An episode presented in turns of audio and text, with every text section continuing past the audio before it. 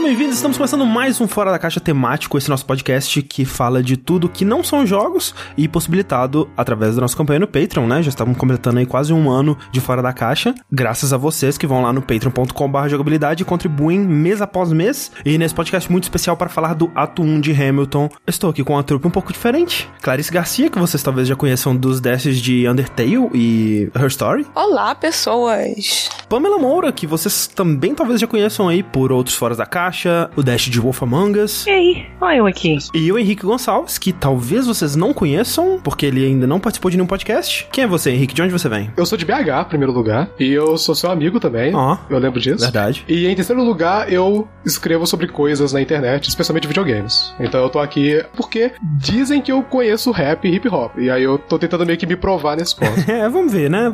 É, Vai ser só prova de fogo aqui. Então essa é a nossa trupe, né? Um pessoal um pouco diferente aí, mas que talvez seja um pouco familiar pra alguns, especialmente Clarice Pan, né? Pois é, e o Henrique também, que o Henrique faz parte, assim, do lore mais obscuro do jogabilidade. É verdade. Ali nos streams da madrugada e tal. É só pra heavy user. Exato, esse time aqui eu costumo de chamar de o time do fanfic. O time do fanfic. Bom saber que um fanfic que eu nem li, eu sou famosa por ele. Muito bom saber. Mas então o que vai acontecer aqui?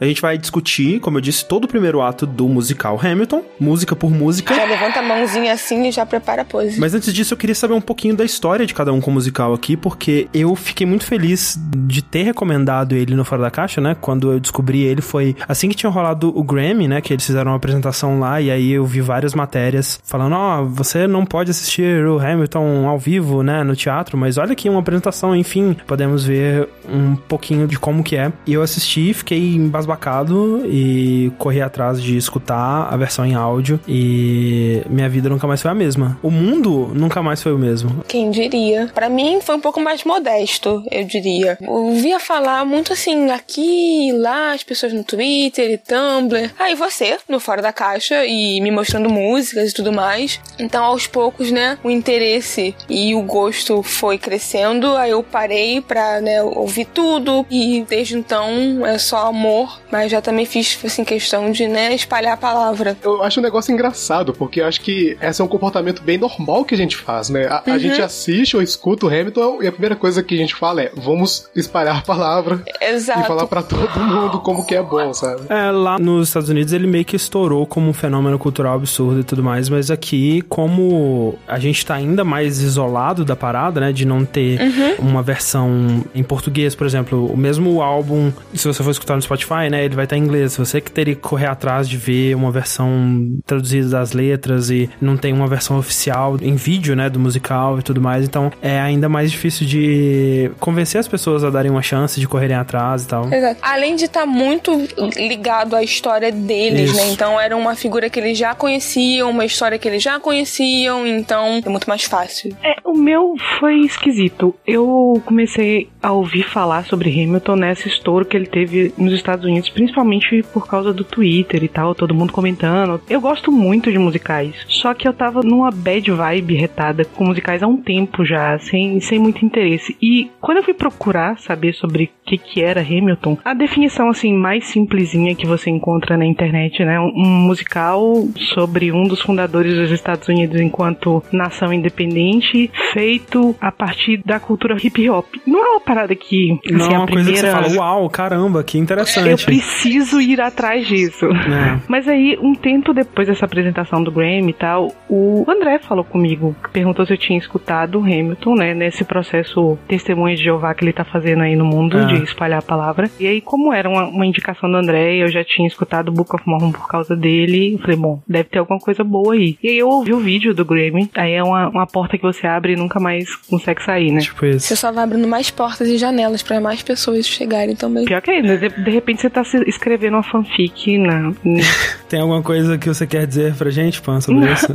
Não, são coisas que eu estou mantendo escondidas, assim, sobre pseudônimo Entendi. e tal. Mas você tem que fazer que nem o Hamilton. Você tem que escrever e falar pro mundo. Você tem que ser, né? Mas tem coisas que a gente não quer no nosso legado, Clarice. E, assim, tem umas cenas. Você quer apagar a história, é isso. Pois é. É, você quer se remover da narrativa. E, com certeza, assim, dessa narrativa tumbleriana eu gostaria de me remover, apesar de que tô adorando. O meu processo foi até meio que bastante similar que da Clarice, que foi escutando pelo Fora da Caixa e, e pela sua recomendação, assim. Eu não sabia muito sobre musicais, eu meio que achava, tipo, ah, pessoas cantando, que coisa chata. e eu não curtia, sabe? Eu achava meio uhum. chato. E o Hamilton foi meio que a porta de entrada para eu achar tão legal, assim. E aí eu fui procurando mais informações e tal, e, e quando deu aquela coisa de, pera, é, é sobre hip hop, é sobre rap, tem um tema mais urbano e contemporâneo por trás, e tem várias referências, eu já endoidei, porque eu sou uma cria do Genius.com, né? Que é aquele site que. Sim, sim. A gente consegue pegar várias referências e significados sobre as letras. A primeira coisa que eu fiz foi no Spotify, escutei o álbum inteiro, e aí eu fiquei, tipo, a madrugada inteira escutando. E pausando verso por verso pra olhar no Genius o que que era. E aí quando eu pegava uma referenciazinha, era, era muito bom. Eu ficava, tipo, cara, eu não acredito que ele acabou de falar sobre isso.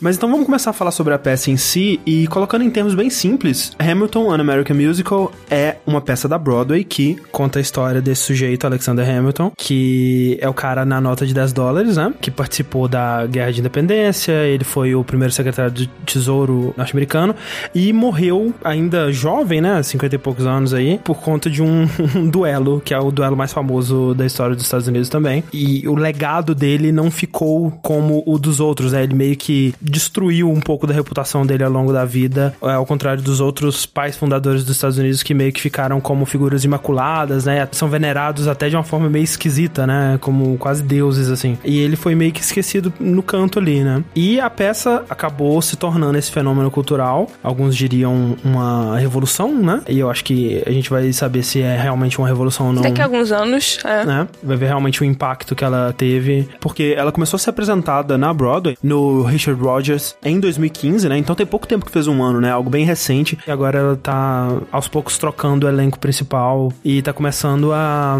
a ser espalhada pelos Estados Unidos. Eventualmente eles vão licenciar para outros países e para produções menores, produções de escola e tudo mais. E depois que isso acontecer, daqui a alguns anos realmente a gente vai ver o impacto é, real que isso vai ter, né? Porque nesse primeiro ano foi gigantesco, né? Foi uma coisa que realmente mudou a forma que uma peça da Broadway pode soar, né? Apresentou essa mídia, né? Esse meio de entretenimento para pessoas que nunca se interessariam, né? Por um musical da Broadway, usando hip hop não como o tema, né? Mas como a forma. Porque a gente teve antes peças que usaram hip hop, que usaram rap. Por exemplo, a outra peça do Lin-Manuel In The Heights, aquela Holler If You Hear Me, Sim. que tinha músicas do Tupac, é. ou era sobre a história do hip hop, ou sobre grandes rappers, ou no caso da In The Heights, sobre uma comunidade que tá envolvida com esse tipo de música e tal. E aqui no Hamilton é só a maneira de contar a história, né? Uhum. E o foda é que não faz sentido, né? É anacrônico que eles contem a história em rap, mas ao mesmo tempo não é só um gimmick, né? Não uma gracinha, não é para ser diferente, né? Faz muito sentido. E reforçar que algo muito interessante no Hamilton também é a diversidade do elenco, porque você, né, imagina a vida dos fundadores dos Estados Unidos sendo contada, né, por atores brancos e como Sim. na realidade, mas ele também fez questão de transportar para o presente essa ideia de como a América foi construída. Foi por imigrantes e negros, então ele tenta dar essa roupagem para essas pessoas se identificarem como presentes na história. Uma, um dos temas principais da peça é aquela parada de quem que vai contar a sua história, né? Exato. Uhum. E isso é algo que o musical aborda e tenta mudar também sobre a história dos Estados Unidos, né? Mostra que a história desses pais fundadores da Revolução Americana, ela pode ser contada pelas pessoas que populam os Estados Unidos uhum. hoje em dia, né? Exato. Que é uma mistura de várias etnias de imigrantes e descendentes de imigrantes. E o poder da representatividade atividade é algo que pessoas que passaram a vida inteira se vendo representadas no entretenimento delas não pensam sobre, né? Mas o David Diggs, né, que é um dos atores na peça e é um rapper negro, que interpreta dois personagens absurdamente brancos, que é o Marquês de Lafayette e Thomas Jefferson, ele fala que se ele tivesse visto uma peça assim na infância dele, né, é, uhum. provavelmente a vida dele teria sido uhum. completamente diferente. Ele nunca se imaginaria naquele lugar, né? Ele teria aberto muitos horizontes do que, que ele poderia fazer na vida dele, né? E se isso mudou a maneira desse cara pensar é, e fez ele se sentir até mais americano e mais conectado com a história do país dele, tendo, sei lá, seus trinta e tantos anos, imagina quando as crianças, né, que uhum. iam lá assistir e que vão interpretar essa peça em, em, peças de escola e tudo mais, o quanto que isso vai ser impactante para essas pessoas. Essa para mim foi uma coisa que, assim, que mais chamou a minha atenção, porque eu achei muito fantástico. A ideia é uma história sobre os Estados Unidos de antigamente, contada pelos Estados Unidos de hoje em dia, né? Então, uhum. faz sentido, né? É, por que George Washington não poderia ser um negão gigante de 6 metros de altura? Lindo, maravilhoso. Então, maravilhoso. Tanto é que o único ator branco realmente é o rei. Exato. Então, isso também diz muita coisa. Mas eu queria falar ainda sobre aquele negócio que você falou que a revolução de Hamilton a gente só vai conseguir ver daqui a alguns anos. Uhum. E eu concordo. Realmente, assim, o impacto efetivo que ele vai ter na história da Broadway, na história do hip hop, isso a gente só vai conseguir ver daqui a uns anos. Mas eu acho que algumas pequenas revoluções a gente já consegue observar agora. Porque, assim, Hamilton, a peça, ele é muito importante para Broadway. Principalmente no sentido porque ele renovou esse público, resgatou uma audiência que havia se distanciado dos musicais. E em termos de número, o que Hamilton conseguiu é espetacular. Sim. De dinheiro, de bilheteria, de recorde, até de premiação, inclusive. É. E eu não tenho nem muita dúvida, inclusive foi uma coisa que eu comentei com o Henrique na época da premiação do Tony, de que deve haver um cansaço dentro do meio da Broadway sobre Hamilton. Porque a Broadway é um mercado muito difícil. A maioria dos musicais está sempre lutando para sobreviver. Sim. Isso aconteceu, por exemplo, com In The Heights. O próprio Lin-Manuel Miranda, ele fala que a importância do Tony para o In The Heights era bem diferente da importância do Tony pro Hamilton, porque com In The Heights ele sabia que se ele conseguisse o Tony, ele ia conseguir visibilidade. É uma legitimar, né, um pouco. Exatamente. E aí as pessoas procuram mais a peça, né? Procuram ingresso e querem ver o que era aquilo que ganhou aquele prêmio. Não é o caso de Hamilton. O Hamilton meio que já nasceu estourado, né? Assim, uhum. ele já nasceu pois com é. ingresso esgotado até 2047, sabe? É umas coisas muito loucas. E eu acho que muito disso é pela maneira como ele foi concebido, né? Porque uma parte da concepção de Hamilton, as pessoas, pelo menos nos Estados Unidos, puderam acompanhar ao vivo. Porque ele surgiu em 2009, naquela apresentação lá na Casa Branca, quando ainda era um álbum conceitual e tal. Sim. E ele foi sendo apresentado em pequenos eventos, três anos depois, quatro anos depois, até chegar ao que a gente conhece hoje. Exato. A temporada dele, do que eles chamam Off-Broadway, né? Que é em teatros menores e tudo mais, foi muito bem sucedida também. Foi aí que ele meio que foi criando esse hype, né? Esse renome. Quando ele estreou na Broadway, teve queima de fogo de artifício, sabe? É, Já louco. tava tudo lotado. Eu não duvido que dentro do mercado existe um pouco de ah, Hamilton recebe atenção demais e tá lançando uma sombra sobre os outros musicais da Broadway. Uhum. Mas também existe um reconhecimento. E esse reconhecimento não é só da revolução que Hamilton fez, porque ele é um fenômeno não só importante do ponto de vista do tema, desse encontro feliz que eles conseguiram fazer entre o musical e o hip hop, mas ele é, sobretudo, um fenômeno do ponto de vista midiático. Porque é a primeira vez que eu vejo um musical conseguir a visibilidade fora do nicho da Broadway como Hamilton consegue. Total. Nada é igual isso. É, mesmo o Book of Mormon, que trouxe um público que também não se interessaria por musical Sim. por causa da parada do com South Park e tudo mais, ainda assim era um nicho, né? Era uma coisa bem menor, assim. Exato. assim. Eu lembrei dos Miseráveis, que é um musical que é mais uhum. clássico, digamos assim, e também ficou muito famoso, principalmente por causa do filme, mas é uma coisa que não tem como comparar. É, o Fantasma da Ópera, Os Miseráveis, o Wicked, não tem nada que se compare. Uma comparação que é feita sobre o impacto do Hamilton em questão de temática é com o Hair, né? Que o Hair foi o primeiro musical que introduziu o rock na Broadway. Só que o rock ele só foi ser absorvido como uma linguagem possível para musicais de modo geral e não só aqueles que estivessem fazendo tributo ao rock com o Ranch. E aí, assim, questões de produções do Lin-Manuel, o Hair estaria para In The Heights, assim como o Ranch estaria para Hamilton. Sim. E o maneira é que ao mesmo tempo que ele tá trazendo algo novo, ele também tá resgatando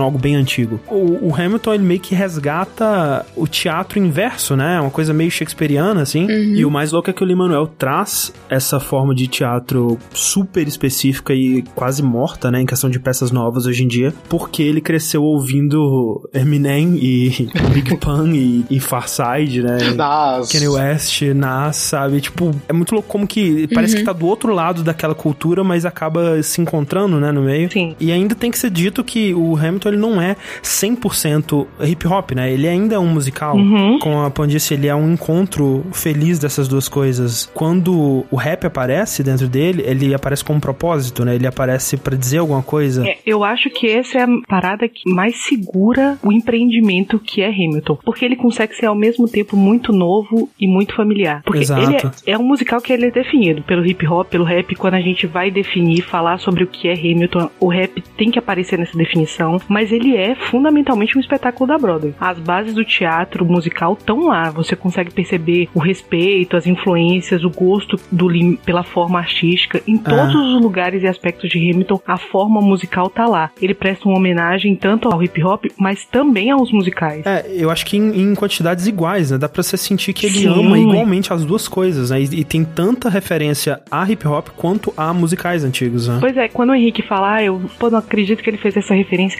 Eu também, quando eu ouvi, eu falei, caraca, eu não acredito que ele tá fazendo essa referência a Les Miserables, a Jesus Cristo Superstar. Sim. Dá pra você ver que ele tá trabalhando com duas engrenagens que ele conhece muito bem. Não é um musical completamente disruptivo, ele não é desrespeitoso aos musicais, não é algo que tá talhando uma cicatriz na Broadway dizendo aqui é tudo diferente do que jamais foi feito. Não é isso. Ele é simplesmente inovador. É. Eu ia mencionar a parte da popularidade, e eu acho que isso ele atribui muito em cima de como que ele foi feito como um álbum tradicional de música, sabe? Tipo, o processo de um álbum sendo feito. Aquela coisa de. Ah, sim. em 2009 ele lançou, né? Tipo, a espécie de mixtape dele, né? Ele aparecendo lá na Casa Branca, fazendo a performance dele. E hoje em dia é basicamente isso, né? Pessoas lançam música, lançam singles, e a coisa vai indo até o lançamento do álbum. E essa expectativa ela vai crescendo, crescendo e vai aumentando até o momento que todo mundo fica aquela hora, tipo, "Pô, cadê o álbum? Cadê o negócio? Sim, cadê? sim. E fica nisso. Exato, existe essa comparação da estrutura de um álbum pra peça, mas também tem o próprio álbum, né? Que também não foi uma coisa instantânea. Quando eu comecei a escutar já existia, mas foi algo que demorou, né?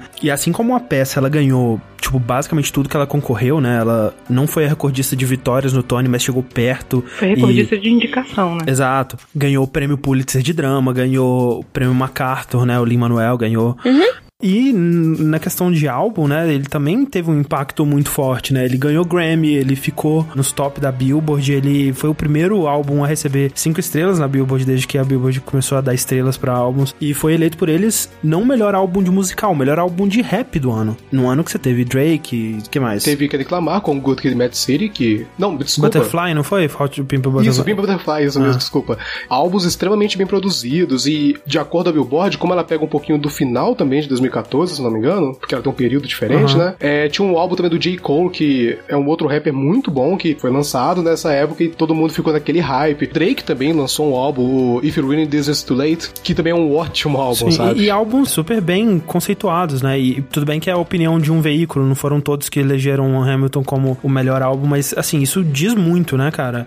E eu tenho que dizer que, considerando o álbum como uma obra concisa que você escuta do início ao fim, é provavelmente o meu álbum favorito de todos os tempos. Eu não consigo pensar em nada que me afete da forma que Hamilton me afeta e que eu vejo uma riqueza tão grande de escutar vez após vez após vez e ainda encontrar sempre uma coisinha nova e de me envolver e de me emocionar e de ficar empolgado, sabe? É, é audacioso, né? Essa fala, eu achei audacioso. Eu achei assim, corajoso 10. mesmo. Corajoso. Eu não tenho condição de falar uma parada dessa. É. Eu, eu não sei se é o melhor álbum que eu já ouvi na minha vida. É definitivamente um álbum. Um dos melhores, eu diria. É, não, com certeza ele tá nos Eu, top, eu- né? eu diria que é o que eu mais escuto. É uma coisa que eu tava percebendo isso no Last FM que eu coloquei faz pouco tempo. E o Hamilton sempre tá em algum lugar do top 10. E isso pra mim é muito estranho porque eu não sou um cara que escuta o mesmo álbum várias e várias vezes. Várias Eu, vezes. eu sou mais aquele que escuta o próximo álbum que vai sair, sabe? O que mostra o quanto eu gosto é que eu ando muito sem paciência, sabe, pra ouvir música. Eu sempre fui de ouvir muita música e ouvir muitas vezes, assim, o mesmo álbum. E eu perdi isso com o tempo e Hamilton meio que resgatou isso. Então, é uma das coisas que eu mais ouvi também nos últimos anos, assim. É, eu acho que é definitivamente o álbum que eu mais ouvi na minha vida. Isso aí, com certeza. É, esse ano, nossa, eu quero ver como é que vão ser as estatísticas do Spotify esse ano pra mim, porque tá foda. É, mas assim, pra mim é muito fácil dizer que é o, o melhor, porque, tipo, na verdade, nenhuma forma de mídia que eu já consumi provoca a reação que esse álbum provoca em mim, sabe? Posso escutar ele um bilhão de vezes. Que, na verdade,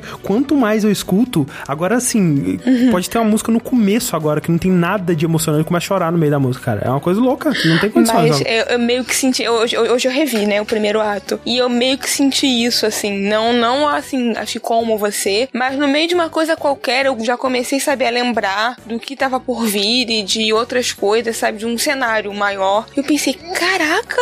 É, álbuns conceituais e, e, musicais, eles têm esse poder, né, de misturar a música, né, que pelo menos para mim é a forma de arte, assim, que provoca reação mais facilmente, né, porque é uma coisa que mexe muito mais diretamente com o que você sente, assim, com uma narrativa que transforma tudo aquilo numa coisa só e te faz se importar muito mais com as coisas, né? Então, por isso eu sempre fui muito fã de musicais e de álbuns conceituais e tudo mais, mas nenhum realmente chegou perto de ter esse impacto em mim.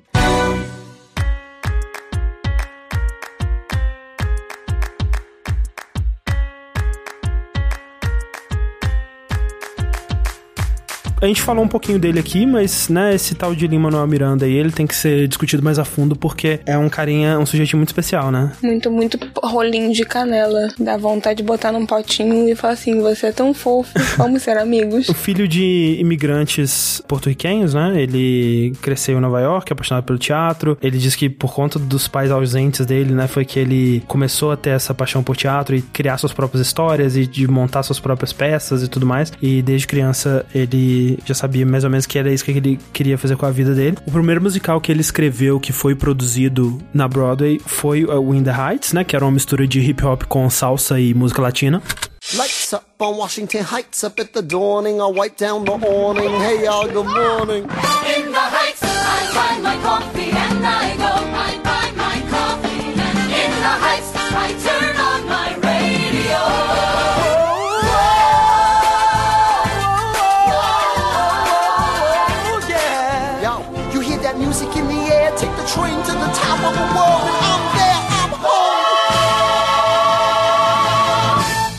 que até teve uma produção dele aqui no Brasil chamada Nas Alturas. Foi em 2013 eu queria muito ter podido assistir. Ah, você queria? Eu queria. Você tá falando sério? Eu queria, sim. É, se tiver um dia do Hamilton, eu vou querer ver. Nossa, eu total, total. Tem uns vídeos, né, no YouTube. A gravação também não tava das melhores, não. Eu não gosto muito da letra, porque é, é, é foda, né? Fazer, é difícil. Não, é impossível. Eu fico pensando como é que seria o Hamilton, né? Se um dia for fazer. Porque tem, nossa, é. uma letra tão densa, cara. É muito complexo. É difícil você você conseguir transmitir o sentido e ao mesmo tempo você conseguir manter a punjância da rima, sabe? Uhum. Exato. É. E a, a, sensação que fica é essa coisa mesmo de esvaziamento. Mas eu assim, eu fui esperando, né, que não tivesse a mesma coisa, né, a mesma qualidade, mas assim, do que eu ouvi, eu falei, ah, pô, eu queria ter visto. E se um dia tiver Hamilton, eu vou querer também. Nem que seja pra ficar super decepcionado. mas aqui no Brasil eu chamo Hamilton, você sabe, né? Hamilton. Hamilton. Mas aí ele teve esse musical In The Heights, ganhou acho que quatro tones, né? Bem premiado. É, o Lima-Manuel Miranda, ele não é. Esse reconhecimento todo que Hamilton recebeu não é desconhecido dele, não. Ele recebeu muito reconhecimento e valor pelo que ele fez no In The Heights. Ele ganhou indicação ao Pulitzer, ele ganhou quatro Tonys, ele ganhou prêmio de melhor álbum no Grammy. Sim, inclusive, né, a trupe que ele conseguiu juntar para produzir Hamilton, Alex Lacamoire, Tommy Kaye, Jeremy McCarthy, Oscar Eustis, que é um pessoal com muito nome na Broadway, só foi possível porque ele já tinha um pouco de reconhecimento antes, ele já tinha um pouco de nome antes. Sim, e eu acho que a parte principal que In The Heights conseguiu dar para ele foi dar a ele um lugar na Broadway, foi dar a ele uma possibilidade de ganhar dinheiro com essa mídia, de estabelecer uma carreira, de ser reconhecido como roteirista, de ser reconhecido como escritor. É porque, querendo ou não, é, Broadway é, é, ainda é uma coisa muito fechada, né? Você tem que é. ter um contato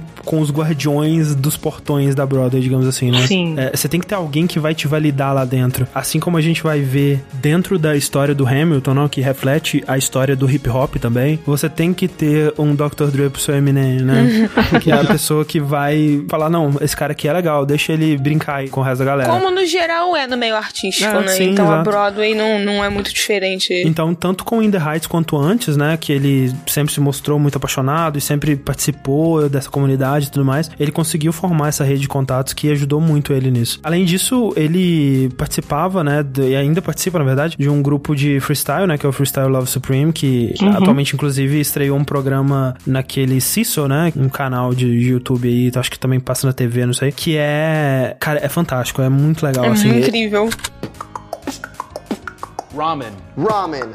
Uh, before we're rhyming, we're rhyming, we're non-stopping. It is the perfect meal for a free show. Even before CISO, we would eat that, not other miso soups. We needed that ramen sauce. We need the noodles with the eggs, and yeah, the applause. Oh, we don't pause when we get that ramen. Oh, once we're starting, we're not stopping. We're just hopscotching to the next ramen spot, whether it's on the rooftop or maybe your poop top. Oh yeah, we love that ramen. It's so damn delicious. We didn't even have to do the dishes. É inacreditável, não dá pra acreditar que eles estão fazendo aquilo improvisado. e nesse grupo aí, teve contato tanto com o Chris Jackson, né, que foi parceiro dele no In The Heights, e viria a ser o George Washington no Hamilton, e também com pessoas como o David Diggs, né. Mas aí, depois que ele ganhou esses Tones e teve esse sucesso, ele foi, enfim, tirar férias do In The Heights, e foi aí que ele decidiu, bom, vamos tirar férias, ler um livrinho, Uma né. coisa leve. Por que não? É, livrinho, tranquilo, uns 800 páginas, tijolão do inferno, pra ler aqui na, no México, né, enquanto ele tirava férias lá. Na praia. E ele tirou a conclusão óbvia que qualquer pessoa tiraria lendo o livro, né? Essa biografia do Ron Chernow aí, que é um escritor bem renomado por escrever romances, não romances, né? Biografias históricas, no caso. Escreveu do George Washington, do Hamilton, e ele tirou a conclusão óbvia que qualquer um tiraria, que aquilo ali era uma história clássica de hip hop. Óbvio. Não, mas faz sentido, porque, né, a, a Não, faz história muito. do, Depois do que você lê a né? explicação, você fala, Né? por que, que ninguém pensou nisso antes? Exato. Não, e não só isso, sabe? Tipo, o próprio Ron Chernow, ele tinha tentado vender a história do Alexander Hamilton pra Hollywood, pra uma adaptação cinematográfica, e, tipo, é estranho que ele não tenha conseguido, porque é uma história muito interessante, muito dramas, reviravoltas e intrigas e traições E e, batalha né, inimigos e- e batalha. Não dá pra entender como que não tinha sido adaptado ainda, né? É isso que eu acho mais interessante no Hamilton, porque é uma greta de um musical que, do ponto de vista narrativo, não tinha nada pra ser feita. A história tá toda lá. Tipo, a história do Hamilton tá pronta. É uma saga, né? É Dickens, velho. É um garoto que sai de umas circunstâncias impossíveis, faz uma ascensão espetacular e depois desce esse arco pra um fim terrível. Tá pronta a Exato, história. ela praticamente existiu já, ela foi escrita, assim. E a parte do hip hop é justamente isso que a Pan tava falando, né? Que a história do Hamilton é que ele era um- uma criança é, órfã, abandonada. A, a própria sorte. A própria sorte no, em, em St. Croix, no Caribe, né, nas Ilhas Virgens. E lá, depois de passar por muitos maus bocados, né, a cidade dele foi atingida por um furacão, ele foi escreveu um poema sobre o furacão e todo mundo falou, cara, esse cara, esse menino é bom, né, vamos, vamos Traz esse menino pra fazer cá. uma vaquinha Traz pra esse ele. pra cá. Patreon. Hum. É, fazer, fez um Patreon pro menino poder estudar. O menino foi pra Nova York. Isso, um imigrante, né? A história primordial aí de um imigrante buscando a sorte nos Estados Unidos. E também como um rapper, né? Um artista de hip hop, ele tá numa situação difícil, né? Na pobreza, na periferia, e através dos skills de escrita dele, da capacidade intelectual dele, ele consegue sair dessa situação e consegue realizar os seus sonhos através da capacidade dele, que foi exatamente o que aconteceu com o Hamilton, né? Exato. Escrever para ascender, né? Exato. A lição que fica é essa: leiam, crianças, escrevam.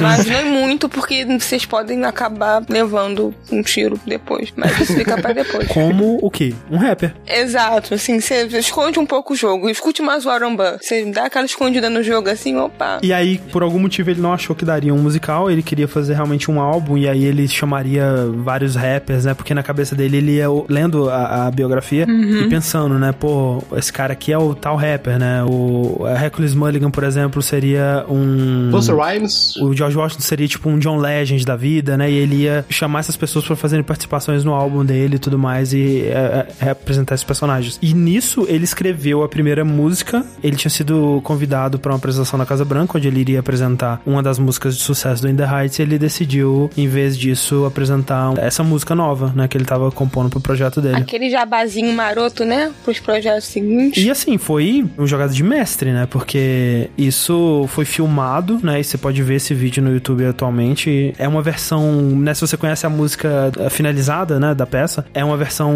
um pouquinho diferente, mas tava ali já a ideia, né? Tudo que ele queria já tava mais ou menos ali. E ele foi chamado pra essa apresentação de última hora, né? Ele foi uma adição Sim. de última hora. Eu não consigo evitar de fazer uma relação com a própria história do Hamilton, né? Que é uma parada muito de predestinação, né, velho? E essa apresentação dele na Casa Branca vale muito a pena ver. Sim. Um, I'm, I'm thrilled uh, the White House called me uh, tonight uh, because uh, I'm actually working on a hip hop album. Uh, it's a concept album about the life of someone I think embodies hip hop Treasury Secretary Alexander Hamilton. You laugh, but it's true. A parada é tão estranha. Ele começa apresentando e diz assim: Eu resolvi apresentar para vocês uma coisa em que eu tô trabalhando sobre a vida de uma pessoa que é a própria definição do hip hop. O primeiro secretário de tesouro americano, Alexander Hamilton. E, tipo, todo mundo começa a rir. Exato. E mesmo quando ele começa a cantar, as pessoas não sabem como reagir, porque é uma, uma mistura bizarra, né? Que se você não parou pra pensar e aceitar aquela ideia, é uma coisa louca, assim. Tipo, como assim? É absolutamente bizarro. As pessoas riem na parte em que ele fala sussurrando que a mãe dele morreu. É, exato. Que é uma frase que hoje em dia pra gente tem um peso dramático enorme. Ali tá muito claro a dificuldade que ele tava diante, né? De juntar esses dois mundos. É um, um conceito muito corajoso da parte dele de levar essa parada à frente, mesmo diante de uma plateia que não reage da maneira que deveria reagir, né? Por estranhamento e nervoso também, então. Completo estranhamento. Quando eu ouvi falar, né, a história do Alexander Hamilton contado como hip hop, eu pensei, ah, é tipo um gimmick, né? Vai ser engraçadinho, né? Tipo, oh, que legal, misturando essas duas coisas. Eu acho que essa foi a ideia que as pessoas que estavam assistindo lá na hora tiveram também. Uhum. Ah, vai ser uma brincadeirinha, né? Vai ser um- uma coisinha engraçadinha, né? E quando você vê, né, o peso dramático que ele consegue colocar nisso é, é muito louco. Ele teve que ter muita coragem aí pra conseguir manter essa ideia de contar essa história com rap. E eu acho que ele ainda teve que ter mais coragem ainda quando ele decidiu pegar esse negócio e falou assim: tá, eu vou fazer um musical com esse negócio. Porque o rap, ele é uma música muito difícil pra musical. Eu acho que a utilização dele na história é muito justificada, tanto do ponto de vista temático, né? Ah, o Hamilton ele tem uma história típica de rappers, mas até do ponto de vista da forma mesmo, porque a história do Hamilton é muito grande. A biografia dele tem 800 páginas. O cara estava envolvido em praticamente todas as decisões que moldaram os Estados Unidos naquele período. E ele tem uma história muito rica. A primeira música que a gente ouve, tipo 60 páginas da biografia. Ah. Então, pra você contar uma história de 800 páginas num espetáculo de duas horas, você ia precisar de algo assim, de um rap, de um spoken word. Você ia precisar de uma parada que conseguisse ter muitas palavras numa música, que não é o, a- o tradicional do musical. E é feito dessa maneira, principalmente porque a música no musical ela tem uma função narrativa. Muita gente acha que Sim. não, né? Que ah, para a história pra todo mundo cantar. Pra mim, a música no musical sempre foi a forma da história ser contada. É, é diferente que no, no musical, por exemplo, você tem cenas e músicas, né? E as cenas geralmente é, é onde não acontece muita coisa. A cena ela tá lá mais E pra. da ligação entre uma música e outra. É, e te dá um cenário, né? Eu também acho corajoso na parte de que hip hop não é uma música que todo mundo gosta. Hip hop sofre um certo preconceito, mas eu imagino muitas pessoas que não gostam de hip hop gostando de Hamilton, sentando pra assistir, apreciando. É verdade. É, até pessoas que nem necessariamente não gostam, mas não conhecem simplesmente, né? Que Exato, nem é, pessoas é, que exato. falam que, ah, eu odeio musical, mas talvez nem tenha dado tanta Exato. chance assim pro musical, né? É, e eu acho que o Hamilton serve muito pra isso, né? Tanto é a introdução de musical pra muita gente, por exemplo, como foi pro Henrique, e a introdução no rap pra muita gente também, né? Muita Ah, gente que sim. não gostava fala, ouve agora falar, porra, pode ser legal. No Spotify, por exemplo, tem uma playlist que o Lin-Manuel Miranda fez com as músicas que influenciaram ele a, Sim. a Uhum, escrever. É é um- uma porta de entrada, né? E assim, mesmo que o, o rap que é em Hamilton, ele é um rap mais lento do que você normalmente vai Sim. ouvir numa, sei lá, numa playlist de rap, na própria playlist que o Lin-Manuel Miranda fez. Mas ele é rápido o suficiente pra pegar o cara que frequenta a Broadway tradicionalmente, ou o cara que tá indo lá assistir por causa do furor todo, tipo Bill Clinton. Mas no fundo funciona, né? Porque. Funciona. Aí a questão toda é tipo, como é que funciona? É, que é ironicamente o que todos os personagens, né, o Aaron Burr especialmente, fica perguntando ao longo da peça inteira pro Hamilton. Cara, como é que você fez essa porra? Eu acho que uma grande coisa que entra no meio disso é como ele conseguiu balancear esses dois lados. Uma coisa que é interessante no rap é que existem vários níveis, né? Então, existem rappers que não focam tanto assim na letra, existem outros que focam na letra, outros que focam em falar muito rápido e fazer rimas simples, outros fazem rimas mais lentas, porém mais complexas e por aí vai. Uma coisa que eu acho muito interessante é que ele consegue trazer todos esses elementos diferentes que tem na cultura do rap inteira para colocar dentro e fazer isso como se fosse uma personalidade nos personagens. E ele consegue Isso. fazer isso em um tempo muito curto, porque é é um, um musical grande, só que Uhum. o quanto que ele fala é muita coisa, porque É, a capacidade de síntese dele é uma coisa inacreditável, né? Sim, não. A primeira música, né, Alexander Hamilton, você vê como que ele consegue contar basicamente a infância inteira dele em um minuto, assim. E eu tava vendo uma coisa sobre o número de palavras que foram ditas, né, no musical, e ele fica em primeiro lugar com 20.520 palavras Ah, em um período de isso também. 2 horas e 23, né? O segundo lugar é Spring Awakening, que é um, um musical alemão, se não me engano. Eu amo esse musical. Ele tem 4 mil palavras, sabe? Pois é. E tudo com um propósito, né? Acho que seria um erro se ele simplesmente enfiasse um monte de música rápida, cheia de informação, só pra colocar o máximo de informação possível no menor tempo. Assim, às vezes ele acelera a música porque o momento é de ebulição e às vezes ele diminui porque é um momento de reflexão e tal. Não é simplesmente quero mostrar a virtuosidade do David Diggs em, em Guns N' Chips. Não é isso. É, é uma batalha. Tem que ser rápido. Quando ele mostra virtuosidade, tem um motivo. né? Mas tá, e aí ele é, fez essa apresentação, né? E ficou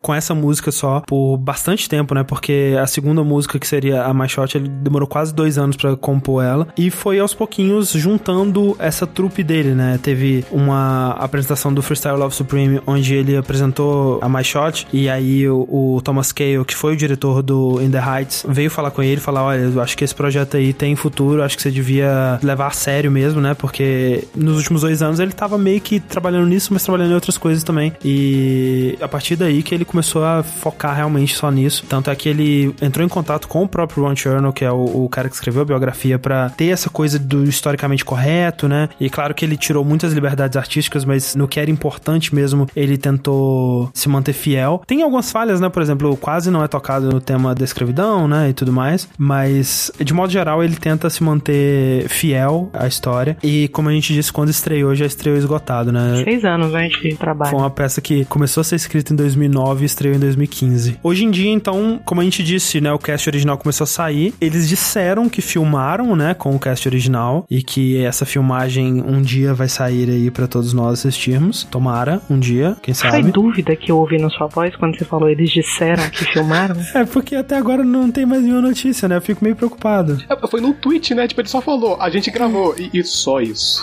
E é isso, vocês não confiam na palavra de Lima Miranda. Hoje em dia, o método mais certo pra você mergulhar nesse musical é através do Spotify, né? Que tem os dois atos do álbum completos lá. Mas, né, se você quiser também, né? Procurar nas profundezas da internet aí, você pode achar umas versões filmadas da plateia, não não, é sei. nem profundeza, não. Água rasa já tá ali, já dá pra pescar. Teve rumores também, eu vi ele falando em algumas entrevistas que, né, ele tem a vontade de fazer um filme depois de um bom tempo, de Ah, sim, ficar é. passando. E eu ouvi falar que ele queria fazer uma mixtape com artistas mesmo, de rappers Não, e isso tudo ele já mais, tá né? fazendo. Isso ele é, já tá ele fazendo. já tá fazendo, já tá gravando. Ah, sim. Aí sim seria a- voltar aquela ideia que ele trouxe, né? Mas aí no caso seria tipo um álbum de remixes onde ele chamaria rappers pra gravar versos novos sobre as músicas dele e encaixar nas, dentro das músicas. Parece interessante. Mas né? vai Vamos- funcionar vamos bem, porque qualquer coisa que esse homem animado. toca vira maravilhosidade. Então, É, vamos temos ver. Ele esperanças. Tem muita coisa pra ir, né? Vai fazer a nova versão do Mary Poppins. É, tá fazendo o Moana, né? Aquele novo filme É. da Vai Disney. fazer Pequena Sereia, altas coisas. Tá, então agora é o seguinte, o que a gente vai fazer aqui? A gente vai escutar música por música e trazer nossos comentários sobre cada uma dessas preciosidades. Essas coisas bonitas. Começando então com a música que leva o nome do protagonista, Alexander Hamilton, que é a música que a gente comentou lá, né, da, da apresentação da Casa Branca. Só que essa versão final, ela tem algumas diferenças, né? Por exemplo, na versão da Casa Branca, ela era inteira narrada pelo Aaron Burr, que ainda é o narrador principal da peça, interpretado pelo excelente Leslie Odom Jr., que é a pessoa que acaba matando o Hamilton num, num duelo no final. Olha só, Spoilers. spoilers. Mas é uma excelente introdução, né? Uma excelente primeira música, porque ela te conta o passado do personagem, né? Pra poder focar no presente direto e dá pequenos flashes do que vai acontecer no futuro, né? É um resumão. É um resumão de tudo que vai acontecer. Te introduz o personagem, fala como que ele subiu na vida, fala que ele se tornou um herói, que ele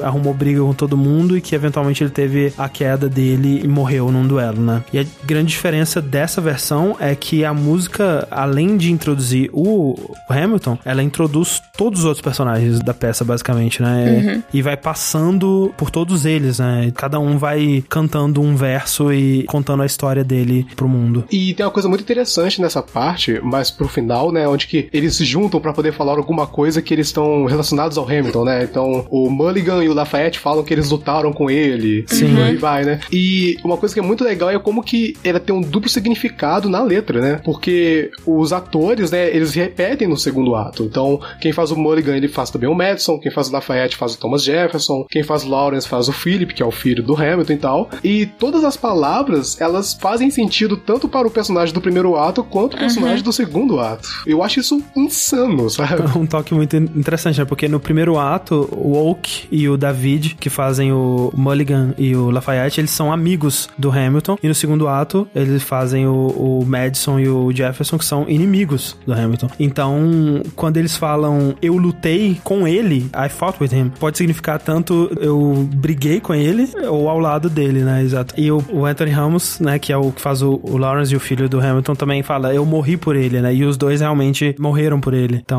tem esse toque muito, muito legal. Bob Lawrence. Mas vamos ouvir essa, essa música aí.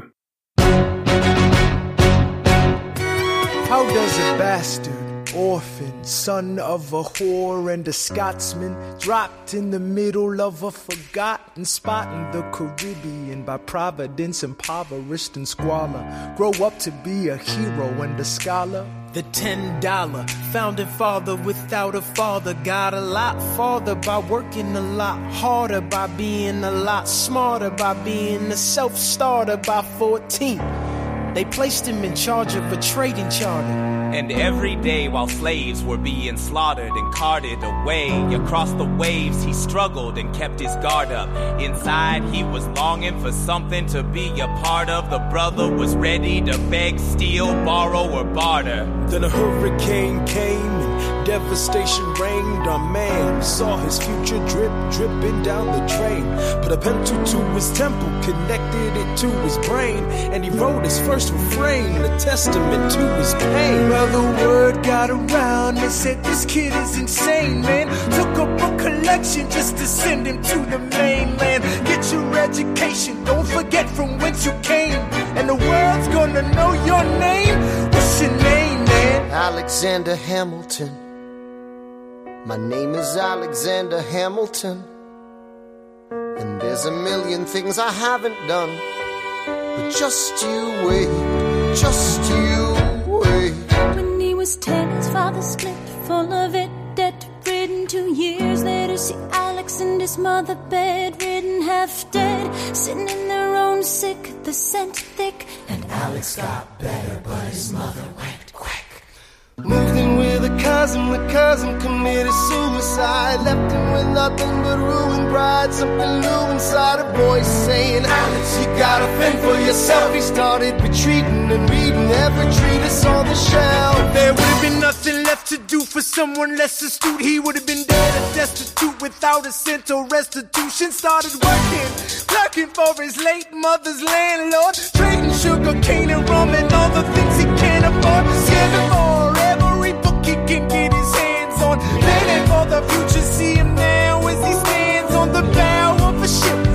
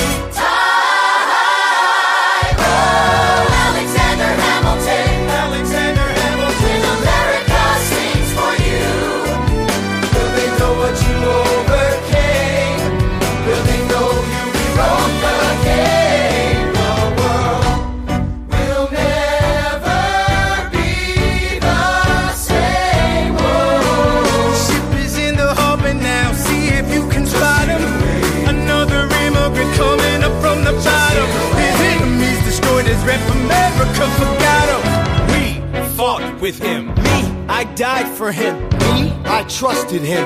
Me, I loved him. And me, I'm the damn fool that shot him. There's a million things I haven't done, but just. What's your name, man? Alexander Hamilton. Uma coisa que me, me chamou a atenção da primeira vez que eu escutei essa música foram as capacidades vocais do Lin-Manuel Miranda em comparação aos demais, né? Porque ele não é nem de longe tão habilidoso vocalmente quanto um Chris Jackson ou quanto um Leslie Odom, né? Verdade. Mas cai muito bem ao personagem, né? Porque reflete essa ideia de que Ele é o underdog dali. ele é um underdog. Ele, ele não tem necessariamente o dom de cantar, mas, tipo, ele tá correndo muito atrás, sabe? Tipo, ele, Ele tá. tem a malemolência, o jeitinho. É, ele não poderia ter uma voz super polida, super perfeita, né? O personagem dele é esse cara que tem um potencial, mas ele ainda é muito bruto, né? Isso que me incomoda um pouco, inclusive, no cara que substituiu o Lin, né? Que é o Javier lá. Que ele já tem uma voz muito mais impostada e muito mais poderosa e tal.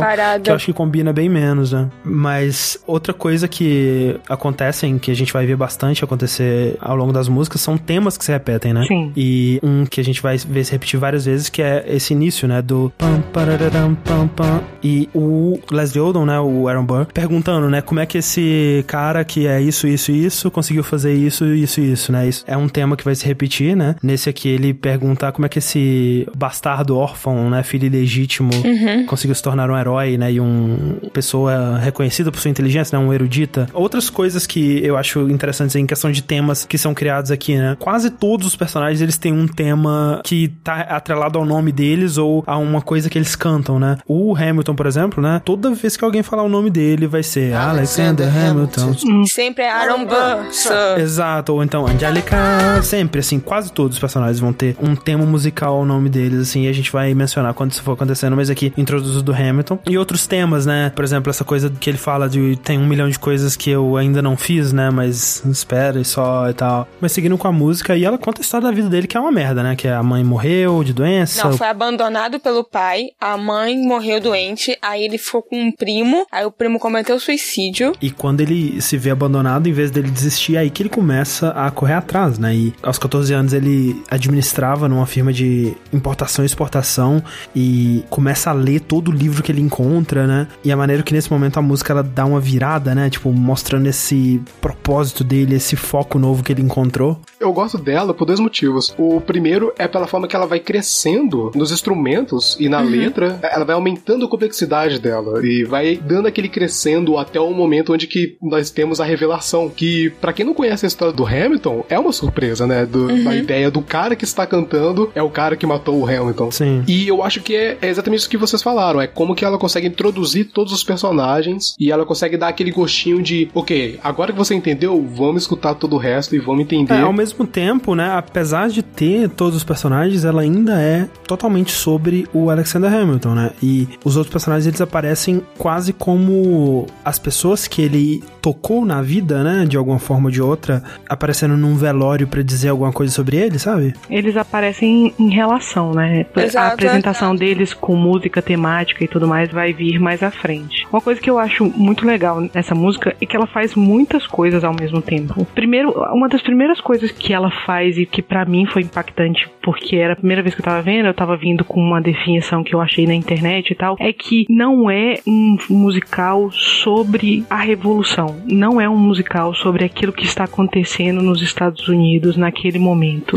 Não é sobre o processo de independência nem a briga com os ingleses. Isso é um pano de fundo, é o universo onde essa figura que é o Hamilton tá inserido. E nesse ponto ele é muito Sweeney Todd, sabe? Assim, Sim, sim. e ele mostra bem isso logo nessa música, porque ele fala assim: olha, a gente tem esse cara aqui, e todas as pessoas que estão rodeando esse cara são ou amigos desse cara, ou são inimigos dele. E o que você precisa saber, em primeiro momento, é a relação que eles têm com esse cara. Porque esse é o herói da nossa história, é essa história que a gente vai contar. E ele faz logo isso logo no começo, né? De estabelecer qual é o foco narrativo, não só por causa do nome, mas também pela história que ele tá contando na música, mas já logo de cara de te mostrar quem são os personagens com que você vai ter que se relacionar, mesmo que você não saiba a complexidade da personalidade deles, mas quando eles aparecerem de novo em cena, você já vai saber como é que eles Sim, se relacionam Exato. com o nosso personagem principal. Eu talvez eu esteja lendo demais, mas eu acho uma escolha tão agridoce ele escolher o Aaron Burr pra cantar essa história, porque assim, é o maior rival do cara. E o Alexander Hamilton, o tipo de genialidade que ele tinha, o tipo de coisa que ele conseguiu fazer, a jornada da vida dele parece muito de sonho, sabe? Muito impossível. E aí ele pega e coloca o cara que é tão mundano ao ponto de ser mesquinho,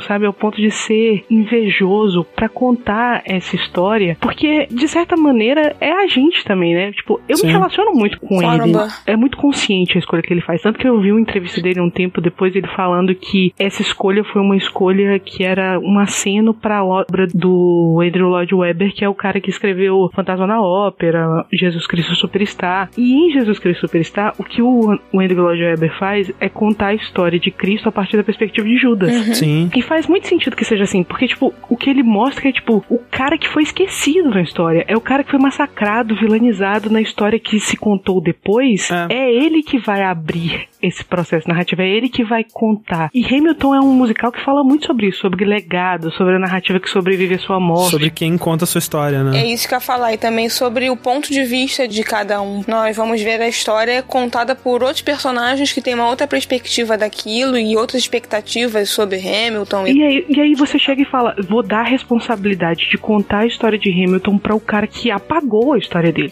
Com um tiro e depois com todo o processo que aconteceu de vilanização dele, né? De destruição de caráter que foi conduzida tanto pelo Burr quanto pelos outros caras lá. Sim, e sim, parece pra mim que o Burr ter sido colocado como narrador é quase como que a peça dando pra ele uma chance de se redimir, mostrando um pouco da humanidade dele e do arrependimento dele, porque quando ele fala que foi ele que matou o Hamilton, né? Ele fala eu fui o idiota que atirou nele. Então já começa aí a plantar semente, cara, o que aconteceu, sabe? Porque essa redenção dele, ela não aconteceu na vida real, né? Sim. Mas eu entendo o que ele quis fazer. Seria muito fácil que o Burr fosse simplesmente o vilão da história, realmente, né? Sim. Porque é assim que ele é visto. E é um espetáculo que ele é bom em mostrar bem a dualidade, né? De todos os personagens. Ambições diferentes e pontos de vista diferentes. E, Exato. e especialmente depois quando você vai ver como que eles se conhecem e a relação deles, ok, como que isso vai resultar neles se matando, né, eventualmente. E é muito bem construído, né? Quando eles vão pra se matar, você entende. Eu acho que é uma música também muito pesada, sabe? Ela é muito sobrecarregada de angústia, de ansiedade. E é, é natural que ela seja assim, porque ela tá ali que, ao mesmo tempo contando a infância e o início da adolescência do Hamilton, mas ele também já tá dando a síntese do musical inteiro, né? E na próxima música que você colocar, a gente já vai ver alguma leveza, né? Tem um espaço pro humor, tem uma batida mais Sim. entusiasmada, é menos grave. E esse sofrimento da música eu vejo muito também na interpretação do Leslie. Tem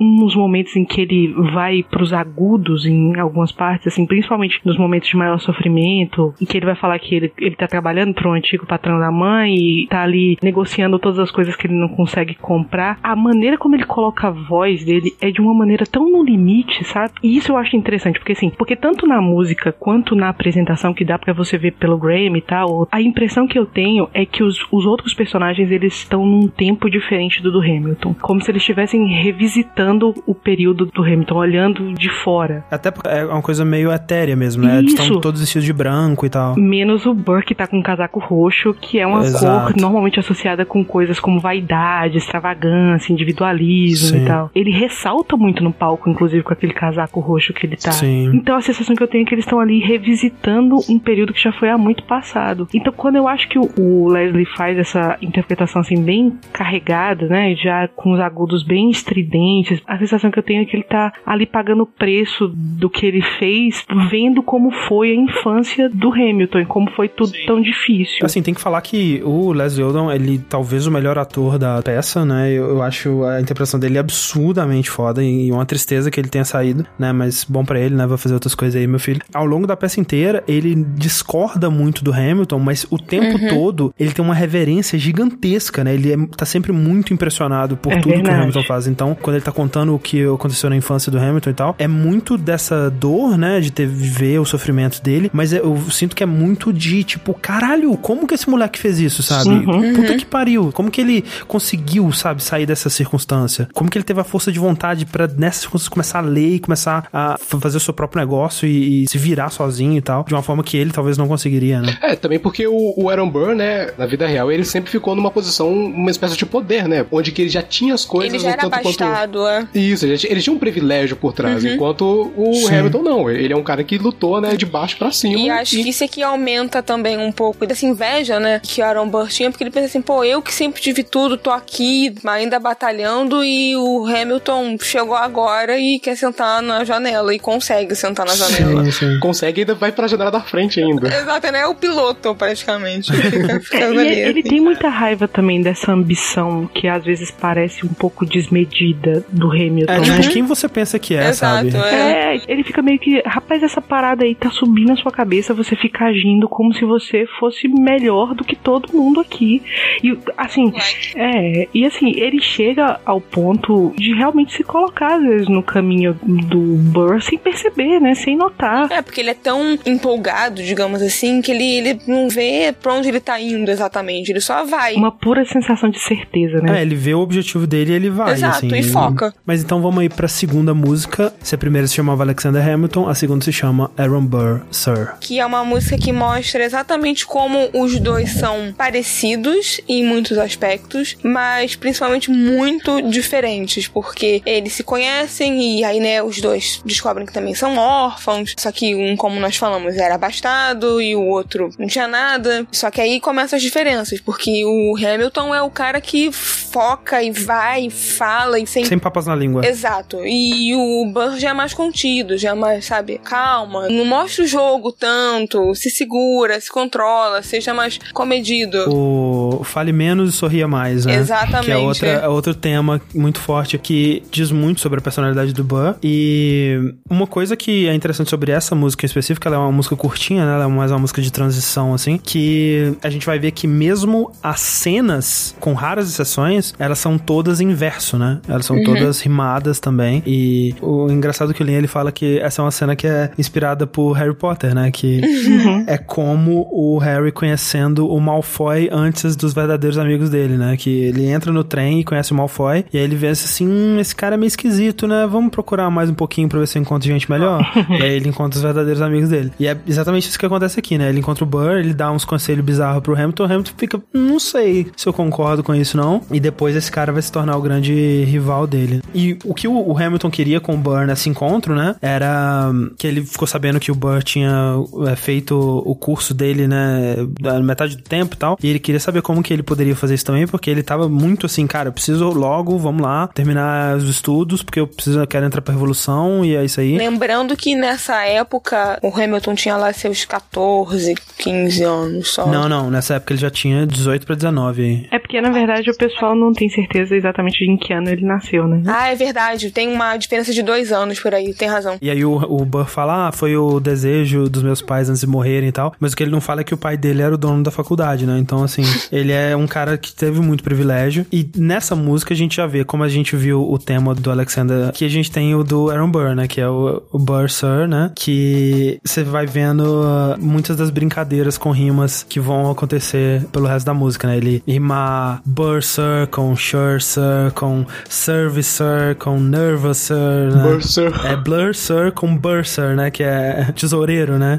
O Lin-Manuel fala que ele sabe todas as palavras que rimam com Burr, né? Porque ele tentou usar todas elas ao longo do musical. E nessa música, eu acho que é a única vez em que o nome do Alexander Hamilton é cantado sem ser na rimazinha. Ah, e quando ele se apresenta, né? É verdade. Exato. Eu acho que é a única vez no musical inteiro. E eles vão pro bar, né? E aí é que ele conhece os verdadeiros amigos. No bar tá rolando essa rodinha de rap aí, do Lawrence, do Mulligan e do Lafayette, né? E um rap super simples, né? Tipo, é o I'm John Lawrence in the Place to Be, né? Que é tipo a base de qualquer rap de apresentação, assim, que é super clichê e tudo mais. E é meio que justamente pra mostrar ainda o quanto eles eram inexperientes, digamos É, assim. mais É, que isso, pra mostrar o quão foda é o Hamilton, né? Uhum, Porque uhum. a ideia é que quando o Hamilton chegar lá pra fazer o rap dele, ele tem que mostrar que ele é tipo, é quase como se ele fosse do futuro, né? É Transcendental. quase como se ele tivesse trazendo lá pros anos 70, né? Pra um um, um Grandmaster Flash da vida trazendo um Kendrick Lamar, assim. Dos três que fazem o rap, o Lawrence Lafayette e o Mulligan, o Mulligan é o único que tem, é mais complexo dele, né? Porque É. ele coloca umas rimas internas ali. Então, na parte do Look up your daughters and horses, of course, it's hard to have intercourse of four sets of corsets. Então, tem rimas internas ali que são bem interessantes. Tão impressionante que quando ele faz isso, o Lafayette fala, uau. É, ainda mais o Lafayette, que a primeira rima dele, basicamente 50%, 70% dela é em francês, né? Porque ele não sabe falar inglês direito. Sim. Inclusive, assim, de todas as introduções, a do Lafayette é a melhor no musical inteiro. Que é uma referência ao musical Camelot e o personagem Lancelot, né? É que é um, um musical que o, o Lin gosta muito, né? Sim. E outra coisa que é importante de notar aqui é que o hip hop dentro de Hamilton, ele vai quase sempre, com raras exceções, ele vai ser usado como a linguagem da revolução, né? Tipo, só faz rap quem tá envolvido com a revolução, né? O Burr, por exemplo, ele poderia fazer o rap dele, mas ele não quer. Então toda vez que o, o Burr vai fazer rap nesses momentos, né? Que o pessoal chama ele, ah, o que, que você tem a dizer aí e tudo mais, ele fala, ah, não vou falar nada não, vocês fiquem aí. Quando ele começa a falar, começa uma batidinha meio bosta no fundo, assim, tipo, é tipo como se ele, tipo, tivesse tímido, assim, sabe? É essa ideia de que quando você tá envolvido com a revolução e você tá querendo expressar, né, sua vontade de participar dessa briga e tal, você faz o rap e tudo mais, que eu acho que é muito bem colocado, né? Porque é uma cultura de ir contra a cultura, né? De buscar mudanças, né? De criticar o status quo, né? De ir contra o, o rockzinho feliz que é o, o, o tema da Inglaterra, digamos assim. Então faz muito sentido que as pessoas que estão querendo quebrar isso, elas pensariam numa forma musical diferente daquela que tá estabelecida. Então é muito bem colocado.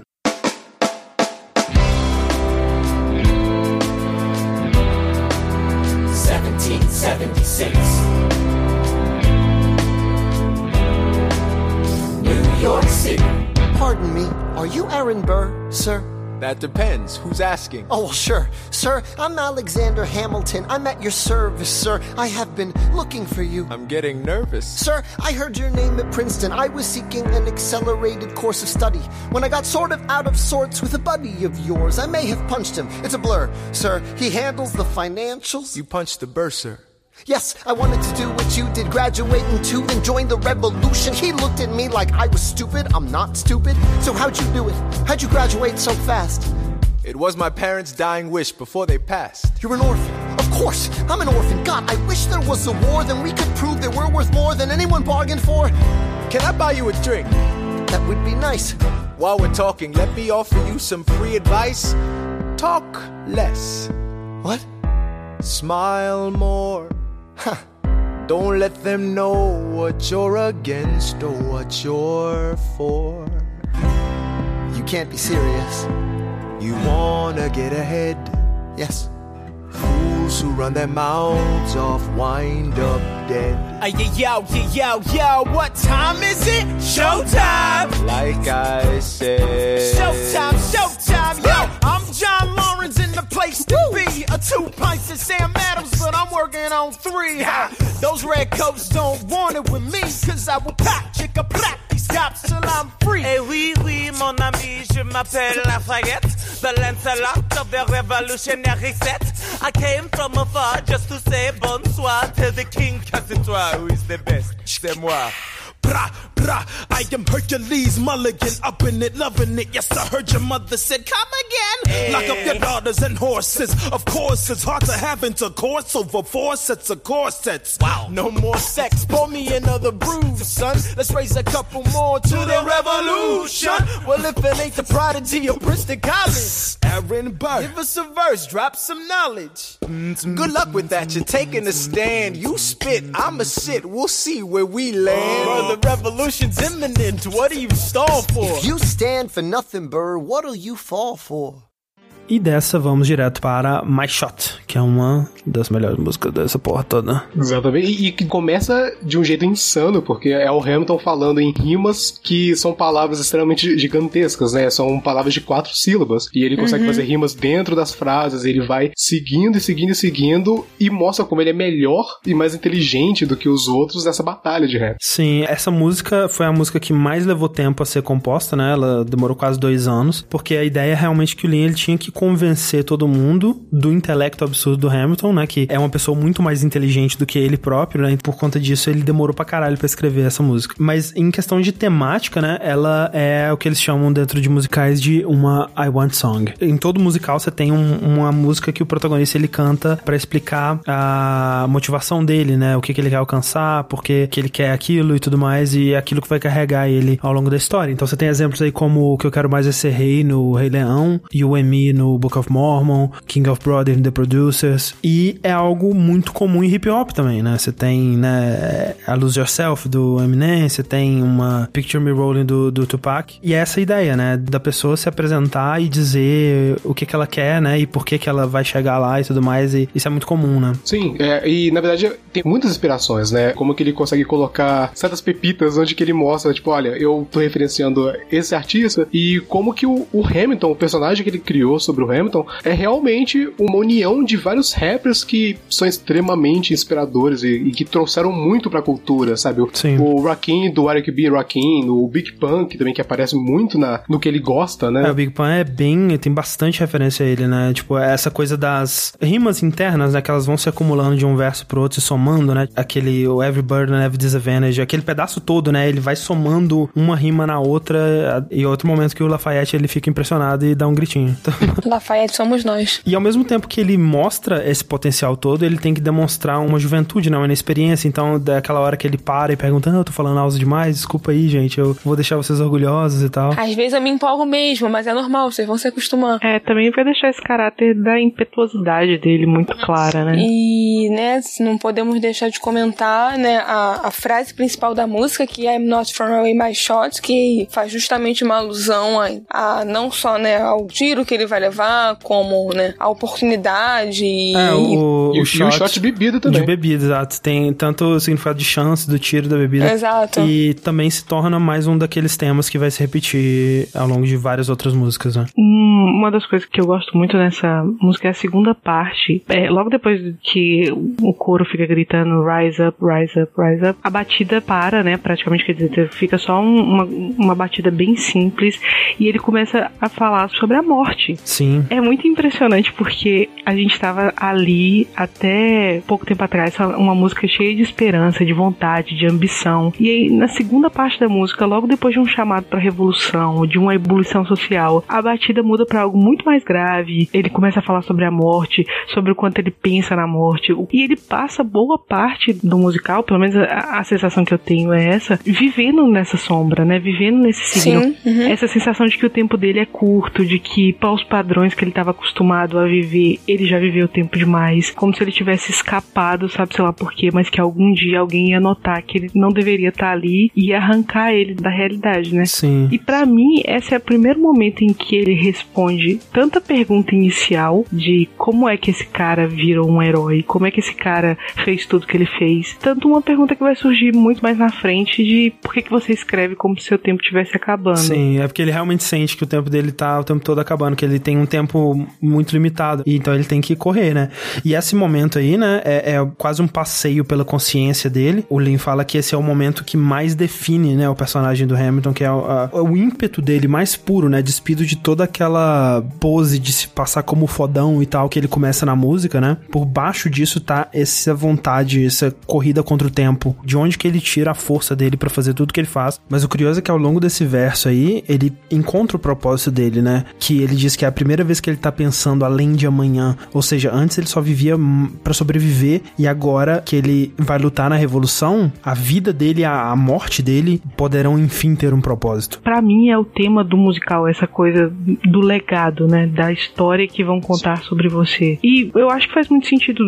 Já tá aí nessa música, né? Ele fala, risque isso, não é um, um momento, é um movimento. Ele já tá falando dessa escrita. Porque, né, a história de um cara que tá ajudando a escrever a história de um país, mas ao mesmo tempo ele tá tentando reescrever a história dele. Essa obsessão que ele tem com o legado, essa vontade de escrever o nome dele, seja na faca ou na pena, na história, também tem muito a ver com rap, né? Essa vontade de ficar imortalizado. Total, é. Me parece muito a história do Tupac, né? Essa coisa de estar pronto pra marcar a sua história no mundo, mesmo que pra isso dependesse morrer. É, eu acho que em muitos rappers, assim, até os que estão vivos até hoje também, eu, acho que é um- uma progressão. Especialmente aqueles que começaram extremamente lá de baixo, começando pobres, e aí vão crescendo, crescendo, encontram uma espécie de redenção pelo que eles estão fazendo e vão subindo, subindo. E eu acho que o, o próximo passo para eles é aquela coisa, né? Tipo, imortalizar, né? E, e é algo que os rappers que o Lima da Miranda utilizou pro Hamilton são rappers que conseguiram ser imortalizados. É, o Big Pan, eu acho que é um ótimo exemplo, porque ele é um cara que, no mundo do rap, ele é extremamente influente, mesmo tendo quase nenhum álbum. Tupac é um outro que teve muitos álbuns nos anos 90, mas acabou morrendo. Notorious B.I.G. também é um deles. O Rakim, ele teve muitos quando ele tava com um outro cara chamado Eric B. O importante desses rappers que ele utilizou são rappers que são influentes, mesmo não tendo uma discografia gigantesca que nem artistas de rock ou outros rappers que têm 15 álbuns assim, tipo, no bolso, sabe? Sim. Então vamos ouvir a lei.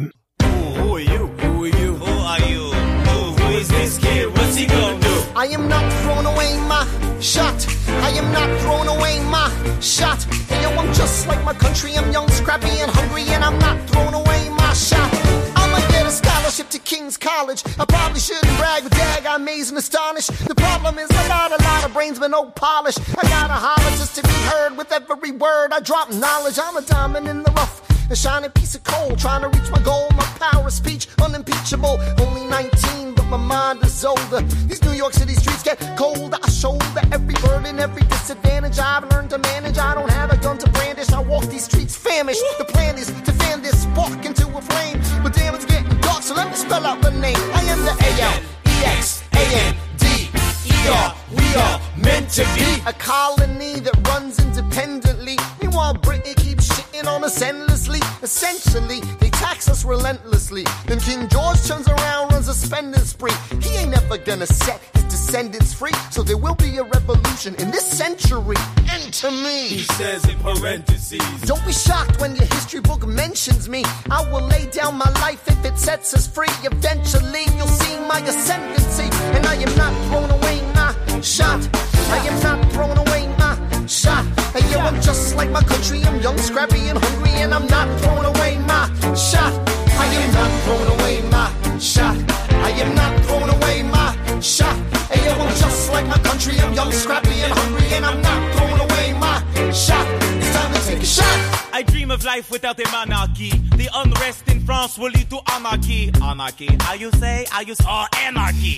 When I fight, I make the other side panicky with my shot. Yo, I'm a tailor's apprentice, and I got y'all knuckleheads and local parentis. I'm joining a rebellion, cause I know it's my chance to socially advance. Instead of sewing some pants, I'm gonna take a shot. And but we'll never be truly free until those in bondage have the same rights as you and me. You and I do or die. Wait till I sally in on a stallion with the first black battalion. Have another shot. Geniuses, lower your voices. You keep out of trouble and you double your choices. I'm with you, but the situation is fraught. You've got to be carefully taught. If you talk, you're gonna get shot. Bird, check what we got. Mr. Lafayette, hard rock like Lancelot. I think your pants look hot. Lawrence, I like you a lot. Let's hatch a plot blacker than the kettle calling the pot. What are the odds of God will put us all in one spot? Pop in a squad of conventional wisdom, like it or not. A bunch of revolutionary manumission abolitionists. Give me a position, show me where the ammunition is. Oh, am I talking too loud? Sometimes I get overexcited, shoot off at the mouth. I never had a group of friends before. I promise that I'll make y'all proud. Let's get this guy in front of a crowd. I am not throwing away my shot. I am not throwing away my shot. Hey, yo, I'm just like my country. I'm young, scrappy, and hungry, and I'm not throwing away my shot. I am not throwing away my shot. I am not just like my country. I'm young, scrappy, and hungry, and I'm not throwing away my shot. Everybody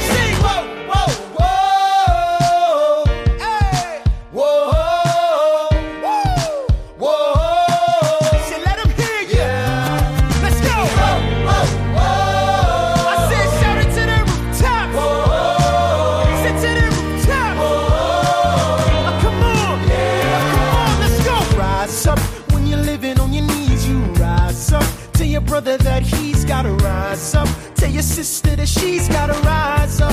When are these colonies gonna rise up? When are these colonies gonna rise up? When are these colonies gonna rise up? When are these colonies gonna rise up? Rise up. I imagine death so much it feels more like a memory. When's it gonna get me? In my sleep, seven feet ahead of me. If I see it coming, do I run or do I let it be? Is it like a beat without a melody? See, I never thought I'd live past 20. Where I come from, some get half as many. Ask anybody why we live living fast and we laugh. Reach for a flask. We have to make this moment last. That's plenty. Scratch that. This is not a moment. It's the movement where all the hungriest brothers with something to prove went. Foes oppose us. We take an honest stand. We roll like Moses, claiming our promised land. And if we win our independence, that a guarantee of freedom for our descendants? Or will the blood we shed begin an endless cycle of vengeance and death with no defendants? I know the action in the street is exciting, but Jesus, between all the bleeding and fighting, I've been reading and writing. We need to handle our financial situation. Are we a nation of states? What's the state of our nation? I'm past patiently waiting, I'm passionately smashing every expectation, every action's an act of creation. I'm laughing in the face of casualties and sorrow. For the first time, I'm thinking past tomorrow. And I am not throwing shot. Not throwing away my shot. I'm just like my country. I'm young, scrappy, and hungry, and I'm not throwing away my shot. We gonna rise up, time to take a shot. We gonna rise up, time to take a shot.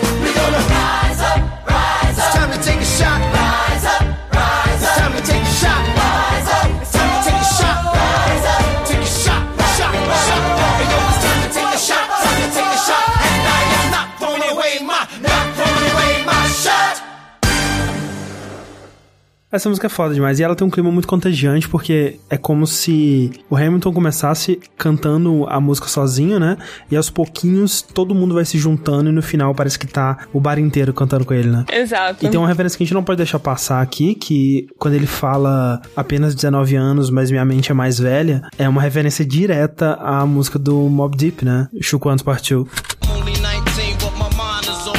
Uma coisa que eu acho muito legal na rima do Lafayette é como que, em comparação à primeira que ele lançou na última música e essa, essa já tem totalmente em inglês. Só que tem erros, né? É, ele não consegue, né? Ele vai tropeçando nas palavras. E aí tem uma coisa que é, é muito legal, que é o que eles chamam de falsas rimas. É basicamente você rimando, sendo que você não rimou de verdade. e é uma coisa que ele faz muito na linha dele, né? Sim, ele basicamente se confunde com a palavra e aí ele vai repetindo até encontrar a palavra certa, né? E no final ele realmente não fez uma rima de verdade. E outras coisas que são legais nas rimas é como que cada uma delas portrata mais ainda os personagens, né? O, o Mulligan, ele é aprendiz de alfaiate, ele tá querendo sair dessa vida de ficar costurando calças pra poder ser um- uma coisa bem maior, né? Que ele acaba virando um espião. O Lawrence, ele quer ter um, um- um batalhão de escravos libertos, né? Exato. Porque, pelo que eu entendi, a família dele tinha, né, uma fazenda e tinha coisa, toda essa coisa de escravos na, na época, só que ele era o cara que era contra a ideia. Então ele tem esse lado pessoal, porque ele é um dos caras que mais fala sobre esse lado de racismo, né, e o lado de escravos. E um que é legal desse verso do Lafayette nesse momento é que ele é o início de uma piada que vai se pagar lá na frente, né? Que é ele não sabendo falar inglês, né? Pra lá na frente surpreender a todos. Exato. Faz um intensivão. É outra música que ela só vai aumentando, né? E aí o Lawrence vai de Hype Man, né? Chamando a galera pra cantar junto. Surgem mais novos temas aí, né? Tem o... o uau, uau, uau, que é o, o tema basicamente da revolução, né? Ou das ambições do Hamilton, assim. Sempre que tem alguém falando sobre, né, as ambições dele e os desejos dele e tal, toca isso, seja só num pianinho ou alguém cantando mesmo. E o Rise Up, né? Rise Up também vira um tema forte. Várias, várias músicas. Uhum. Em seguida a gente tem The Story of Tonight, que é uma música sem rap, né? Ela é só mais um. É tipo um hino, né? Basicamente. É, digamos, é o tema desses amigos, né? Dos quatro amigos ali que se conheceram, né? O Hamilton, o Mulligan, o Lawrence Lafayette. E toda vez que eles aparecerem juntos, né? Ou toda vez que estiver falando dessa amizade, vai tocar também esse teminha, que é uma musiquinha muito bonitinha, né, cara? Bonitinha. Ela me lembra muito, até depois que eu li no Genius, uma pessoa falou a mesma coisa, apesar de não ter inspiração nenhuma, que ela me lembra muito os Miseráveis também. É. Que é aquela coisa de, ah, estamos aqui unidos, bebendo, celebrando, mas sabemos que, né, o futuro que nos aguarda, ele é mais sombrio e é mais, né, cheio de mortes e momentos tristes, mas, né, no momento momento vamos, né, celebrar e pensar na história que vai ser contada, né, que começou nessa noite. Dá vontade de você sentar com os amigos no bar e cantar. É, exato, e beber e cantar. Uma, uma curiosidade é que o, o Lin, ele escreveu essa música, a melodia dessa música com 16 anos. Exato. E ele trouxe aqui porque combinava muito com essa inocência, né? Com essa é, vontade de chegar lá, de fazer algo grande com seus amiguinhos e tal, assim. E ao mesmo tempo também ela tem essa ingenuidade de que eles falam que as pessoas vão contar a história do que aconteceu aqui e depois você vai descobrir que não necessariamente, né? Você, não, não é você que Uhum. decide quem que vai contar essa, essa história, qual história que vai ser contada, né? Então mostra muito dessa inocência aí. Então vamos ouvir ela. I may not live to see our glory. I may not live to see our glory. But I will gladly join the fight. But I will gladly join that fight. And when our children tell our story, And when our children tell our story, they'll tell the story of tonight. Let's have another round tonight. Let's have another round tonight. Let's have another round tonight. raise a glass to freedom. Something they can never take away, no matter what they tell you. Raise a glass to the four of us. Tomorrow there'll be more of us telling the story of tonight. They'll tell the story of tonight. Raise a glass to freedom. Something they can never take away. No matter what they tell you. Let's have another round tonight. Raise a glass to the four of us. Tomorrow there'll be more of us telling the story of tonight. Let's have another round tonight. They'll tell the story of tonight. Raise a glass to freedom. They'll tell the story of tonight. Raise a glass to freedom. They'll tell the story of tonight. Tell the story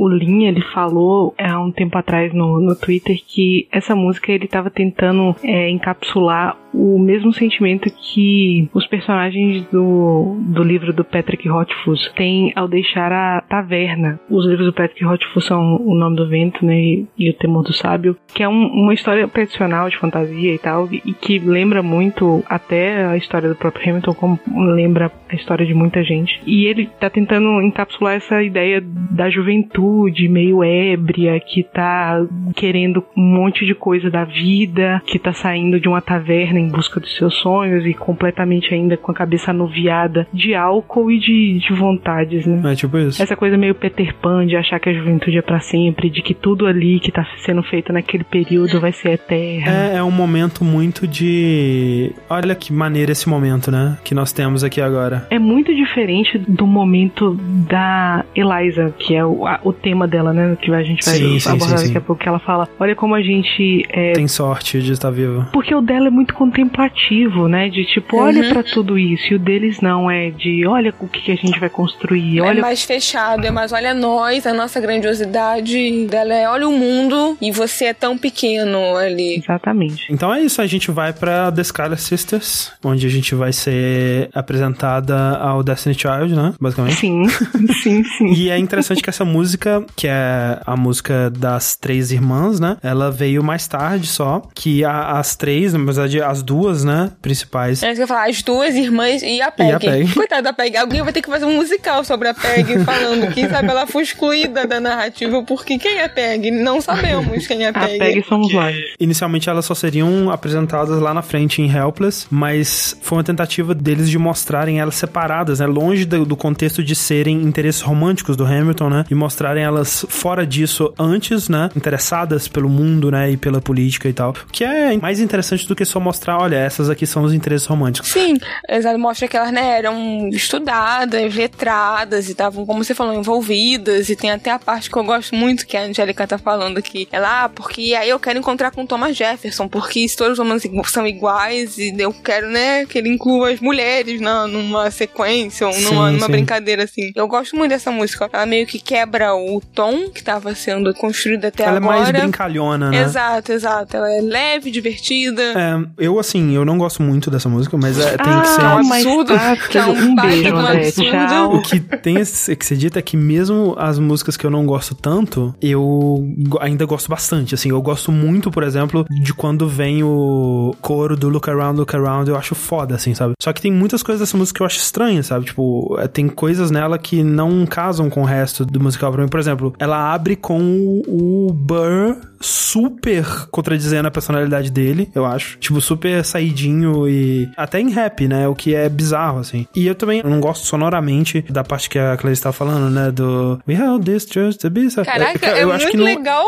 Eu acho que não encaixa, sabe? Não tem uma sonoridade bacana pra mim. Eu acho estranho, Cara, assim. uma- Mas ainda assim é uma música muito André, boa. como E assim eu não entendo tem o uma propósito dela. sonoridade bacana? Meu filho, quando a gente ouve esse negócio, a gente faz até um, um movimentozinho com o braço e dá Do um... pescoço. Ah, Exato, a gente estica a mãozinha pra cima, instala o dedo e fica um arco, um arco balançando a É, cabecinha. tá claro Absurdo. pra mim, é evidente, que você não cresceu ouvindo os trios de mulheres de R&B da década de 90. Tá claro pra mim. Não, tá, não cresceu. Uma coisa que é engraçada é que quando o pessoal ele foi fazer os casting calls, né, para encontrar os atores para os papéis, praticamente todos ele escrevia uma personalidade da música somado com um personagem de musical, né? Então, por exemplo, Eliza, ele fala que é a Alicia Keys mais Elphaba, que é a bruxa, né, do, do Wicked. Angélica é Nick Minaj mais um outro personagem que eu não conheço. E a Peggy, ele só coloca a Michelle Williams do Destiny Child.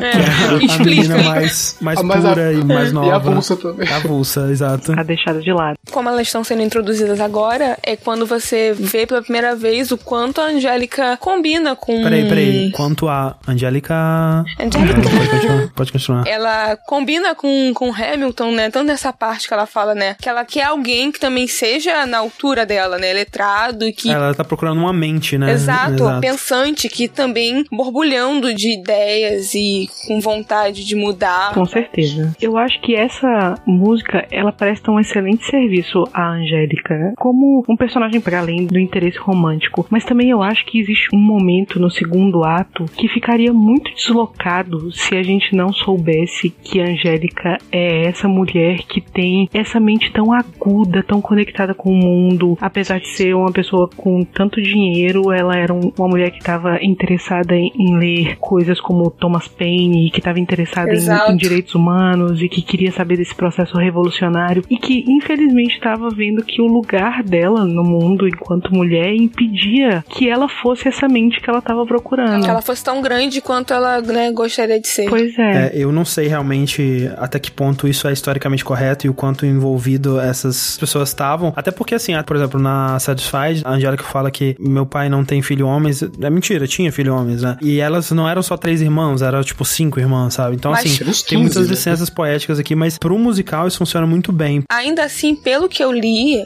é bem é, verossímil, sabe? É bem próximo da realidade. Ela- elas eram mulheres que eram educadas de uma para serem o que elas não poderiam ser, mas ainda assim foram educadas daquela maneira. Sim. É, vamos escutar então.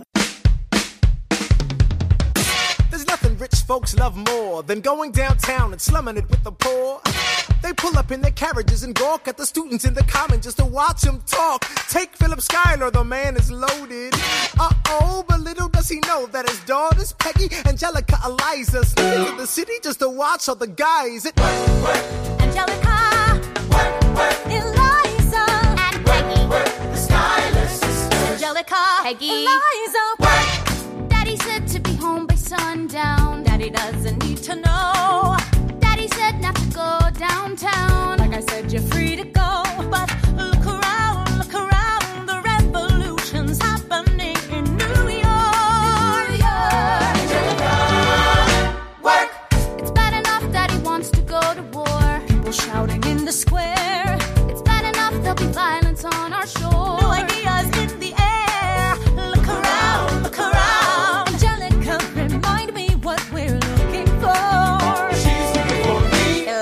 I'm looking for a mind at work. I'm looking for a mind at work. I'm looking for a mind at work. Whoa, whoa, whoa, whoa. Ooh, there's nothing like summer in the city. Someone in a rush next to someone looking pretty. Excuse me, miss, I know it's not funny, but your perfume smells like your daddy's got money. While you slumming in the city in your fancy heels, you're searching for an urchin who can give you ideals. Sir, you. Ah, so you disgust me. I'm a trust fund, baby, you can trust me. I've been reading Common Sense by Thomas Paine. So men say that I'm intense or I'm insane. You want a revolution, I want a revelation. So listen to my declaration. We hold these truths to be self-evident that all men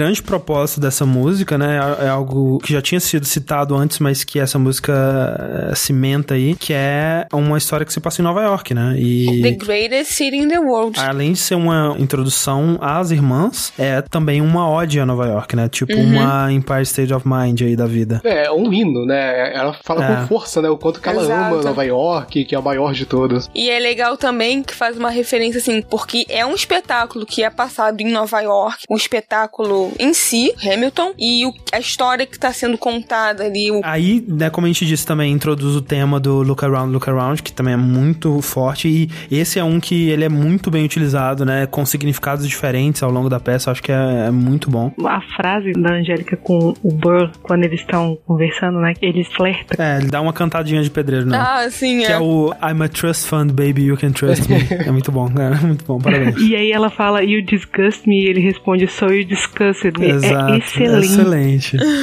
É muito bom, é genial. Mas eu acho bizarro, sabe? Eu acho que o Burr não seria esse cara, pelo resto da, da personalidade dele na peça. Eu acho que ele seria. Ele tem cara de safado. É, não, e assim, uma das poucas semelhanças que ele tinha com Hamilton, além de ser um órfão, acho que é justamente essa coisa, sabe, de mulherengo, de, sabe. Sim, mas eu acharia que o Burr ele seria mais o cara que iria quietinho, quietinho. assim, sabe? Escreve uma cartinha aqui, um bilhetinho, corre elegante, um manda pra pombinha. charmoso. Mas tem uma coisa interessante aqui no Burr. Talvez ele se comporte dessa maneira aqui porque ele é jovem, né? Ah. Aqui nessa música, que é uma música sobre sensualidade, sobre o verão, né? Sobre romance, flerte, ele fala uma frase que no segundo ato ele vai cantar de novo. Isso. Que é com o Hamilton, ele não tá envolvido. E aqui ele canta com felicidade Alegria. e tal. É, é tudo bem pra cima, né? Não é nada como o verão na cidade, né? Isso. Exato. E quando chega no segundo ato e ele canta essa mesma frase, é até um pouquinho do ritmo da batida é a mesma, mas é tanta malícia com que ele canta que ali sim, muito mais o Burr que a gente conhece. É, e aqui a gente tem que dar o nosso. A gente brincou, né? Mas a gente tem que dar o, o- os parabéns aí pra Peg, né? Que é triste, assim, porque tipo, ela basicamente só aparece aqui e na vida dela mesmo ela morre cedo, então por isso que ela não aparece mais no ato 2 e tal. Mas a atriz que faz ela, né? Que no ato 2 ela volta também pra uma outra música, que é a Jasmine Sifa Jones, é muito versátil, né, cara? Tipo, a Peg, ela é voz de criança. Ela é a mais Uhum. jovem, a mais inocente e tudo mais. E a personagem que ela faz no segundo ato é, tipo, o oposto, né? O uma mulher oposto. madura com a voz super poderosa de R&B, assim, uma voz de soul, Super né? Uma- sensual É bem jazz, bem encorpado, um negócio assim que você vai deslizando nas notas né, ela Exato. cantando. E aqui Então não, é aqui, muito, aqui ela muito parece como uma versátil. personagem cômica, né? Ela parece uma princesa da Disney, sei lá, Exato, assim. é. né? que tá ali só assim, olhando pros passarinhos e ah, o que estou fazendo aqui? Falando que o pai vai voltar mais cedo. Exato. Agora, a próxima música, Farmer Refuted, aí sim, tá? Aí, Aí sim. vamos falar. É. Caraca, essa música é impressionante pra caralho, cara. Sim, É. cara. É assim, o que acontece nessa música? Tem um, um sujeito chamado Samuel Seabury, e isso é baseado em fatos históricos de verdade, né? Que ele escreveu uma série de cartas, né? Defendendo o governo britânico e falando, não, esse pessoal aí da revolução, eles estão querendo farra, eles não vão fazer querem nada. tretar. Só querem Estão querendo tretar, tretar e... e... a parada tá boa aqui, o que que vocês estão mexendo? Não, não mexe com isso não. Mexe quem tá quieto. É, e o Hamilton realmente escreveu também várias cartas de resposta, né? Falando, não, você tá Porque maluco e tal. Hamilton era aquele cara, o twitteiro que responde É o troll, Twitter, sabe? é o textão. É, ele, ele, responde ele é, o textão. Hamilton é o cara que faz textão. Ele faz O textão. cara que dá like nos textões. Caralho, ele responde tweet com textão. Esse é o Exato, ele dá like e ele, ele é aquele cara que uma vez por dia fala assim no Twitter: queria estar morta. Queria estar morta. Exato. É o É Hamilton. exatamente isso. Cara, se o Hamilton vivesse hoje em dia, ele seria o maior twitteiro do mundo. Eu, eu não seguiria ele se fosse assim. E, Então, o que acontece pra deixar mais dinâmica a cena? Esse cara, o Samuel Seabury, ele tá na praça pública, né? Em cima de um caixote lá, de um pedestal dele lá. E ele tá lendo o texto dele pro público, né? E aí ele canta o textinho dele, que é uma valsa, canta uma vez, e na segunda vez o Hamilton entra por cima fazendo um rap na, na parada. E é impressionante pra caralho, porque, primeiro que é uma valsa, então é uma música em 6 por 8 né? Na- A métrica dela não é uma métrica de rap. Métrica de rap com raríssimas exceções. É 4 por 4 mesmo, né? Tipo, é Isso. uma métrica bem simples. E a outra coisa que é muito louca é que o Hamilton vai usando as palavras, né? E o ritmo da valsa dele pra criar uma resposta por cima. Ou seja, o Hamilton vai cantando uma coisa completamente diferente, mais complexa por cima, só que encaixando nas exatas mesmas rimas e pontuações e ritmos da música original. Quando o Samuel Seabury fala They have not your interests, o Hamilton substitui por The have-nots are gonna win this. O- os que não tem nada vão vencer isso, né? Cara, é muito impressionante porque a valsa, né, é uma valsinha lenta e ela tem várias pausas. Então o Hamilton ele tá acompanhando em cima da valsa e a valsa para e no espaço entre um verso e outro da valsa, ele vai preenchendo o vazio e quando a valsa recomeça depois da pausa, elas ainda estão sincronizadas, né, as duas versões. Ou seja, ele leva em consideração a duração da pausa pra dizer o que ele quer, mas ele encontra o Samuel de novo quando ele recomeça a cantar, né? E é impressionante pra caralho. Como faz isso? Não tem condição. De onde ele tirou essa ideia, né? É baseado na verdade do rap, obviamente, Aham. que tem toda essa história que tem a ver com o Big Pun e o Joel Ortiz. Pra quem não conhece, o Joel Ortiz, ele é um dos três membros do grupo Slaughterhouse. E o Slaughterhouse, ele é um grupo que também tem a ver com Eminem e tudo mais assim. A ideia é que o Joel Ortiz e o Big Pun, os dois são extremamente parecidos na hora de falar. Eles têm rimas parecidas, eles têm uma forma de entrada batida muito similar uma com a outra. E o Joel Ortiz, vendo nisso e pessoas falando como que ele pareceu com o Big Pun e tudo mais, ele fez um tributo ao Big Pun, já que o Big Pun morreu em 2000. E a ideia é bastante parecida. Ele pega algumas músicas do Big Pun e ele faz a rima dele em cima com palavras extremamente similares, né? Assonâncias e consonâncias em cima do que o Big Pun já fez na música original. E com isso, o Hamilton ele pegou essa mesma ideia pra poder seguir em cima do Seabury e o Hamilton falando junto. Vamos escutar. My name is Samuel Seabury, and I present free thoughts on the proceedings of the Continental Congress.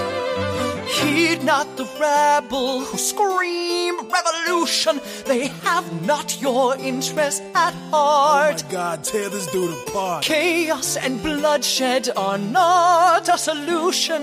Don't let them lead you astray. This Congress does not speak for me. They're playing a dangerous game. I pray the King shows you his mercy. For shame, for shame. Yeah. Have you all unravel at the sound of scream, screams? But the revolution is coming. They The have not have-nots are your gonna win. at It's hard heart. to listen to you with a straight face. Chaos and bloodshed already haunt us. Honestly, you shouldn't even talk. And what about Boston? Look at the cost and all that we've lost, and you talk This about Congress does not speak for My dog speaks more eloquently than playing a dangerous. Strangely, your mange is I the same. the King shows you his mercy. Is he in Jersey? Oh, for shame, For the revolution! for the revolution. You repeat yourself again, I'm gonna scream. Honestly, look at me, please don't read. not your interest. Don't modulate the key, then not debate with me. Why should a tiny island across the sea regulate the price of tea? Alexander, please. Bert, I'd rather be divisive than indecisive. Drop the niceties. Silence! A message from the king. A message from the king. A message from the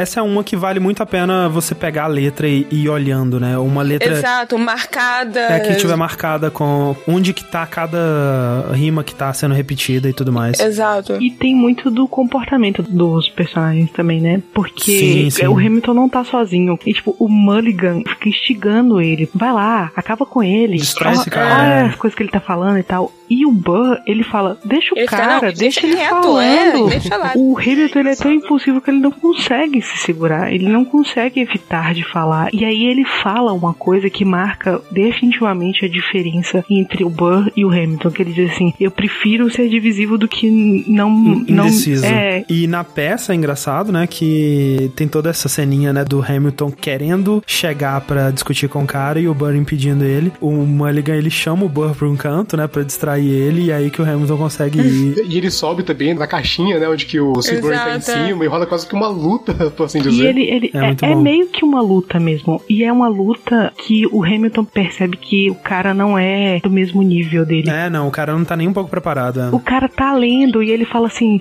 não lê, discute aqui comigo cara a cara, que é uma coisa que ele vai fazendo no segundo ato com alguém do nível Sim, dele, sim. pronto pra fazer isso. Mas o que ele tá pedindo ali, né, em termos de rap, é: é, faz um freestyle aqui comigo, vamos lá, vamos pra essa disputa. Enquanto o cara não, ele tá com a letra pronta, eu vou continuar lendo aqui o que eu tinha escrito. E eu acho que também é muito bom lembrar como que essa música ela termina dando abertura para a próxima, que Exato. Ah, sim. é um dos meus personagens favoritos, o que rouba a cena em todos os momentos, que é o Rei Exato. George. Caraca, que homem. Exatamente. Que é a You'll Be Back. Jonathan Groff, que entra em cena por poucos minutos no musical. Acho que ele tem uns 7 ou 9 minutos de cena. E essa é a primeira vez que a gente vê ele aparecer como Rei George. É, e mesmo o próprio Jonathan Groff ficou muito pouco tempo em Hamilton Em também, né? Ele Hamilton. foi o primeiro a sair, né? É, ele tinha outros compromissos, né? Ele é uma pessoa muito ocupada. Eu acho que ele não chegou aí pra Broadway, né? Ele só ficou. Não, ele foi, ele foi. O que aconteceu é que ele ia fazer só uma participação, né? E aí, quando ele tava pra sair, o seriado dele da HBO lá, como é que chama? Looking. The Looking, É, exato, Looking. foi cancelado, né? Bom, então já que for cancelado, vou ficar aqui, vou ficar por um ano. Aí quando deu um ano certinho, ele saiu. Você não reconhece o nome dele aí, ele ficou famoso por Glee, né? Ele fez o, o príncipe lá do Frozen também e tudo mais. Porque ele tem bem cara de príncipe, né? É, e ele é o único ator branco, né, caucasiano da peça. Por mais que, assim, aqui no Brasil a gente chamaria o Lin-Manuel de branco, né? Ele seria, É. no Brasil ele seria branco. Porque o Lin-Manuel é la- latino e nós somos latinos, então... O Samuel Seabury, na versão inicial, ele não é branco? Não,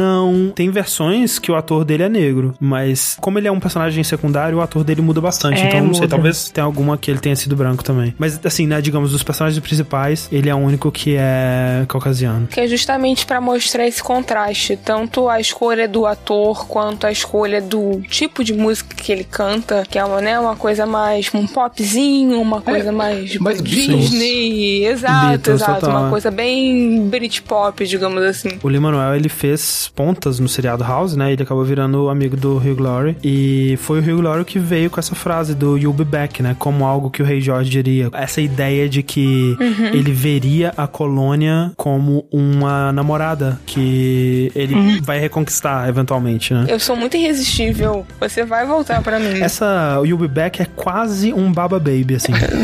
Quase um baba baby, olha aí, quase mesmo. Aí o Be Back foi a- uma música que eu ouvi antes de saber o que era Hamilton. Eu ouvi ela num vídeo que alguém tinha botado no Twitter e eu não sabia exatamente do que ela se tratava. E quando eu ouvi pela primeira vez, eu pensei que era uma música sobre um relacionamento abusivo que o cara não tinha noção de que ele estava num relacionamento Exato, abusivo. mas a ideia é muito boa. E ela soa, mesmo assim, né, como um romance, um cara que não tem noção da parada que ele tá fazendo, completamente desconectado da realidade. E é um momento muito decisão, né, no, no musical. Primeiro porque é uma música completamente diferente de todas as que a gente já tinha ouvido, porque é uma música bem popzinha, britânica, dos anos 50, 60, é bem Beatles. Sim, é bem tipo uma Penny Lane ou Getting Better, né? It's getting better. Essa sacada foi até do próprio Alex Lacamoire, né? De fazer ser uma baladinha Beatles, é justamente pela brincadeira da invasão britânica, né? Que foi o, uhum. como foi chamado o movimento dos Beatles no- nos anos 60 lá. Exatamente. E é um momento no palco também que é completamente disruptivo, porque entra ele sozinho no palco. Quando ele entra, ele fica só no palco, a luz sobre ele, o resto do palco completamente é, escuro. E ele fica ali sozinho durante uns 3, 4 minutos cantando uma música que é baseada numa carta que o Rei George realmente escreveu. Ressentidíssima. Recentíssimo. Tava rolando esse movimento, né, da independência americana, o pessoal naquela efervescência toda, e ele manda essa carta, tipo, que isso? Pode você pensa que você vai? E não foi esse o acordo que a gente fez. Então vamos ouvir ela aí.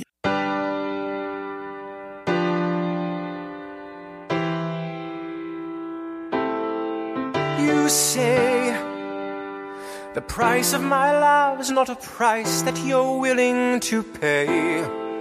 You cry in your tea, which you hurl in the sea when you see me go by. Why so sad? Remember, we made an arrangement when you went away. Now you're making me mad. Remember, despite our estrangement, I'm your man. You'll be back, soon you'll see. You remember you belong to me. You'll be back, time will tell. You remember that I served you well. Oceans rise, empires fall. We have seen each other through it all. And when push comes to shove, I will send a fully armed battalion to remind you of my love. Da da da da da.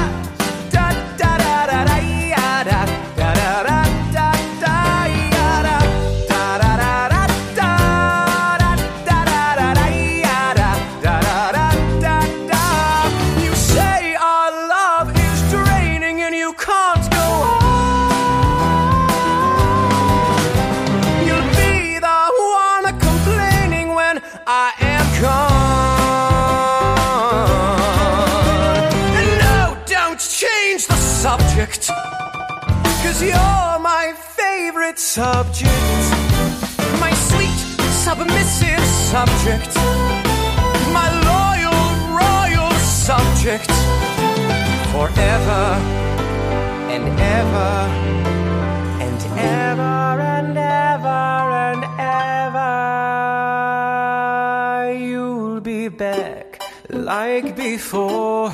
I will fight the fight and win the war for your love, for your praise, and I'll love you till my dying days. When you're gone, I'll go mad.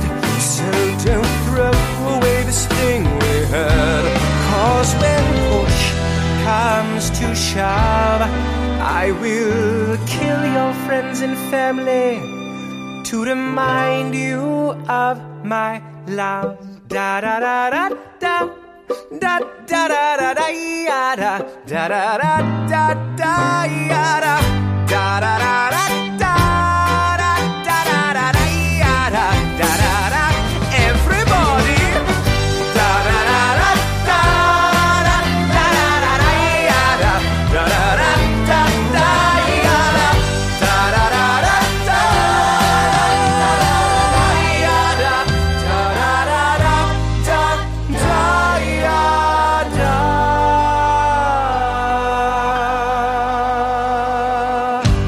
Umas curiosidades é que eu, ouvindo a música, né, eu ouvi ela primeiro antes de ver o vídeo, eu esperava que a performance dela seria muito mais extravagante, né? Que teria o Rei George dançando e fazendo estripulias.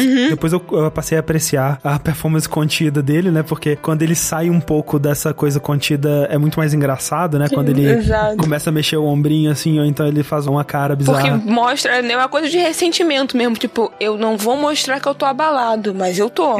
E outra coisa coisa que é curiosa é que essa música, né? O, o Rei George ele tem três participações ao longo do musical. Todas as vezes ele canta a mesma música, né? Com letra diferente, mas a mesma pegada, né? A mesma Melodia. Melodia, exato. E ele canta sozinho, né? E, exceto quando ele comanda as pessoas a cantarem junto com ele, que é basicamente monarquia, né? Tipo, é, a monarquia Uhum. nunca muda e é só uma pessoa que tá no poder e seus súditos, né? E outra coisa também é que, se eu for assistir a versão bootleg que rola pela internet aí, ela foi claramente gravada antes deles gravarem o álbum, porque tem algumas diferenças. Em várias músicas tem algumas coisinhas diferentes, mas nessa tem uma grande que é o Everybody dele, né? Que no, no bootleg eles só falam Everybody. E na versão do Spotify é um Everybody tipo do All You Need Is Love. É um everybody. É. É, é. foi uma outra sacada que eles tiveram na hora que eles foram gravar o, o, o CD. E é uma quebra muito boa, né? É um alívio cômico, basicamente, da peça. Exato. Nossa, adoro essa música. Ao mesmo tempo que é muito pontual, né? Ele serve narrativamente também no- nos momentos que ele chega. Não é só um alívio cômico. O Jonathan Groff como personagem é, é excelente, né? Todas as caras e bocas que ele faz quando ele tá falando, e ele meio que domina ali a cena. E é um, um humor muito diferente do que a gente tava vendo antes, né? Porque tem humor nas músicas anteriores, mas é sempre um humor que você precisa entender referências, muito inteligente, elaborado. Aqui não, é um riso largado. Esse é exagerado, É. exato. é. Não, só a felicidade dele falando que vai matar o- os seus amigos e a sua família. Pra você lembrar do meu amor por vocês. Exato. Ele É com a negócio assim. animação, com a felicidade. E de novo, né? As rimas dele são super simples, né? São as- talvez as rimas mais simples de, de todas, assim, né? E ele preenche, sei lá, um terço da música com um darararada, né? Então ele não tem a capacidade lírica dos revolucionários. E aí, falando em revolucionários, a gente vai pra Right Hand Man, que é outra que eu adoro. Puta que pariu, que música foda. Que é a introdução do George Washington, né? Grande. Que é um outro mão aí chegando. Outro mão, que é mostrado aqui como alguém desesperado, né? Alguém que tá perdendo a guerra enquanto ele tenta manter as boas aparências, né? O que é interessante, porque o George Washington, ele é um personagem que ele tem o dom do rap, né? Dentro de si, mas ele só faz rap quando ele tá puto, né? Ou quando ele tá perdendo o controle, né? Então, a ideia é que ele é, no fundo, um rebeldão tipo o resto, mas que ele tem que tentar manter as aparências de um líder refinado, né?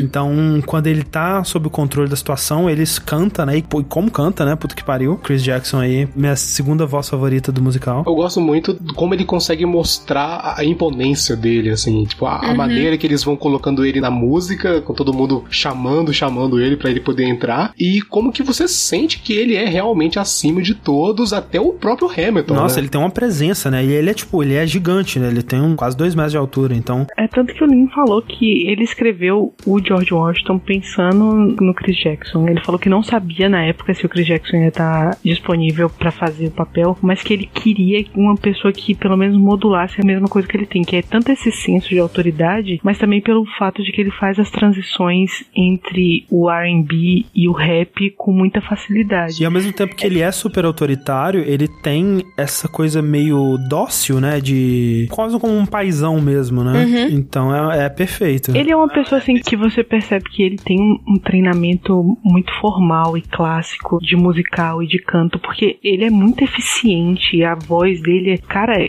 e quando ele canta dá, dá uma arrepiada assim, ele quando ele É, entra não, o, o momento é, máximo dele cantando a gente só vai ver no ato 2, né? Mas aqui a gente já tem alguns trechinhos que já dá pra dar uma arrupiada. Mas assim, essa música eu acho ela fantástica, ela tem vários momentos, né? E, e o primeiro momento é mostrando a guerra, né? E muito interessante, né? Tem outras músicas que vão mostrar a guerra, mas nessa aqui é bem legal, né? Tipo, como que eles incorporam barulhos de canhão na, na letra da música, né? E efeitos sonoros, né? Dentro dos versos mesmo, mostrando o que tá acontecendo na guerra, né? Eles recuando e o George Washington puto, que são esses os homens com quem eu devo defender a América, né? Ele percebendo que ele precisa de ajuda, né? Eu não posso estar em todo lugar ao mesmo tempo, eu preciso de ajuda e tal. E ao mesmo tempo que isso tá acontecendo, o Hamilton e seus amiguinhos mostra eles em umas missões separadas, né? Tentando roubar canhões dos britânicos. E, tipo assim, eles não têm batalhões, né? eles não têm soldados, então eles vão indo mais na inteligência, né? Mais na furtividade, tentando fazer as coisinhas dele aqui e ali, até que o Hamilton é notado pelo Senpai, né?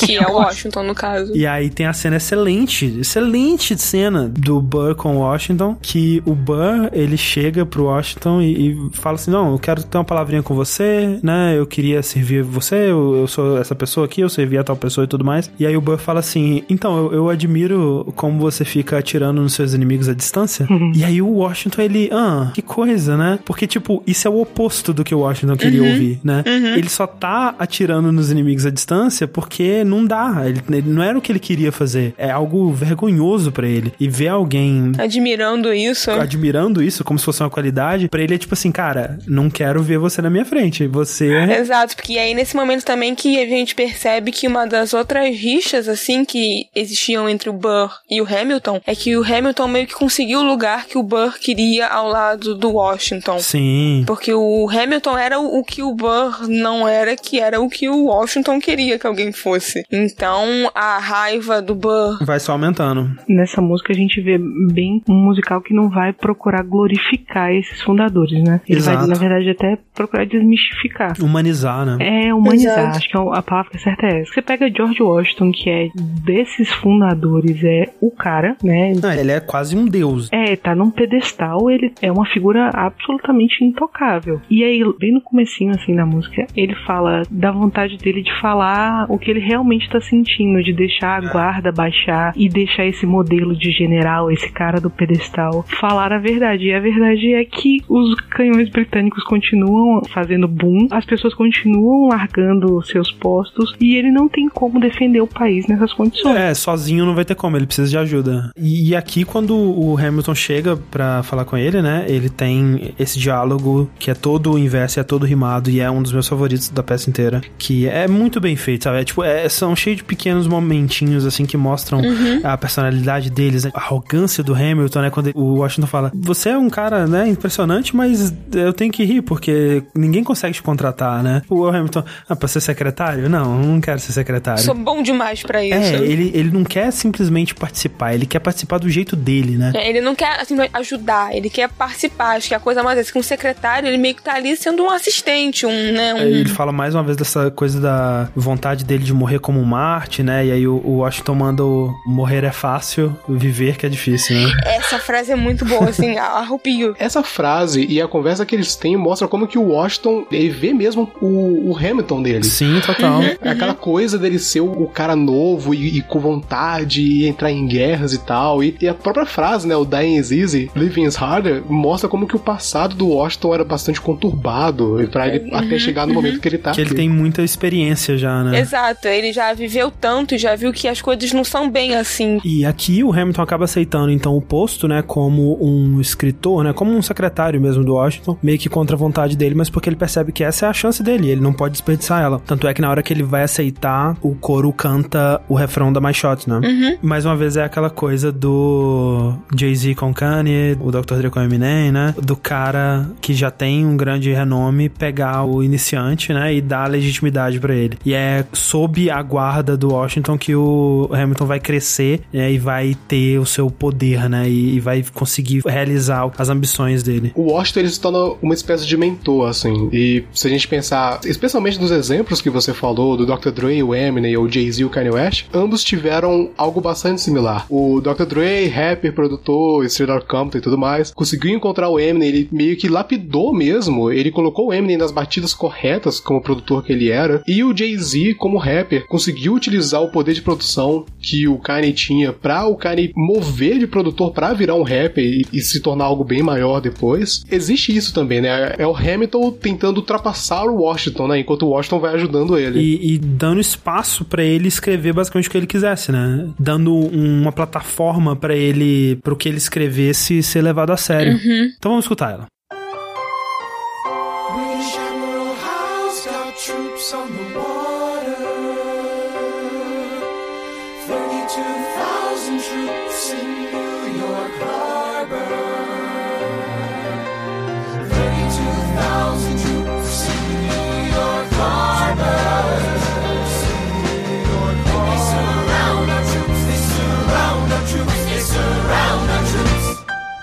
As a kid in the Caribbean, I wished for a war. I knew that I was poor, I knew it was the only way to rise up. If they tell my story, I am either gonna die on the battlefield in glory or rise up. I will fight for this land, but there's only one man who can give us a command so we can rise up. Understand, it's the only way to rise up, rise up. Here he comes. Here comes the general. Ladies and gentlemen. Here comes the general. The moment you've been waiting for. Here comes the general. The pride of Mount Vernon. Here comes the general. George Washington. We are outgunned, outmanned, outnumbered, outplanned. We gotta make an all-out stand. Hey yo, I'm gonna need a right hand man. Check it. Can I be real a second? For just a millisecond. Let down my guard and tell the people how I feel a second. Now I'm the model of a modern major general, the venerated Virginian veteran whose men are all lining up to put me up on a pedestal, writing letters to relatives, embellishing my elegance and eloquence. But the elephant is in the room. The truth is in your face when you hear the British cannons go. Any hope of success is fleeting. How can I keep leading when the people I'm leading keep retreating? We put a stop to the bleeding as the British take Brooklyn. Night takes Rook, but look, we are outgunned, outmanned, outnumbered, outplanned. We gotta make an all out stand. Hey yo, I'm gonna need a right hand man. Incoming! Battering down the battery, check the damages. We gotta stop them and rob them of their advantages. Let's take a stand with the stamina God has granted us. Hamilton won't abandon ship, yo, let's steal their cannon. Shaboom! Goes the cannon, watch the blood in this shit spray. And goes the cannon, we're abandoning Kips Bay. And there's another shipping. We just lost Southern tipping. We gotta run to Harlem quick, we can't afford another slip. Guns and horses giddy up. I decide to divvy up my forces. This skittish as the British cut the city up. This close to giving up. Facing mad scrutiny, I scream in the face of this mass mutiny. Are these the men with which I am to defend America? We ride at midnight, Manhattan in the distance. I cannot be everywhere at once, people. I'm in dire need of assistance. Your Excellency, sir. Who are you? Aaron Burr, sir. Permission to state my case. As you were? Sir, I was a captain under General Montgomery until he caught a bullet in the neck in Quebec. And well, in summary, I think that I could be of some assistance. I admire how you keep firing on the British from a distance. I have some questions, a couple of suggestions on how to fight instead of fleeing west. Yes? Well, Your Excellency, you wanted to see me. Hamilton, come in. Have you met Burr? Yes, sir. We, keep, meeting. as I was saying, sir, I look forward to seeing your strategy play out. Burr, Sir, close the door on your way out. Have I done something wrong, sir? On the contrary, I called you here because our odds are beyond scary. Your reputation precedes you, but I have to laugh. Sir? Hamilton, how come no one can get you on their staff? Sir. Don't get me wrong, you're a young man of great renown. I know you stole British cannons when we were still downtown. Nathaniel Green and Henry Knox wanted to hire you. To be their secretary, I don't think so. Now, why are you upset? I'm not. It's all right, you want to fight, you've got a hunger. I was just like you when I was younger. Head full of fantasies of dying like a martyr. Yes. Dying is easy, young man. Living is harder. Why are you telling me this? I'm being honest. I'm working with a third of what our Congress has promised. We are a powder keg about to explode. I need someone like you to lighten the load. So, I am not throwing away my shot. I am not throwing away my shot. And yo, I'm just like my country. I am not throwing away my shot. son, we are outgunned, You outmanned. need all the help you can get. I have some friends. Lawrence Mulligan, Marquis de Lafayette. Okay, what else? Outnumbered, outplanned. We'll need some spies on the inside, some kingsmen who might let some things slide. I'll write to Congress and tell them we need supplies. We rally the guys, master the element of surprise. I'll rise above my station, organize your information till we rise to the occasion of our new nation. Sir, Here comes the general. rise up, What? Here comes the general. rise up, What? Here comes the general. rise up. What? Here comes the general. And his right hand man.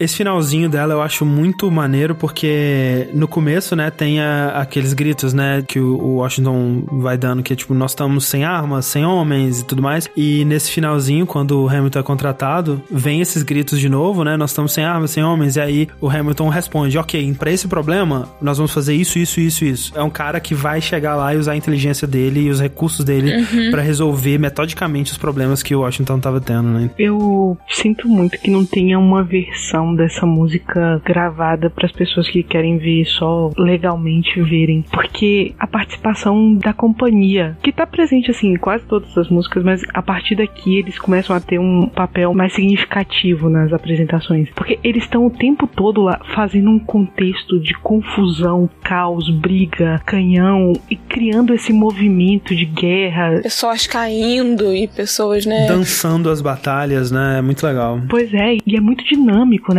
A coreografia de dança deles é muito dinâmica. Sim, sim. Foi muito criticada por ser excessivamente coreografada. Os movimentos são bem característicos de movimento de dança, mesmo bem marcados e tal. Mas eu acho que, que é um, um elenco relativamente pequeno, né? Mas é uma plasticidade tão bonita e ao mesmo tempo tão forte o que eles conseguem construir ali, tanto com a dança quanto com as repetições que eles ficam fazendo o tempo todo em todas as músicas e aqui mais ainda de ficar criando esse ambiente de guerra e foi o primeiro momento assim que eu percebi eles e depois eu nunca mais consegui deixar de perceber. A dança tem até um quê de breakdance, né? Tem, tem sim. A coreografia, obviamente, não é do Lin-Manuel Miranda, é de um cara que eu não vou conseguir falar o nome. Eles já tinham trabalhado juntos porque o Lin-Manuel Miranda fez a adaptação de Bring It On, que aqui no Brasil ficou Teenagers as Apimentadas, que é um, um excelente É, é o. é o Andy Blankenbuller. Ele que é o responsável pelas coreografias, e ele foi responsável pelas coreografias em Bring It On também, que eles trabalharam juntos antes. E ele é um cara muito de fazer as coreografias a partir de batida, né? De fazer essas marcações. E nas próximas músicas aqui a gente vai ver talvez as coreografias mais elaboradas da peça, né? Porque em seguida aqui a gente tem a Winter's Ball, que é outra música de transição, né? Mas pra mostrar, ó, passou um tempo, né? É 1780 já, já foram quatro anos desde o começo. Nesse ponto aqui o Hamilton já tem um certo renome, né? Já era brother do Washington e tal. E de novo a música começa com pam, pararam, pam, pam. E, e mais uma narração do Burr, já com bastante ressentimento do Hamilton ter conseguido o que ele não conseguiu, né? Que é, é sentar-se ao lado do pai, né? No caso, o George Washington, se tornando o braço direito dele. Mas que apesar disso, uma coisa que eles têm em comum é que os dois são bem mulherengos, e aí eles estão nesse baile, né? Dos soldados e das pessoas envolvidas com a revolução e tal, onde também estão as irmãs Skyler, né? E é basicamente isso, ela serve como uma ponte para a próxima música. Vamos ouvir aqui. How does a bastard, orphan, son of a whore go on and on, grow into more of a phenomenon? Watch this obnoxious, arrogant, loudmouth bother be seated at the right hand of the father. Washington hires Hamilton right on sight. But Hamilton still wants to fight, not right. Now Hamilton's skill with the quill is undeniable, but what do we have in common? We're reliable with the ladies. Are so many. Ladies, looks, proximity to power. Ladies, they delighted and distracted. And Martha Washington named her feral tomcat after him. That's true. 1780, a winter's ball, and the Schuyler sisters are the envy of all. Yo, if you could marry a sister, you're rich, son. Is it a question of if Burr or which one? Essa música não tem muita coisa, né? Ela é só uma transiçãozinha mesmo. Tem duas coisinhas que são engraçadas, que é essa coisa do Burr falar que a, a mulher do George Washington, a Martha Washington, deu o nome do gato selvagem que ela tinha, de Hamilton, né? Porque ele era incontrolável, né? Ele era um, um cara que não sabia quando parar. E é um- uma dessas paradas que foi falada sobre ele depois da morte dele como maneira de destruir o caráter. Que, Que onde já se viu um cara que, né, vai ser a cara da nossa nação, não pode ser mulherengo, tem que, né, ser Não um cara pode. Mas é engraçado que aí o, o, o Lin, ele coloca como se o, o Hamilton ele fosse abraçar isso, né? Em Sim, vez de é. ser algo usado contra ele. É porque essa é uma música em que eles estão falando mesmo dessa vontade de pegar a mulher, né? De- Deflorá-las, como ele Que menciona. termo, né? Que tristeza. De ver quem faz mais número na micareta, né? Aquela coisa toda. E aí eles falam já que, né, que nesse baile que eles estão, tem as irmãs Skyler e que se você casar com uma delas, você vai estar rico e tudo mais. Inclusive tem a rima maneira, né? Ele rima cis Sister, Your Rich Son com If Bar or Which One. eu lembro que eu tinha um vídeo do Eminem que era ele falando assim: ah, as pessoas falam que em inglês não tem rima pra palavra orange, né? E ele fala: porra nenhuma, tem rima sim, eu posso rimar o que eu quiser, eu posso inventar um bilhão de rimas pra palavra orange, porque essas rimas mais complexas, né? Elas não necessariamente são de uma palavra com Com outra. exato. Elas podem ser de 10 Aham. palavras com uma ou de duas palavras com cinco. E o que importa é se a sonoridade bate, né? E às vezes o jeito que você fala, você induz uma sonoridade na palavra pra ela rimar com a próxima que você vai dizer, né? Então é uma técnica muito impressionante, né? É, é o que eles chamam do rap, eles chamam de near rhyme, que eles chamam, né? Que é o, aquela rima que você consegue pegar pelo ouvido. Então, por exemplo, é Wine Life Cry. Tipo, não são palavras que se rimam, mas quando você escuta elas, e se você forçar um pouquinho, você consegue. E pra consonância também funciona assim, que é aim, brim, cram, fame, que, mais uma vez, se você pegar e escrever elas do jeito correto, entre aspas, não vai rimar. Mas da forma que eles falam, pelo sotaque que eles lançam, acaba mudando a maneira que a palavra é dita e cria uma rima desse jeito. E seguindo aqui então a gente vai para Helpless, que aí sim, uma senhorinha de uma música. Primeiro que o termo Helpless é outro que vai virar um tema, né? E, e também ele tem a sua cadência, né? Helpless, que vai ser cantado ao longo da peça inteira e também reapropriado de várias maneiras, né? Diferentes para ser aplicado futuramente. E essa é uma música cantada do ponto de vista da Elizabeth Schuyler. É uma música que conta sobre ela se apaixonando pelo Hamilton, né? E mostra aí a habilidade do Lin-Manuel de contar uma história gigantesca. Em quatro minutos ele vai contar desde ele se conhecendo, se apaixonando, trocando cartas, até ele se casando, né? Eu acho que uma coisa que é bem legal é ver como que a Eliza ela entra numa vibe bem Beyoncé, né? A forma que ela Total, fala, a batida também é muito parecida. Essa música, ela é o Lin-Manuel fazendo uma homenagem a esse, basicamente, estilo, né? Que começou nos anos 90 aí de divas do R&B fazendo duetos com rappers, né? Principalmente Ja Rule. Ja Rule, ou então própria Beyoncé, né? Com o Jay-Z, um Crazy in Love da vida aí. Sim. Ou realmente o a Shanti com Ja Rule e tal. A menina pura e tudo mais, e apaixonada, cantando sobre o amor. Que tem também uma forma de cantar que é diferente da dele, que é uma coisa mais, né, angelical, digamos assim. Tem esse pedaço da mulher cantando, e aí no final vem um verso do cara, que é estranhamente. A, a música é a menina falando sobre o cara, e aí quando o cara vai cantar, ele também fala sobre ele.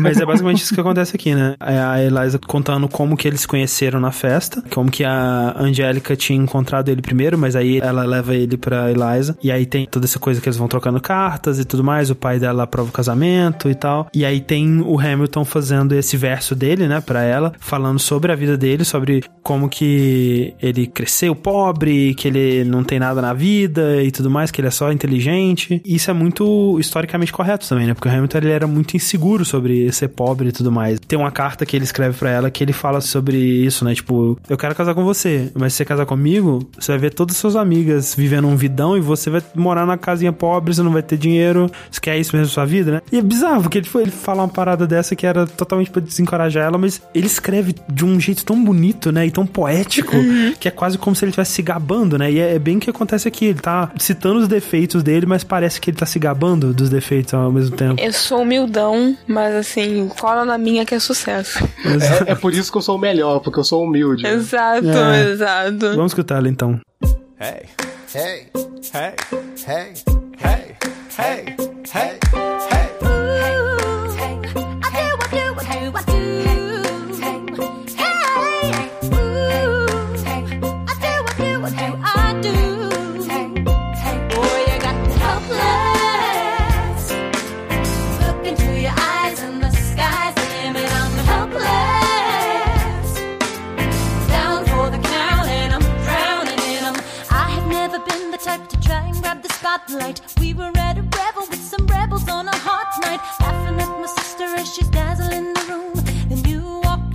And my heart went boom, trying to catch your eye from the side of the ballroom. Everybody's dancing in the band's top volume, right to the rhythm as we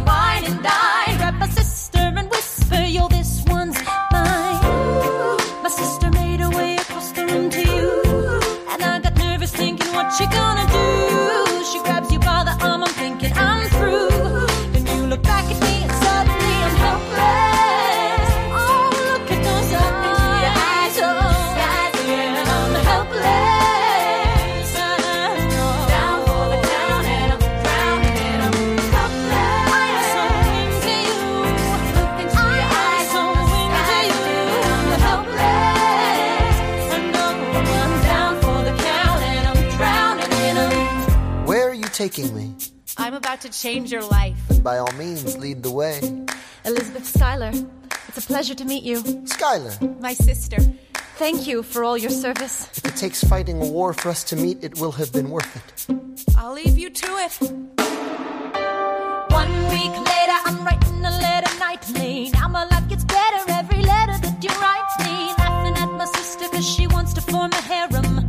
saying, if you really love me, you would share 'em. Ha! Two weeks later, in the living room, stressing. My father stone faced while you're asking for his blessing.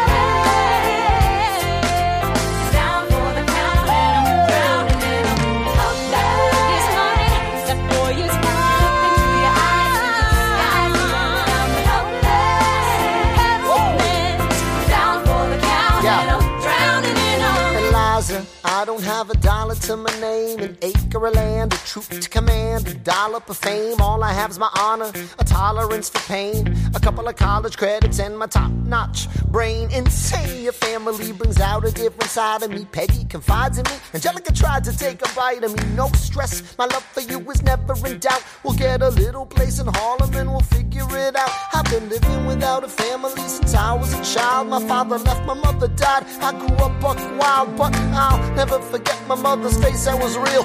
Long as I'm alive, Eliza, swear to God you'll never feel so. I you, I do.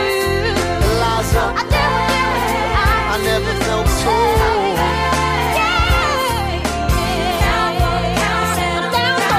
Yo,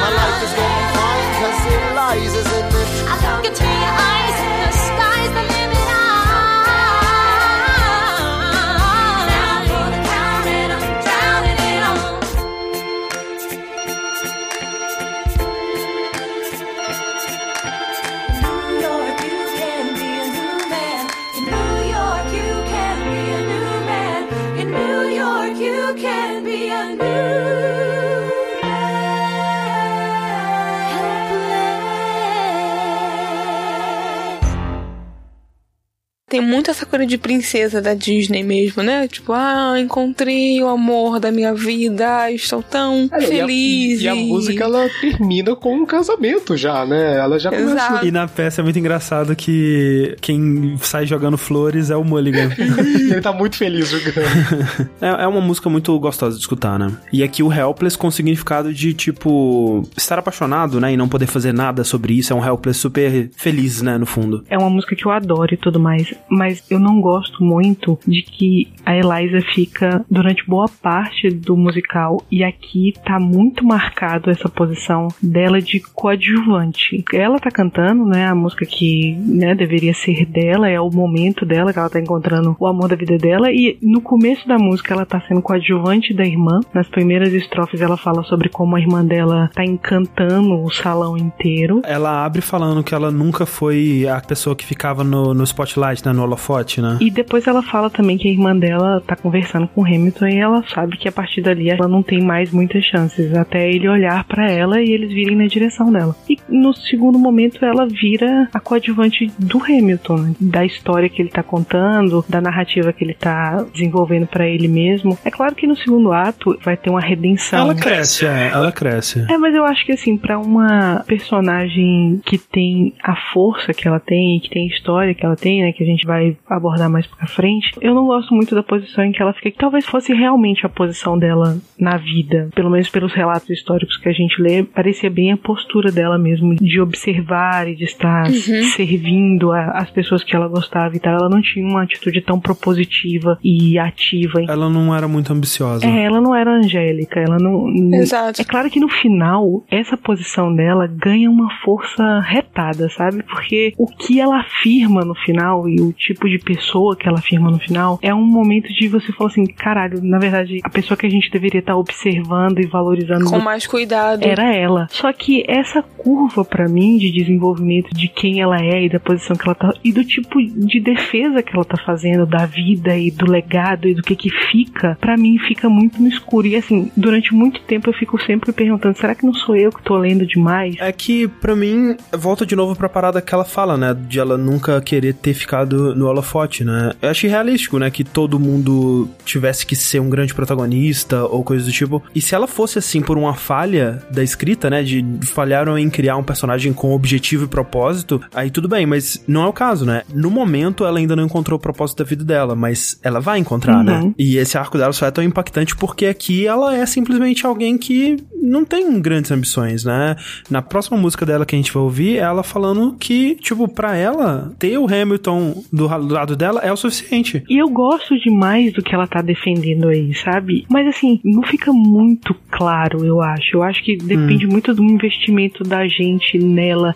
Sinceramente, assim, eu acho que pra pessoa que tá ouvindo pela primeira vez, ela demora a aparecer como um personagem para dar atenção. É, não, eu concordo, mas ao mesmo tempo eu não acho que isso é um defeito, porque Não, você também não tem acho. ela aqui como um personagem menos interessante, até como uma escada pra Angélica parecer ainda mais interessante. Mas é isso, porque no final, Eliza ela surge com uma força muito maior do que de todos os outros. Sim. Muito maior do que de Angélica, muito maior do que de Hamilton. A força que ela tem é de uma outra não, ordem. não fala assim que eu vou chorar aqui. É emocionante mesmo. né? Pra mim tem tanta força essa defesa que ela faz muito silenciosamente que eu fico triste que não tenha um foreshadowing. Eu não sei, mas será que parte dessa força não é justamente porque ela tava oculta? Aí quando você percebeu, você pensou: caraca, parte da força dela é justamente ter sido sempre deixado um pouco de lado, e ter ficado na sombra do Hamilton, sempre né, só auxiliando e sendo um ombro ali pra ele. E querer coisas simples, né? Exato, é, Sim, exato. sim. O que ela quer da vida é muito simples. Mas é, e aí em seguida, acho que, sei lá, top 3 músicas de Hamilton aí, Satisfied, né? Nossa, mas Sim. Nossa, dúvida nenhuma. eu acho que até hoje é minha favorita, assim. Assim, né, tem aí frases que são importantes, né, que tem seu próprio tema, né, My Shot, Just Wait, Helpless, e Satisfied vai incluir Satisfied, que talvez seja a mais importante de todas, assim, que a palavra Satisfied é usada em todos os sentidos que ela pode ter ao longo do musical, de um jeito muito impactante, muito interessante, e é uma palavra que eu nunca mais vou conseguir Não. ler sem pensar, tipo, essa palavra é de Hamilton, é inventada aqui, não existia antes. E é uma das músicas mais ambiciosas, tanto narrativamente, quanto na letra, quanto visualmente no palco. É isso que eu ia falar, na montagem é uma das melhores, assim. Porque a, né? gente, a gente não falou, né? Mas assim, o palco do Hamilton, ele é muito interessante, né? Que você tem Uhum. tanto trilhos pra trazer objetos de cenário, quanto dois discos no chão, né? E os dois discos, eles podem girar é, independentemente, né? Um pode girar no sentido horário. É um círculo e a borda gira e o meio gira. E eles, né, giram independentemente. E eles usam muito bem também a ideia. Muito bem, eles usam isso muito bem em várias situações diferentes e aqui talvez o Uhum. melhor uso dessa parada, porque o que acontece? No final da música anterior, né, eles estavam no casamento da Eliza e aí tem o brinde da Angélica pro casal e tudo mais, e aí ela vai lembrando, né, e ela dá um rewind lá pra Winter's Ball, né, pra música do Pra baile. quando o Hamilton conheceu a Eliza, ou melhor, pra quando ela, né, Conheceu o Hamilton, exato. Porque se você assistir é, Winter's Ball, dá pra você ver todos os acontecimentos que ela conta aqui no fundo, acontecendo no fundo de Winter's Ball e de Helpless, É né? muito legal. Então, assim, é, é uma montagem muito atenciosa e muito complexa, assim. Essa música faz valer a pena cometer atos ilícitos e baixar o bootleg. Porque essa é uma cena que não dá pra, né, você ficar satisfeito só ouvindo. Opa. É, e aí quando dá esse rewind, né? É como se tivesse tudo voltando no tempo, né? Aí ela parada no centro. Ai, é tão legal. As pessoas voltando, o movimento É, do corpo, é- é- a né? coreografia é muito bem feita, começa a cair no chão e levantar e tudo isso enquanto tá tudo girando é, em sentido anti-horário, né, pra dar essa sensação de que tá tudo voltando. Então é muito impressionante e as luzes, né, também dando esse efeito, assim, é, é- nossa, é impressionante. Que é uma das coisas mágicas do teatro, né? O quanto eles conseguem fazer com, né, só um palco e poucos elementos. E então são soluções elegantes, sabe? E simples pra criar algo muito grandioso. Confuso na hora que você vê. E é muito louco que essa a atriz que faz a Angélica, né, que é a Renée Elise Goldsberry. Que mulher. Que, inclusive, ela participa de The Good Wife, né, Pam? Uhum. Ela é advogada mal, ela é do lado mal. Tem cara mesmo, hein? Ela recebeu do agente dela a proposta, né, pra fazer a audição, como é que ela... O teste, é. Uhum. O teste, né, pra entrar no, pro Hamilton, e ela viu assim e falou, ah, não é pra mim, Nick Minaj? Não, não, não sei se aí não. Mas insistiu, né, mandou a fita pra ela ouvir, e ela ficou tão impressionada que ela falou assim, ó, isso aqui eu nunca vou conseguir fazer, mas eu achei tão maneiro que eu quero pelo menos trabalhar como, Uhum. sei lá, produtora de alguma forma. Uhum. Tá pra envolvida possibilitar que isso aconteça. Uhum. E ela foi lá, fez o teste e, tipo, foi de longe o melhor que eles viram pro personagem, né? Porque ela tem um dos raps, talvez o mais difícil da peça, o rap mais difícil da peça. O Lafayette, ele tem os mais rápidos, mas alguns são curtos, né? E essa música, ela tem, tipo, cinco minutos e é quase inteira a Angélica fazendo os rap dela. E sem parecer que tá se esforçando, né? Acho que essa foi a chave que a Renée conseguiu trazer pro personagem, que ela não pode parecer que tá fazendo show-off. Ela incorpora a Nicki Minaj no seu auge, basicamente, e ela consegue lançar tudo direitinho. E eu acho que mostra muito como ela é tão similar ao Hamilton nesse nível de Exato, inteligência exato. e astúcia, né?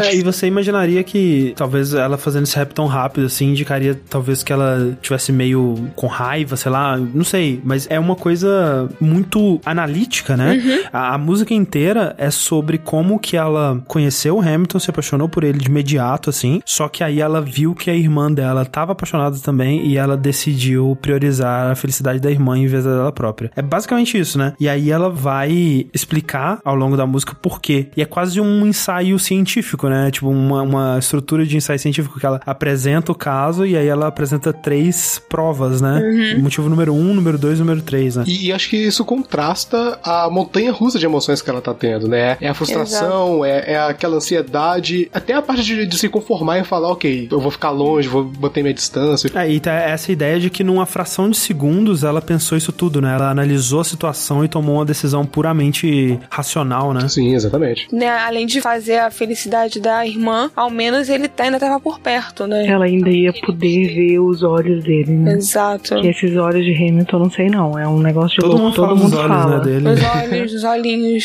Vamos ver ela então. Alright, alright, that's what I'm talking about. Now, everyone, give it up for the maid of honor, Angelica Schuyler. A toast to the groom. To the groom, to the groom, to the groom, To the bride.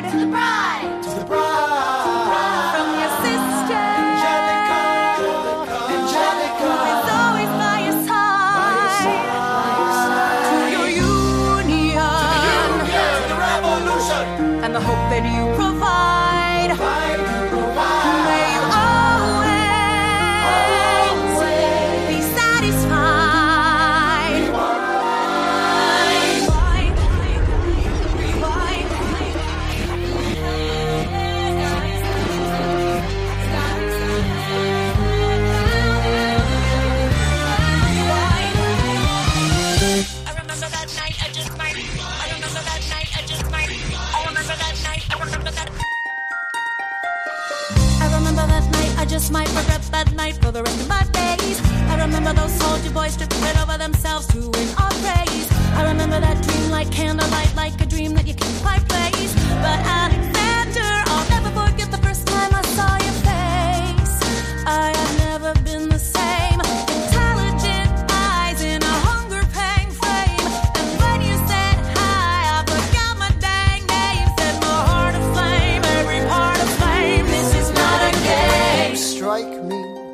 woman who has never been satisfied. I'm sure I don't know what you mean. You forget yourself. You're like me, I'm never satisfied. Is that right? I've never been satisfied. My name is Angelica Schuyler. Alexander Hamilton, Where's your family from? unimportant, there's a million things I haven't done. Just you wait, just you wait. So, so, so, so this is what it feels like to match wits with someone at your level. What the hell is the catch? It's the feeling of freedom of seeing the light. It's Ben Franklin with the key and a kite. You see it right? The conversation lasted two minutes, maybe three minutes. Everything we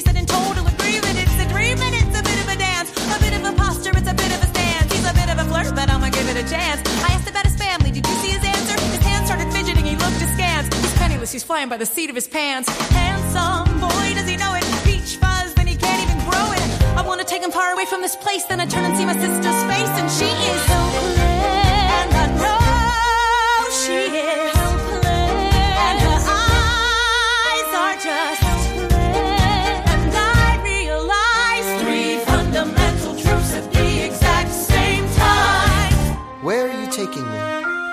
to change your life. Then by all means, lead the way.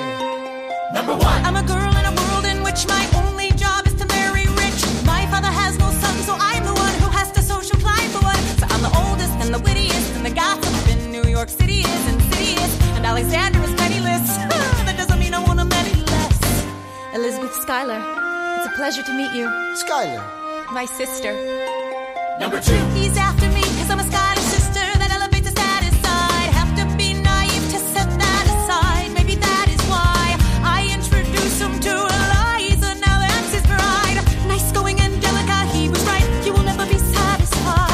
Thank you for all your service. If it takes fighting a war for us to meet, it will have been worth it.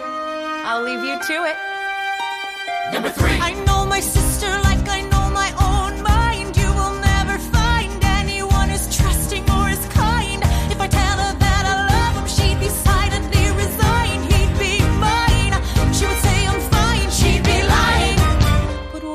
fantasize at night, it's Alexander's eyes as I romanticize what might have been if I hadn't sized him up so quickly. At least, my dear Eliza's his wife. At least I keep his eyes in my life.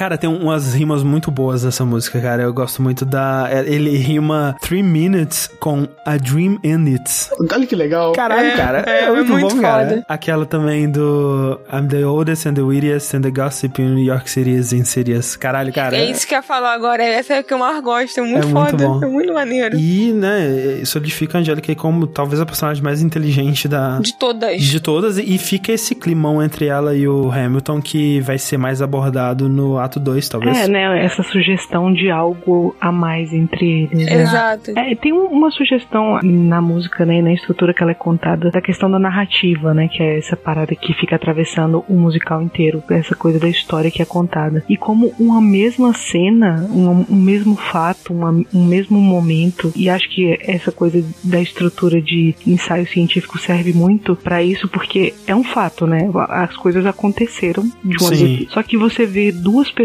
contando a mesma história, esse mesmo fato, essa mesma verdade, de maneiras completamente diferentes. Uma coisa meio Rashomon, assim, né? Tem até cenas em séries Fired que parece não existir em Helpless, né? Essa coisa do Hamilton olhar pra Eliza em Helpless não aparece em séries Fired. Em séries Fired aparece como se Eliza estivesse olhando e aí a Angélica toma a decisão ali naquele minuto de avaliar a situação toda e perceber de que ela não poderia ficar com ele nunca. Sim. Mostra como essas coisas de narrativa elas não, não carregam propriamente. Não é um julgamento, sabe? Não é uma parada que não pode ser questionada, é interpretativo. A história contou uma história sobre Hamilton e sobre o tipo de pessoa que ele era e o que o Lin-Manuel Miranda tá oferecendo é uma nova perspectiva sobre a vida dele. Exato. Da mesma forma como Aaron Burr passou pro mundo como um vilão, uma pessoa sem escrúpulos, ambiciosa, irresponsável, individualista. E existe um outro sujeito ali que a gente vai conhecer um pouco mais pra frente que tem um caráter caráter humanitário e de amor irrestrito que a gente não conhece. É, a gente só vai conhecer quando o personagem tiver a oportunidade de expressar, né? Que é como, né, eu mencionei que é muito questão de ponto de vista mesmo. E acho que. E é um tema fortíssimo na peça. Exato. Beleza, e aí a gente pula pra The Story of Tonight Reprise, né? Que é mais uma música de transição e ela repete o tema dos amigos. Só que mais bêbado. Que é só os amigos ele casou, ei, uhul, yeah. Só que dessa vez é mais bêbado, né? A parte instrumental dela é, tipo, até meio cômica, assim, né? Como Os se... caras, que você imagina os caras mesmo cambaleando, bêbados e falando bobagem. E, É, nossa, exato, se ele conseguiu exato. casar, a gente consegue casar também. Tem, tem esperança pra todos. ei. E, cara, é muito legal porque mostra muito da relação deles, né? Tipo, o quanto. Porque eles são próximos, eles são amigos. E os detalhezinhos, é porque os atores eles são muito bons, cara. E uma das maiores partes de atuar, né? É você também reagir ao que outras Uhum. pessoas estão fazendo, né? Aos outros atores. Não só esperar a sua vez de atuar. E é muito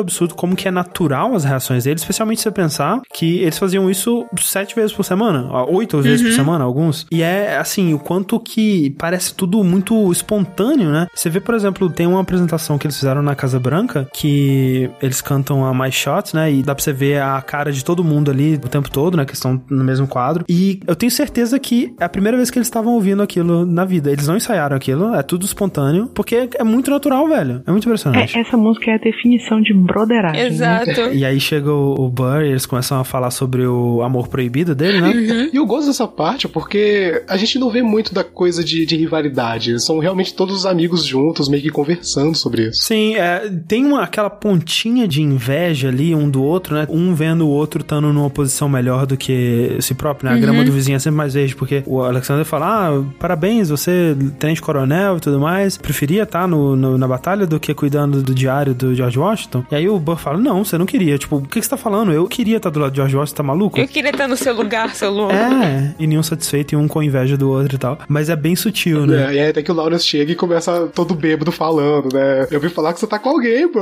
E, e, tipo, na peça é excelente como o Lawrence ele faz um bêbado perfeito. Perfeito, é. E se descobre que ele tá envolvido, né, romanticamente com a esposa de um general britânico, né? Vamos ouvir. I may not live to see our glory. I may not live to see our glory. But I've seen wonders great and small. I've seen wonders great and small. Cause if the tomcat can get married, If Alexander can get married, there's hope for our ass after all. Raise a glass to freedom. Hey, something you will never see again. No matter what she tells you. Let's have another round tonight. Raise a glass to the four of us. To the newly not poor of us. Ah, we'll tell the story of tonight. Let's have another round. Well, if it isn't Aaron Burr, Sir, I didn't think that you would make it. to be sure, I came to say congratulations. Spit a verse, Burr. I see the whole gang is here. You are the worst, Burr. Ignore them. Congrats to you, Lieutenant Colonel. I wish I had your command instead of man in George's journal. No, you don't. Yes, I do. Now be sensible. From what I hear, you've made yourself indispensable. Well, well, I heard you got a special someone on the side, Burr. Is that so? What are you trying to hide, Burr? I should go. No, these guys should go. What? No. Leave us alone. Man! It's alright, Burr. I wish you'd brought this girl with you tonight, Burr. You're very kind, but I'm afraid it's unlawful, sir. What do you mean? She's married. I see. She's married to a British officer. Oh, shit. Congrats again, Alexander. Smile more. I'll see you on the other side of the war. I will never understand you. If you love this woman, go get her. What are you waiting for? I'll see you on the other side of the war. I'll see you on the other side of the war. Então o final dessa música termina com o Hamilton perguntando, né, por que, que o Burn vai atrás do amor dele. Ele não responde. Os dois se despedem ali, dizem que vão se encontrar do outro lado da guerra. E a gente tem a transição aí para Wait for It, que é o momento de brilhar do Leslie Odom, né, gente? Pelo amor de Deus. Pelo amor de Deus. E devo dizer também, excelente transição também. E a gente, enfim, vai ouvir, né, a primeira música do Aaron Burr, ver o que, que ele tem a dizer da vida. E, meu Deus do céu, gente. Porque, assim, é, mesmo que você não concorde, né, com o ponto de vista dele, você entende. Ele te explica o ponto de vista, a filosofia dele de esperar pra ver. Ele explica, né, através de também de parece que teses, né? Por que, que ele não tenta controlar a morte, o amor, a vida ou o Hamilton, né? E ele explica que ele só pode controlar a si próprio. Então no resto ele meio que espera a oportunidade de surgir pra ver no que que dá. O próprio Lin ele fala que foi uma música muito difícil pra ele descrever porque ele tinha que tornar interessante de uma forma dramaticamente interessante o ato de esperar. E é muito difícil fazer isso. Essa é minha música favorita no momento. É uma música difícil pra mim de falar, porque essa posição do Burr, eu gosto muito como ele fica trabalhando essa ideia do esperar algo que o Hamilton jamais seria capaz de fazer, né?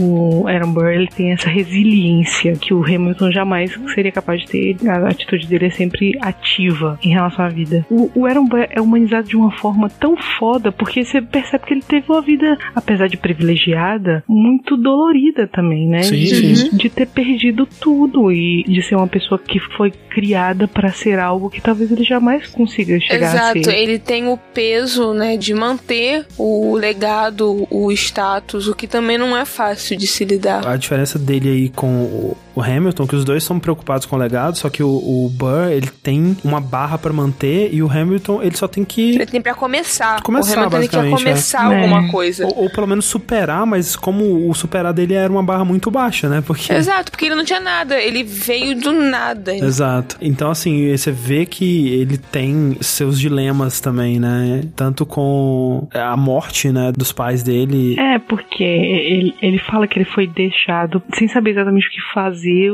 com tudo aquilo, mas com a obrigação de carregar o legado dessas pessoas que eram comandantes, o avô dele, que era essa figura religiosa e tal, a mãe, que era uma gênia, e ele se vê aqui diante de um amor que ele não consegue evitar, que é uma parada que é desgraça a honra dele. Uhum. Ele tá envolvido com uma mulher casada, com um homem que é do exército inimigo, e diante de uma figura que é uma força da natureza, que é o Hamilton, que simplesmente não para, ele continua fazendo e vindo e acontecendo, assim como o amor e a morte. É, é engraçado, né? Que ele iguala as quatro coisas, né? O amor, a morte, a velho. vida e o Hamilton. É. É uma força da natureza. É, você vê o lugar que esse cara ocupou na vida e na cabeça do Ban. É uma influência terrível. Assim, não só de estar diante de um legado, né, monstruoso de pessoas que fizeram coisas que atravessaram a própria vida, mas tá sendo contemporâneo de um cara que vai impedir que ele seja minimamente responsável em relação a esse legado. É, que pela forma dele agir, né? Que ele fala, né? O Hamilton não tem restrições, ele não tem amarras, né? Sim. Ele só vai tomando e tomando o que é meu. É. Esse cara, ele age de uma forma que eu nunca vou conseguir agir e por conta disso ele tá tirando tudo que eu poderia ter tido. Ele não perde tempo, ele não hesita, É. ele não faz absolutamente nada pra diminuir o passo dele, né? E eu acho que eu consigo entender a ideia do Burn, essa ideia de esperar e de ser mais comedido e, e não agir, porque ele tem muito mais a perder a sensação que a gente tem, sabe? Aquela coisa de ele tá lá no topo, Hamilton tá subindo. Se ele fizer alguma merda, ele vai a descer. queda é muito maior. Exatamente, a queda vai ser de Ele cara. já tem um legado pra proteger, né? Ele não pode simplesmente fazer qualquer coisa. Sim, então eu, eu gosto muito dessa ideia e eu consigo me relacionar muito a ele nesse sentido de dá pra entender o porquê que ele, ele age dessa forma, ele é mais Sim. parado e tudo mais. É, e assim, mais uma vez, né? O Burr, ele não é representado como um vilão, né? Ele é uma, representado como uma pessoa, um ser humano. Exato, uhum. Com suas próprias neuras, suas próprias ambições, seus próprios propósitos. E assim, no ato 2, ele tem uma música que é muito uma música de vilão, né? E assim, com um climão de música de vilão. Mas o- a ambição de vilão que ele quer nessa música é algo super ok, super justificável, sabe? É- é- em nenhum momento ele é colocado como uma pessoa má. Eu acho que, pelo menos aqui no musical, essa escalada de maldade do Burr, ela parece muito como um reflexo dessa influência que o Hamilton tem na vida dele. É uma parada que ele não consegue elaborar, é maior do que o indivíduo Hamilton. Ele, ele aparece ali como um impedimento e um obstáculo para o mínimo, sabe? Tipo, ele tá pedindo é o mínimo. Pois é, pois é. Mas vamos ouvir ela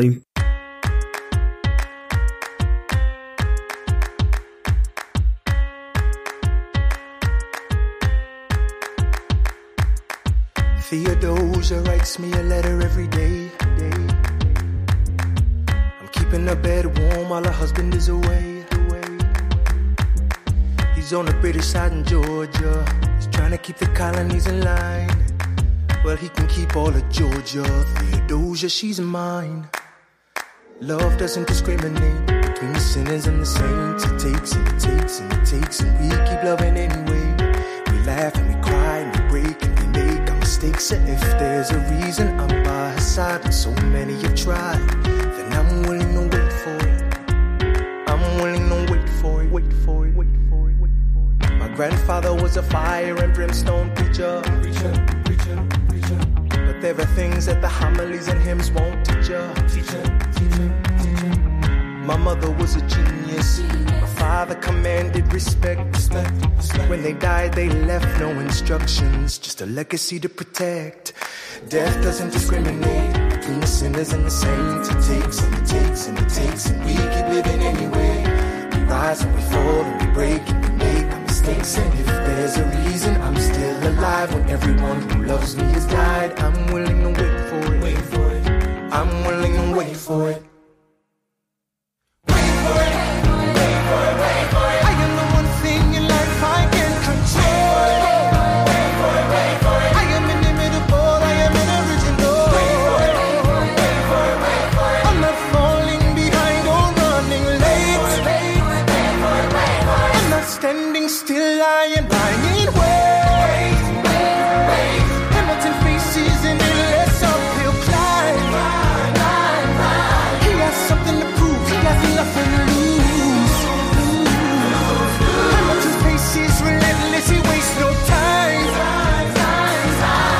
Is like in his shoes? Hamilton doesn't hesitate. He exhibits no restraint. Takes and he takes and he takes and he keeps winning anyway. Changes the game, plays and he raises the stakes. And if there's a reason he seems to thrive and so few survive, then goddamn it, I'm willing to wait for it. I'm willing to wait for it.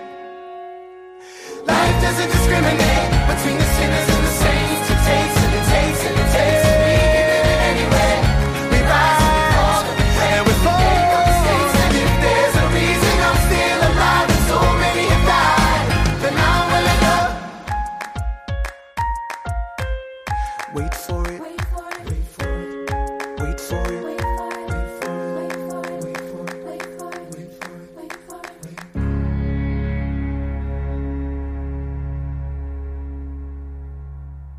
Sobre a música em si, tem uma história que o Lin conta que é engraçado, né? Que ele tava num, trem, né? E, ouvindo um loop que ele tinha feito das batidinhas, né? Que o jeito dele compor, ele faz o loop primeiro e aí ele começa a tentar cantar em cima do pra ver se ele encontra alguma ideia, se vem alguma coisa. E de repente veio essa parada toda de uma vez pra ele. A morte não discrimina entre os pecadores e os santos, ela só tira e tira e tira e tira. Veio isso tudo na cabeça dele e ele tava indo pra uma festa de aniversário de um amigo dele. E ele chegou, ficou tipo cinco minutos na festa e falou: Não, tem que ir embora, porque tem essa ideia na minha cabeça. Se eu não escrever ela agora, eu vou perder Ah, ela. vai escapar. E aí, na volta, ele escreveu todo o resto da música de uma vez, assim, então. É, Eu gosto demais da batida dela, essa coisa da palma, de como assim. É uma coisa meio dance hall, né? Exatamente. Exato, ela usa é. muito hi-hats e o ritmo dela, né, é muito de dance hall, que hoje em dia tá cada vez maior, na verdade, por causa de artistas como Drake e Rihanna, Uhum. que eles usam muito esse tipo de batida, assim, pra poder trazer essa sensação quase dançante, por mais que essa música não Exato, tenha é. tanto, assim. Que acaba sendo um tema do próprio Burr mesmo, né? Outras músicas dele vão repetir isso, outros momentos dele em músicas vão repetir isso aí também. Se você escuta só assim o ritmo, né, a melodia, ela parece uma música feliz, né? Uma dessas músicas que Edificantes. E que voz, né, gente? Pelo amor de Deus. Nossa, que voz que vozeirão da porra. Vale a É uma- recomendação do álbum dele, procurem no Spotify pelo ator. Que canta em português, inclusive. Sim, tem a música chamada Brasil. Aquarela do Brasil. E aí nós vamos para a próxima música, que é Stay Alive, que é uma música que também eu não gosto muito, mas é uma música importantíssima. Essa eu concordo com você que se eu fosse pra apontar uma menos favorita, acho que realmente seria essa. Mas é que assim, eu acho ela muito importante porque Sim. já devo ter falado disso em algum lugar alguma vez, que tipo, essa coisa do doce do amargo, né? Tipo, você precisa do amargo pra você apreciar o doce, né? E essa é uma música mais lenta, meio sem ritmo, e a próxima música é o oposto. Tipo, ela é, puta, cara, que música deliciosa de escutar, Uhum. sabe? Essa, a Stay Alive, ela só engrandece a próxima. Tipo, se você escutar a próxima música sozinha, ela é muito foda. Mas se você escutar Stay Alive antes, ela é tipo 10 vezes mais foda. Tiro, porrada e bomba, literalmente. E tem umas coisas legais, assim, sobre ela. Tipo, na peça, quando começa o vocal Stay Alive, né? Tem a atriz que ela faz o papel da bala, né? Que chega um, um soldado em- britânico e atira. E a atriz, ela faz como se ela estivesse segurando a bala na frente da arma e ela vai puxando a bala, assim. E isso acontece depois também no final. Que é uma, uma solução muito criativa, né? Muito curiosa, assim. Exato, é elegante mais uma vez. Essa música é mais sobre os horrores da guerra, assim, né? Sobre as dificuldades que eles passaram, tanto de clima, né? Que tava um calor do inferno, quanto financeira, né? Que os mercadores deixaram de aceitar a moeda nacional, né? Só aceitavam dinheiro britânico. E acho que é alguma coisa, inclusive, que reforça pro Hamilton a importância de um plano financeiro forte, né? Quanto que isso é importante e tal. E sobre estratégias alternativas deles na guerra. Como eles não conseguiam é, enfrentar de cara os britânicos, eles tinham que usar técnicas mais furtivas e não arriscar um confronto grande e tal. E ela também serve pra dar um rumo pros três amigos, né? Pro Lawrence, pro Murray e Lafayette, né? E o Lawrence fica com o Hamilton ali, né? E muitos, né, indícios de que eles não eram só amigos, né, gente? De que se se pegavam. As cartas dele eram mais flertativas do que as com a Angélica. Olha, Angélica. É um bromance que beira a- a- ao próximo caminho. E outra coisa que acontece nessa música cria o palco para a próxima, que é o lance do Charles Lee, né? Que é colocado como o general no lugar do Hamilton. E o Hamilton quer um batalhão, caralho, dá um batalhão pro Hamilton, cara. Tu que pariu, o Hamilton tá muito puto que ele não tem um batalhão. Quando esse cara, o Charles Lee, ele é colocado como general e ele, como eles falam, shit the bed, né? Ele caga no pau de uma batalha lá e ele é exilado, né? Ele é julgado na corte marcial. E aí ele começa a falar mal do Washington. Eles não, não vão deixar isso aí barato, não. E aí o Lawrence desafia o Lee pra um duelo. Acho que vale lembrar duas coisas também. É que o Lafayette, ele toma a liderança, né? O Washington, ele dá a liderança pro Lafayette. Mas não pro Hamilton. Exatamente. E isso dá uma ênfase como que o Lafayette vai evoluir para as próximas músicas, né? Exato. Pra uma das melhores Uhum. depois. Eu acho que uma coisa que eu gosto muito da Stay Alive é o diálogo. Porque é um diálogo muito rápido entre as pessoas. Então é sempre alguém tá falando alguma coisa e praticamente todo o elenco masculino tá lá. É, é o Washington, são os amigos. é- é- acho que só Acho o que não Burr não aparece. aparece, é, é. E só que no lugar tem o General Lee, sabe? E eu gosto muito do diálogo e aquela coisa, a conversa que tem, né? o ataque, retreat. Toda essa coisa eu acho muito bem feita, né? Eu entendo a música, eu não acho ela muito divertida de escutar, sabe? Sim, é, acho que em batida ela não é muito boa, porque é, é meio que barulhos, né? Inclusive, Charles Lee, pra quem jogou Assassin's Creed 3, ele aparece. Ele é um dos vilões que você tem que matar, um dos primeiros. Ah lá, viu? Ó. Quem diria? Vamos escutar então.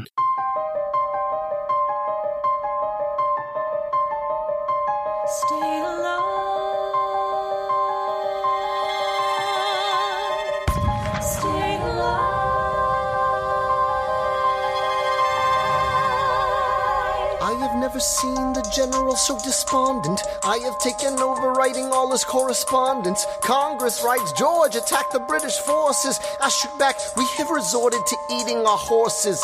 Local merchants deny us equipment, assistance. They only take British money, so sing a song of sixpence. The cavalry's not coming. But sir, Alex, listen, there's only one way for us to win this. Provoke outrage. Outright. That's right. Don't engage. Strike by night. Remain relentless till their troops take flight. Make it impossible to justify the cost of Uh-huh. the fight. Outrun. Outrun. Outlast. Outlast. Hit 'em quick, get out fast. Stay alive until this horror show is past. We're gonna fly a lot of flags half mast. Raise a glass. I go back to New York in my apprenticeship. I ask for French aid. I pray that Francis sent a ship. I stay at work with Hamilton. We write essays against slavery, and every day's a test of our camaraderie and bravery. We cut supply lines, we steal contraband. We pick and choose our battles and places to take a stand. And every day, sir, entrust me with a command. And every day, no. he dismisses me out of hand.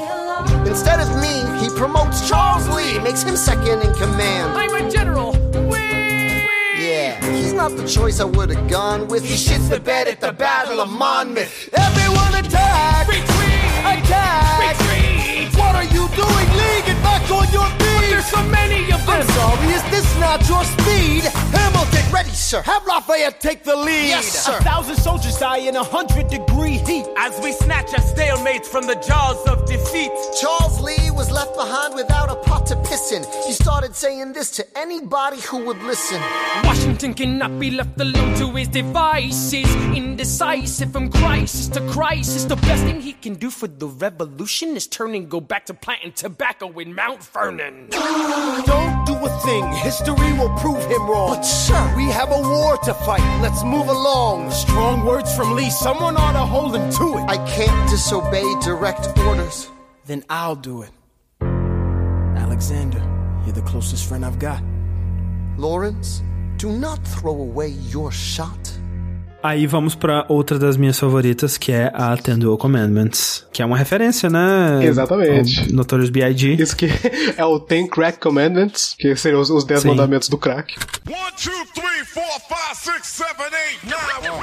It's the ten crack commandments. Wow. Talvez uma das mais famosas do Notorious B.I.G., que, como o próprio nome fala, é o Notorious B.I.G. falando sobre o que você deve fazer sendo um traficante. Exato. Não só a letra, mas a melodia também é quase tirada, sabe? Sim, é tipo, é- essa música é quase como se ela fosse um remake direto da Sim. Ten Crack Commandments. E, e tem várias frases que elas combinam uma com a outra. E, cara, eu acho muito legal como que o Lima da Miranda ele realmente pegou e se inspirou quase que inteiramente nessa música pra poder fazer essa e com temas completamente diferentes, assim. Tem um vídeo que eles fizeram do showzinho que eles fazem na porta do teatro antes de começar e tal, que mostra o trabalho do diretor do palco, né? Que é o cara que ele tem que ficar chamando as luzes que vão mudando e tudo mais. E, cara, eu não consigo nem imaginar o trabalho que deve dar pra montar uma parada dessa e fazer todo dia, sabe? É uma coisa muito louca, assim. E essa música é especialmente complicada porque todos os personagens que participam dela narram em algum momento, né? Então o Burr narra, o Hamilton narra, o Lawrence narra, o Lee narra. E tem uma coreografia fantástica, né? Que usa muito bem os dois discos girando e as personagens girando em direções opostas. E é uma música muito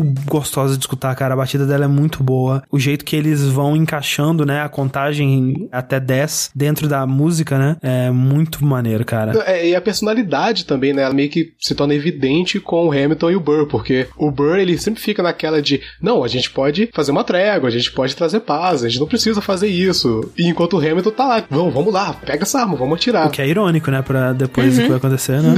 né? E no fim das contas, o Lawrence dá um tiro nas costelas do Lee e ele sobrevive. Mas assim, essa música, além de ela ser excelente, essa mesma estrutura ela vai voltar de novo. Só que quando voltar vai ser tenso, não vai ser divertidinho, né? Vai ser tipo puta que pariu. E é importante porque, como a gente já sabe, o Hamilton vai morrer num duelo desses. Então é- ela é muito importante pra mostrar que, tipo, isso acontecia, né? Duelos eram uma coisa que as pessoas usavam pra resolver desavenças diversas. Então é, é importante explicar que isso existia e como que isso funcionava. né? É uma coisa meio louca, né? Quando você fala pra pensar. É, Tipo é assim, muito imbecil. Vamos tretar? Vamos. Vamos tratar como? Ah, vamos fazer um duelo aí. Vamos aí, minha pistola, sua, um, dois, três e vamos. Pelo que eles contam, né, era muito uma coisa de tipo assim, ah, eu não vou me desculpar diretamente porque eu vou me humilhar, mas se eu me desculpar no duelo é menos humilhante. Eu fui homem o suficiente pra aceitar o duelo, mas aí no duelo eu não vou atirar, eu vou fazer um ato honrado que é levantar a minha arma. Então, eu não pedi desculpa, mas a gente resolveu a parada e ninguém atirou e ninguém se deu mal. Mas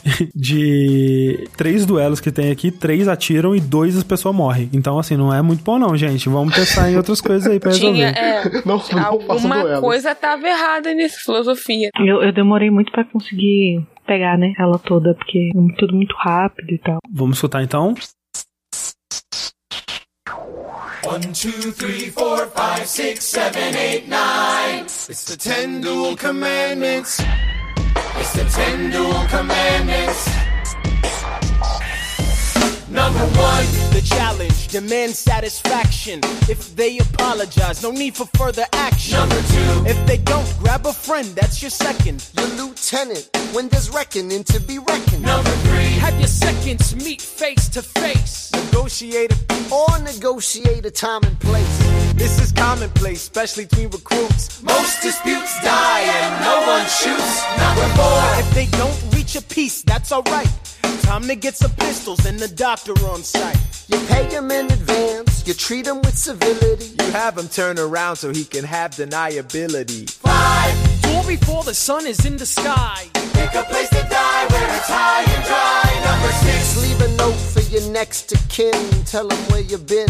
Pray that hell or heaven lets you in. Seven. Confess your sins, ready for the moment of adrenaline. When you finally face your opponent. Number eight, your last chance to negotiate.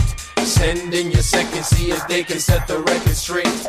Alexander. Aaron Burr, sir. Can we agree that duels are dumb and immature? Sure, but your man has to answer for his words, Burr. With his life, we both know that's absurd, sir. Hang on, how many men died because Lee was inexperienced and ruinous? Okay, so we're doing this. Number nine. Look him in the eye, ain't no higher. Summon all the courage you require.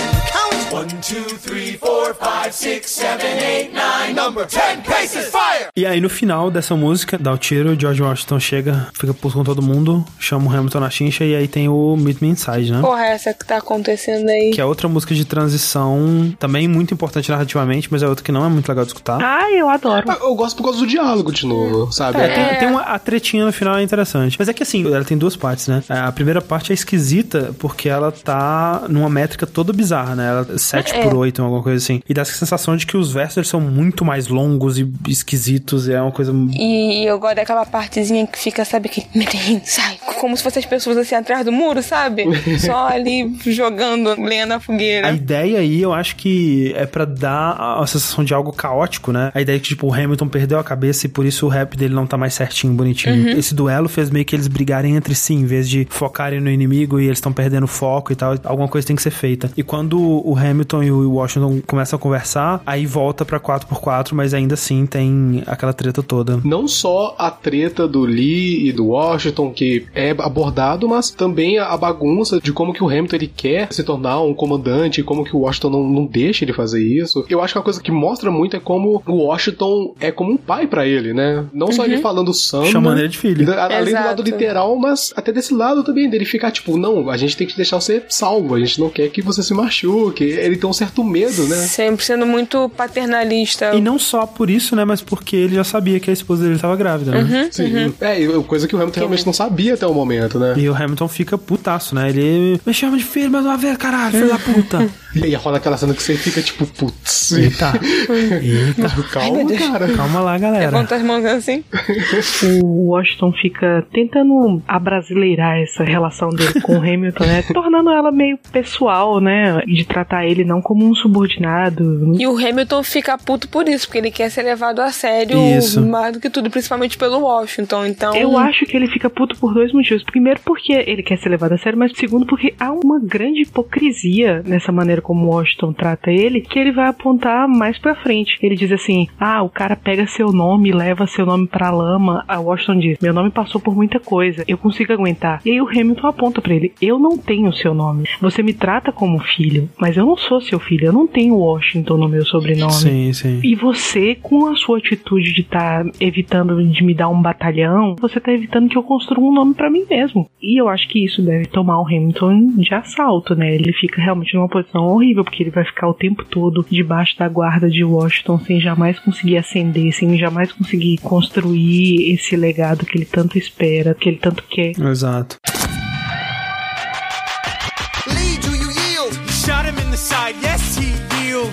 Satisfied. Yo, we gotta clear the field. Go, we won. Here comes the general. This should be fun. What is the meaning of this, Mr. Burr? Get a medic for the general. Yes, sir. Lee, you will never agree with me, but believe me, these young men don't speak for me. Thank you for your service. That's right. Hamilton, sir, meet me inside. Meet him inside. Meet him inside. Meet him inside. Meet him, meet him inside. Son, Don't call me son. this war is hard enough without infighting. Lee called you out. We called his You bluff. solve nothing. You aggravate our allies to the south. You're absolutely right. John should have shot him in the mouth. That would have shut him up. Son, I'm not your son. Watch your tone. I am not a maiden in need of defending. Charles Lee, wrong. Thomas Conway, these men take your name and they rake it through the mud. My name's been through a lot. I can take. Well, I don't have your name. I don't have your titles. I don't have your land. But if you know, if you gave me command of a battalion, a group of men to lead, I could fly above my station after the war. Or you could die, and we need you alive. I am more than willing to die. Your wife needs you alive, son. I need you alive. Call me son one more time. Go home, Alexander. That's an order from your commander. Sir. Go home. E aí, o Washington manda o Hamilton pra casa. Vai embora, filho da puta. E a ordem do Vai estrear a cabeça. E aí a gente vai pra That Would Be Enough. Que Hamilton vai pra casa e descobre que Eliza está grávida há alguns meses já. Caralho, essa música. É, essa música é de apertar o coração. De deixar tudo no caquinho. Essa é a segunda música da Eliza, né? Apesar de que o Hamilton participa também dela um pouquinho. E retoma o Look Around, né? Mas num contexto muito diferente, né? Muito mais pesado. E não de, olha que mundo maneiro, cara. Mas de tipo, olha aí, cara. Olha o que você passou. Sossego, facho. Vamos viver só.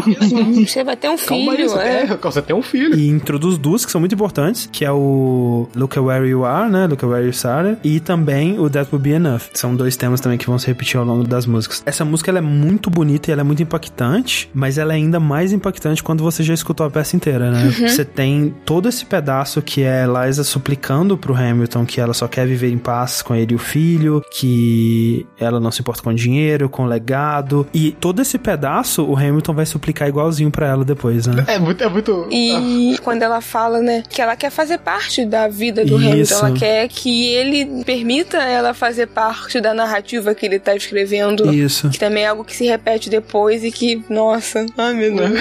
Por É quê? muito- é muito- Por que faz isso? Eu, eu acho que aqui, nesse momento, ela começa a marcar essa posição dela em relação à vida e a visão dela de mundo que vai se confirmar e ser valorizada no final do musical. O nome dela tem peso, a vida que ela teve é uma vida de luxo, de privilégio. E ela tá disposta a deixar essa realidade absolutamente de lado se ele simplesmente ficar. Basta pra ela, né? Isso seria o bastante, né? Esse que é o. Ele pergunta isso pra ela, né? Ele pergunta pra ela: você ficaria satisfeita de ser a mulher de um homem pobre? E essa é uma realidade muito difícil pro Hamilton, né? Porque essa é a realidade que a mãe dele enfrentou. E aí a resposta da Eliza é pronta, sabe? Ela fala assim: eu quero ser sua esposa. Exato. Ela fala, eu sei com quem eu me casei, né? E a tentativa dela de valorizar o legado e a história dele naquele momento. Porque o que ele tá sempre construindo é pro futuro. É sempre o que eu quero ser, o que eu ainda Ele não nunca sou. está satisfeito. E o que ela tá tentando mostrar pra ele, assim, olha pra onde você já chegou. Olha tudo de bom que você tem, né? A vida ao meu lado. O fato de que você está vivo é um milagre. Exatamente, ela relembra ele uma coisa que ele mesmo sabe, que, tipo, na realidade dele, ele já nem deveria estar vivo. Ele ainda não tá satisfeito, ainda ele precisa de mais, e ele precisa de mais. Essa música é uma música triste. Quando o Hamilton ele tá triste, ele faz aquela voz mais grave, assim, tipo de quem tá quase chorando. É. E é muito triste, cara.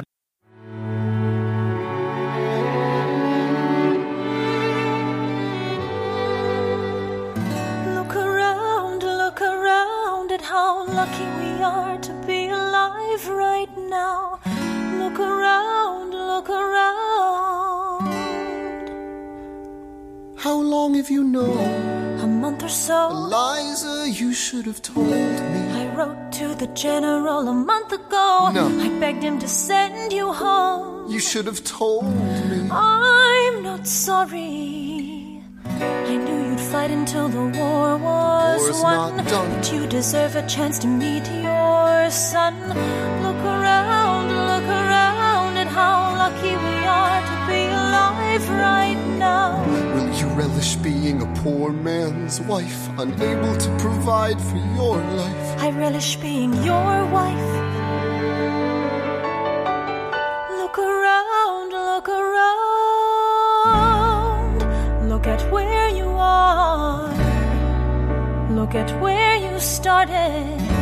The fact that you're alive is a miracle. Just stay alive, that would be enough. If this child shares a fraction of your smile or a fragment of your mind, look outward, that would be enough. I don't pretend to know the challenges you're facing, the world you keep erasing and creating in your mind. But I'm not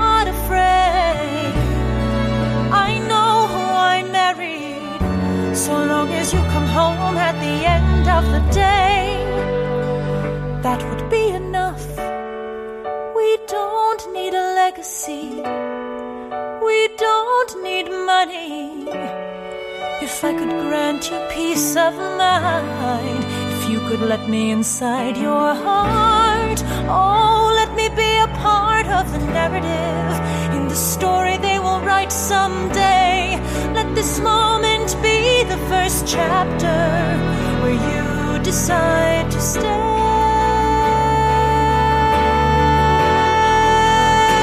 And I could be enough, and we could be enough. That would be enough.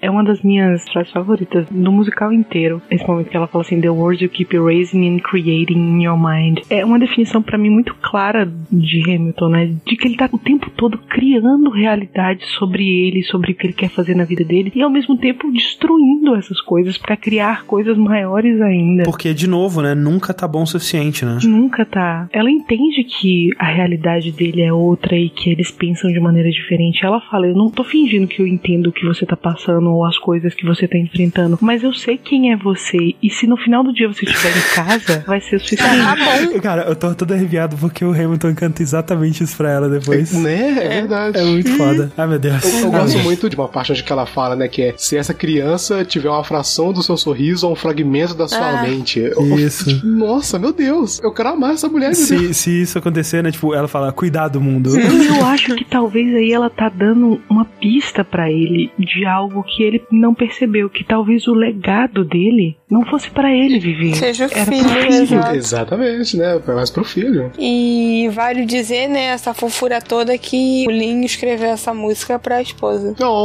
Ele tocou essa música pra esposa dele, tipo, chorando pra caralho. Aí ela falou assim: Isso é o que você gostaria que eu dissesse pra você? E ele não. Isso é o que eu estou dizendo pra você.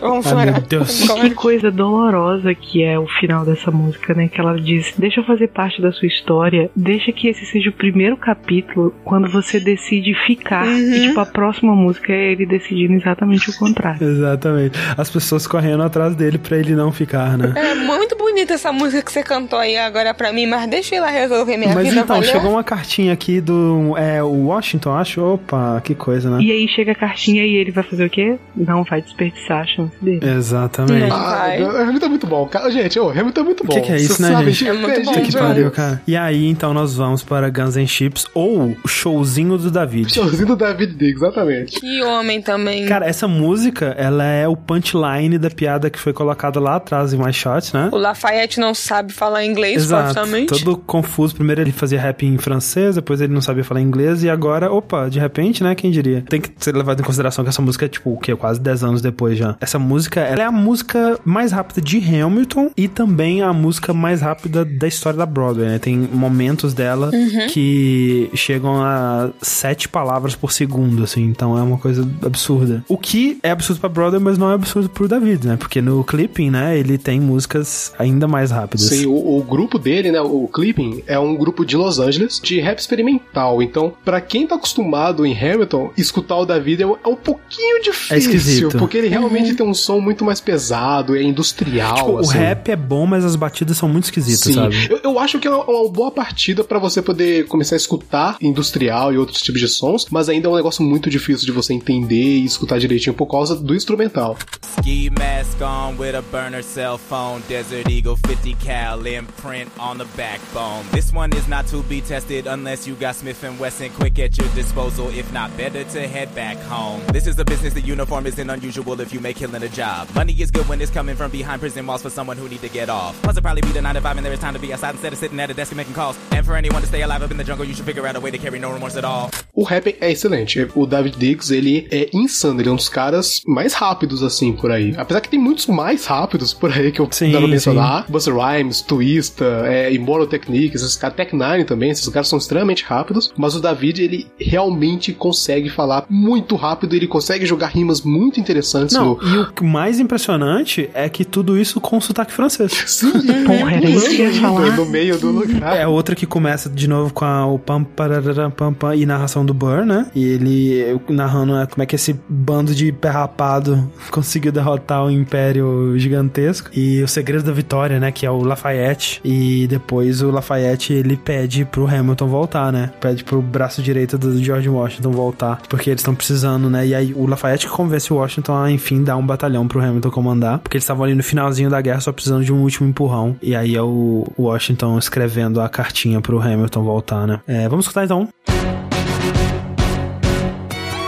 does a ragtag volunteer army in need of a shower somehow defeat a global superpower? How do we emerge victorious from the quagmire? Leave the battlefield waving Betsy Ross's flag higher? Yo, turns out we have a secret weapon, an immigrant you know and love who's unafraid to step in. He's constantly confusing, confounding the British henchmen. Everyone give it up for America's favorite fighting Frenchman! I'm taking this horse by the reins, making red coats weather with blood stains.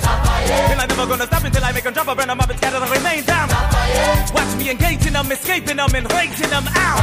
I go to France for more fun. I come back with more guns and ships, and so their balance shifts. We rendezvous with Rochambeau, consolidate their gifts. We can end this war in Yorktown, cut them off at sea, but for this to succeed, there's someone else we need. I know. So he knows what to do in the trench, ingenuity, and fluent in French, I mean. So you're gonna have to use him eventually. What's he gonna do in avenge, I mean? No one has more resilience or matches my practical tactical brilliance. You want to fight for your land back? I need my right hand man back. Yeah, get your right hand man back. You know you gotta get your right hand man back. I mean, you gotta put some thought into the letter, but the sooner the better to get your right hand man back. Alexander Hamilton. Troops are waiting in the field for you. If you join us right now, together we can turn the tide. Oh, Alexander Hamilton. I have soldiers that will yield for you. If we manage to get this right, they'll surrender my early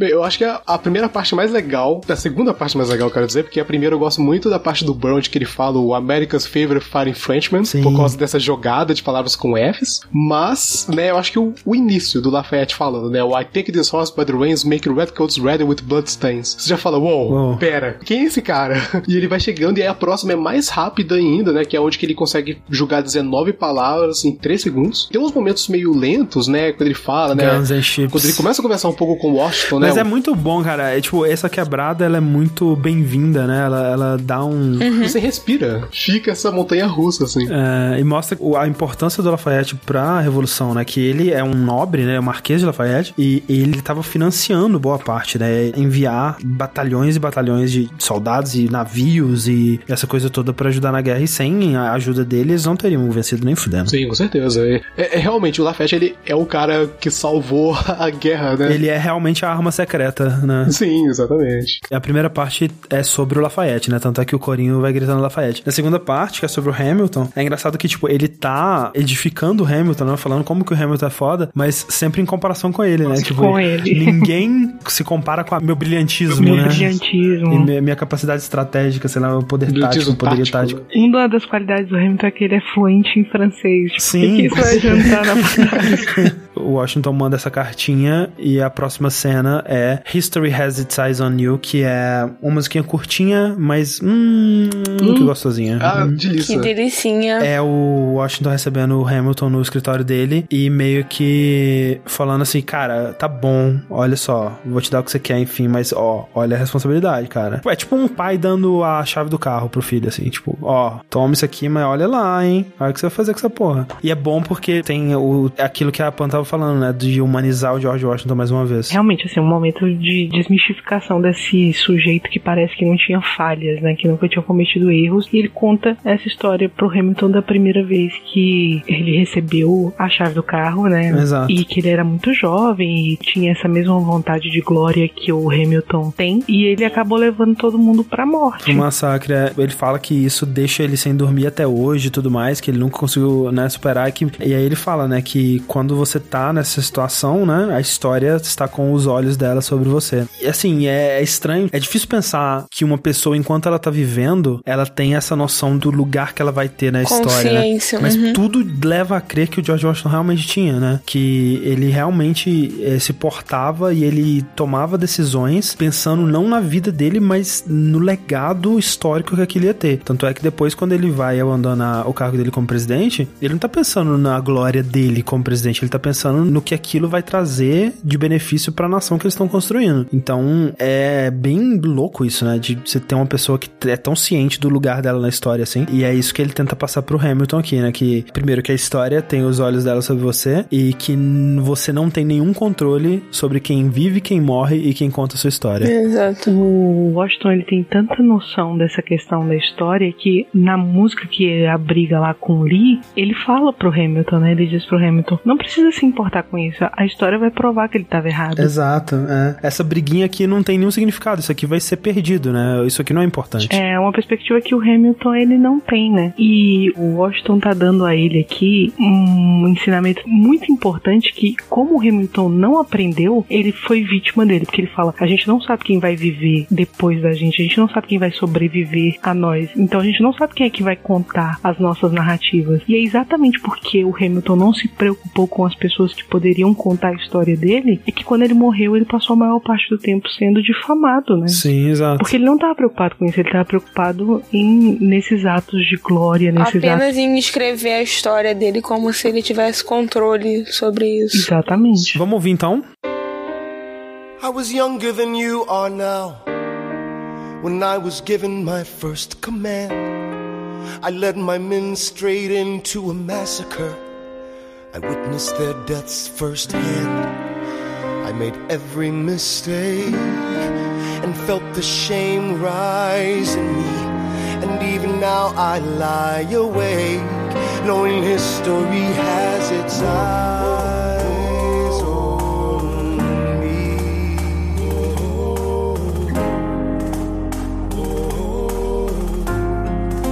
History has its eyes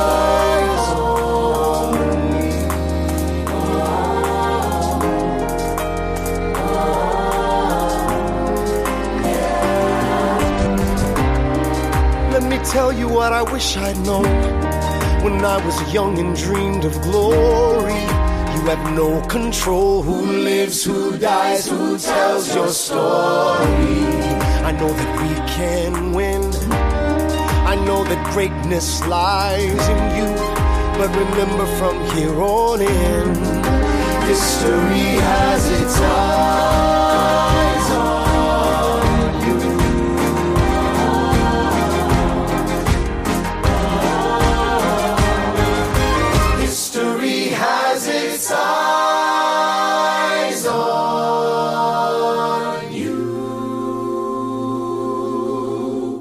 Essa coisa do Who Lives, Who Dies, Who Tells Your Story é tão importante pro musical que, primeiro, que é o nome da última música de todas, né? E que quando o Lin escreveu isso, quando ele inventou, né, essa frase, foi que ele realmente descobriu a chave pro musical, né? Foi aí que ele percebeu sobre o que que o musical era e como que ele fecharia, né? E como que ele guiaria, né? O que faltava ainda pra ser feito até o final e tal. E, primeiro, que isso contradiz, né, a, a inocência deles lá na Story of Tonight, né? Que ele- eles falavam, ah, as pessoas vão contar a história do que a gente tá fazendo aqui hoje e tudo mais. Não necessariamente. E também se aplica ao próprio Alexander Hamilton, né? Que ele nunca tinha assistido sua história propriamente contada e tava até prestes a sair da nota de 10 dólares. Tava rolando essa discussão de que talvez eles fossem colocar uma mulher na nota de 10 dólares e tudo mais. E parece que o, pelo menos o Hamilton vai continuar. Não sei se outra pessoa vai ser removida. Parece que vai ser o Andrew Jackson que vai ser. Olha aí. removido. Aí até alguém fazer um musical Agora, dele. é isso que eu ia falar. Agora tem que fazer um musical dele.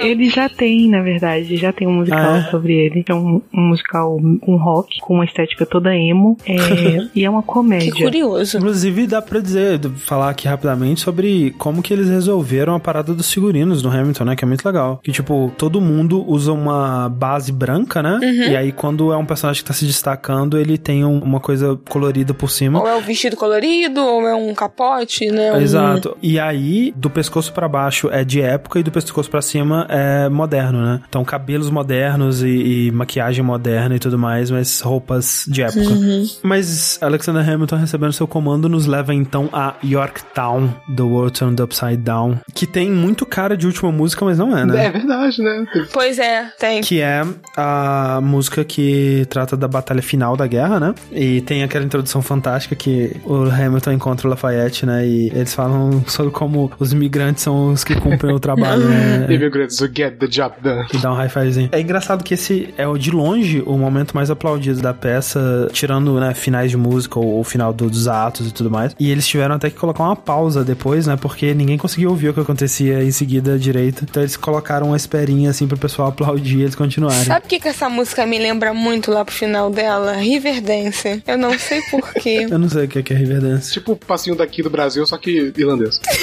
tipo, passinho aqui do Brasil. Tendo razão. Essa música ela retoma muita coisa da My Shot, né? Sim. Que ela tem I'm Not Throwing Away My Shot e depois é, recupera o verso lá de novo do Eu Imagino a Morte Tanto que parece uma memória e tal. Só que aí tem aquela mudança, né? Porque antes ele tava disposto a morrer, mas aí nessa música ele vai falar, mas aí eu lembro que a Eliza está me esperando e ela está esperando, né? E- e- Eu amo essa parte, meu Deus. é muito bom, porque ele quebra a rima pra ressaltar um significado diferente de esperando, né? Que ela dá no caso grávida. Bem, ele, ele segue e vai meio que contando o que tá acontecendo, né? Ele começa a falar que vai, vai ser tanto quanto furtivo, né? Ele vai chegar por baixo e vai pela noite para poder fazer tudo. E eles tiram as balas das armas pra não acontecer nenhum acidente e denunciar a posição deles. Vai rolando tudo isso e aí, mais uma vez, eles estendem as tarefas, né, do pessoal, né? As tarefas do Uhum. Lawrence, do Lafayette, do É, Mulligan. é engraçado essa parte, porque o Lee fala que é uma estrutura meio que inspirada pelo Buster Rhymes, é que o, ele tem essa coisa de fazer uma coisa leve, suave, seguida por uma coisa, tipo, muito forte, pesada, assim. Então, essa música é tipo, esse aqui é o nosso plano, o Lawrence tá aqui, o Lafayette tá aqui, e aí de repente, Hercules Mulligan! Já chega. Puf, explode, assim, a música e... e- No próprio, né, no Casting Call, né, que o Mulligan é muito similar ao Buster Rhymes pela atitude, assim. É o último encontro do Lafayette com o Hamilton. Exato, verdade. Inclusive tem um, um pouquinho de exposição aqui, né? Deles dizerem exatamente o que, que vai acontecer com o Lafayette, porque depois disso ele não volta mais a aparecer no musical e você ia ficar se perguntando pra onde foi. E eles falam, né? Se a gente ganhar e a gente vai ganhar, o que, que vai acontecer? Aí ele fala que vai voltar pra França e vai tentar trazer a paz, né? A liberdade, liberdade e tal, que é o- no processo da Revolução Francesa. O Hamilton faz uma promessa de Que é quebrada depois, né? é, e aí ele fala a frase, né? See you on the other side. E fica no duplo sentido, né? Porque podia ser do outro lado da guerra, mas na verdade é do Ou outro lado da da, morte. Da, morte. Porque eles só agora só vão se ver mesmo do outro lado. É, e aí tem, né, a parte Riverdance que a Clarice comentou, né, que é a parte instrumental que representa as batalhas e tudo mais. Dá uma sensação boa de passagem de tempo, né, que aí depois corta pra uma narração deles falando que depois de uma semana de batalha, uma bandeira branca é hasteada e tal, os britânicos se rendem e eles ficam se perguntando se aquilo significa liberdade pra todos. E o George Washington fala, ainda não. E, e esse ainda não tem vários significados, né, porque pode significar que, tipo, ok, a, a guerra não acabou exatamente porque a parte difícil vem agora, né, a gente vai ter que governar Uhum. essa porra. E tem a questão da escravidão, né, porque o George Washington, ele era dono de centenas de escravos e o fato de que é um ator negro interpretando ele falando esse ainda não, né, pode ter um significado extra aí que é interessante, né, que tipo, ele reconhecendo que ainda falta muito a ser feito. E, e a batalha de Yorktown, né, foi a última grande batalha durante a Guerra da Revolução, mas não foi a última, então... Isso, exato. E, e é o que leva pro Lawrence, né, porque ele meio que morre fora da tela, né, tipo, ele, ele morre numa batalha que é mencionada só, assim, mas ele realmente não aparece morto no musical. Sim, depois da Dear Theodose tem uma música que só aparece na peça mesmo, né? Não é nem realmente uma música, é mais uma cena da Eliza lendo uma carta pro Hamilton falando da morte do Lawrence. Uhum. Mas é bem curtinho, assim, e é só pra dar um ímpeto, assim, do Hamilton continuar o que ele precisava fazer. Vamos escutar.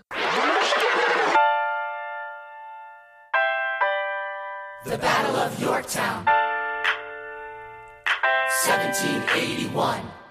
Monsieur Hamilton. Monsieur Lafayette. In command where you belong. Are you saying no sweat? We're finally on the field, we've had quite a run. Immigrants, we get the job done. So what happens if we win? I go back to France. I bring freedom to my people if I'm given the chance. We'll be with you when you do. Go, lead your man. I'll see you on the other side. Till we meet again. I am not thrown away my shot.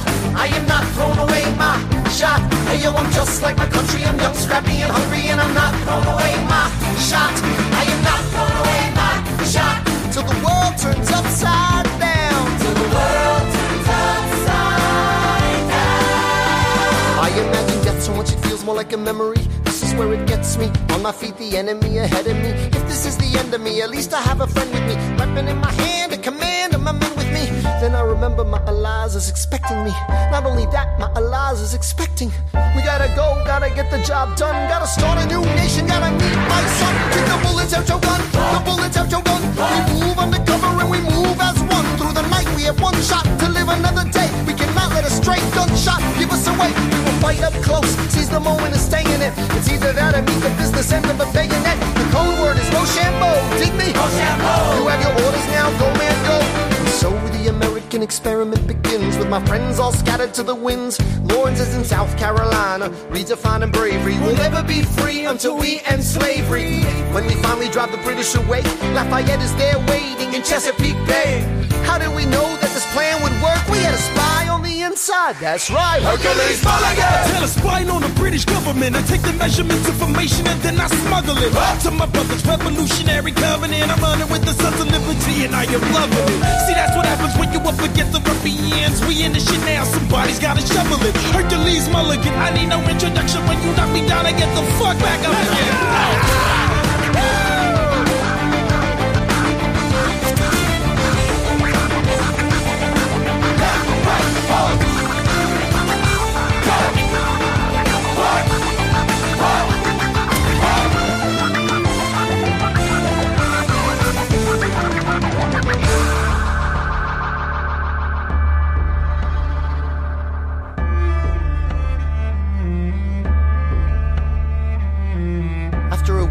Week fighting, a young man in a red coat stands on a parapet.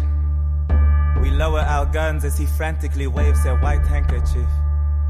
And just like that, it's over. We tend to our wounded. We count our dead. Black and white soldiers wonder alike if this really means freedom. Not yet. We negotiate the terms of surrender. I see George Washington smile. We escort their men out of Yorktown. They stagger home single file. Tens of thousands of people flood the streets. There are screams and church bells ringing. And as our fallen foes retreat, I hear the drinking song they're singing. The world turned upside down.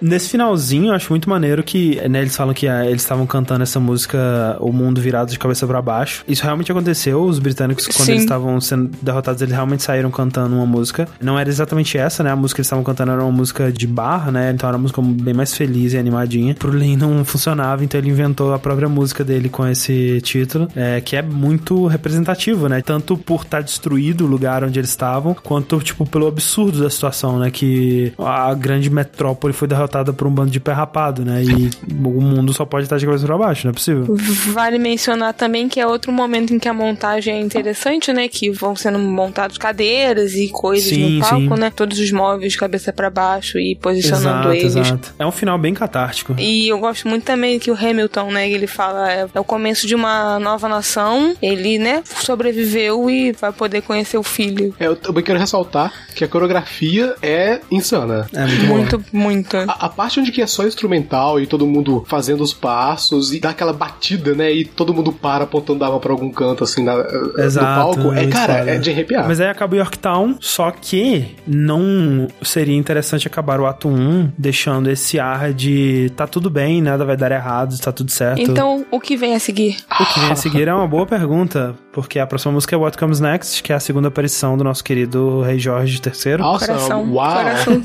De novo, né? Mesma estrutura, mas é uma mensagem diferente e é uma pergunta muito importante, né, pro ato 2, que é: você está livre, mas e agora? O que vai acontecer agora? Porque tem aquela coisa que vai ser dita no ato 2 que, tipo, vencer é fácil, governar que é difícil, né? Serve um pouco como público também, né? Pra eles pensarem, ó, tem mais história, né? Então, tipo, qual que vai ser a pegada dessa Fica história? pensando aí o que, que vai ser enquanto, né? Tem um intervalo. E essa coisa do Awesome Wall é maneira, né? Que é, é um ator americano fazendo sotaque britânico imitando um sotaque americano. né? Vamos aí então. They say the price of my war's not a price that they're willing to pay. Insane! You cheat with the French, now I'm fighting with France and with Spain. I'm so blue. I thought that we made an arrangement when you went away. You were mine to subdue. Well, even despite our estrangement, I've got a small query for you. What comes next? You've been freed. Do you know how hard it is to lead? You're on your own. Awesome. Wow.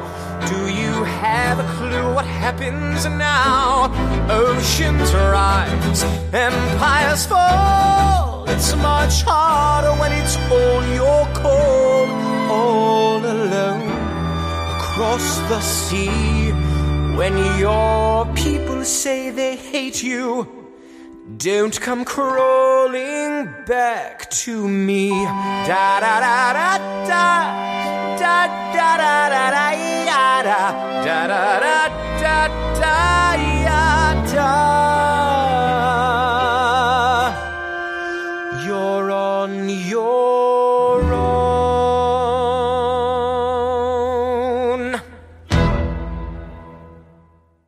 É, é muita coisa de relacionamento mesmo, né? Aquele relacionamento que É. acabou muito ruim e você fica tipo, você ainda quer sair melhor, então. Não, não vai voltar pra mim, não. Quando tiver tudo ruim pra você, É. não volta pra mim. Mas então, depois da What Comes Next, vem essa tchutchuquinha de música, que é a Dear Theodosia. Seu coração tava meio quebrado, já tava craquelado. Aí essa rapaz. música pega um martelo e faz assim.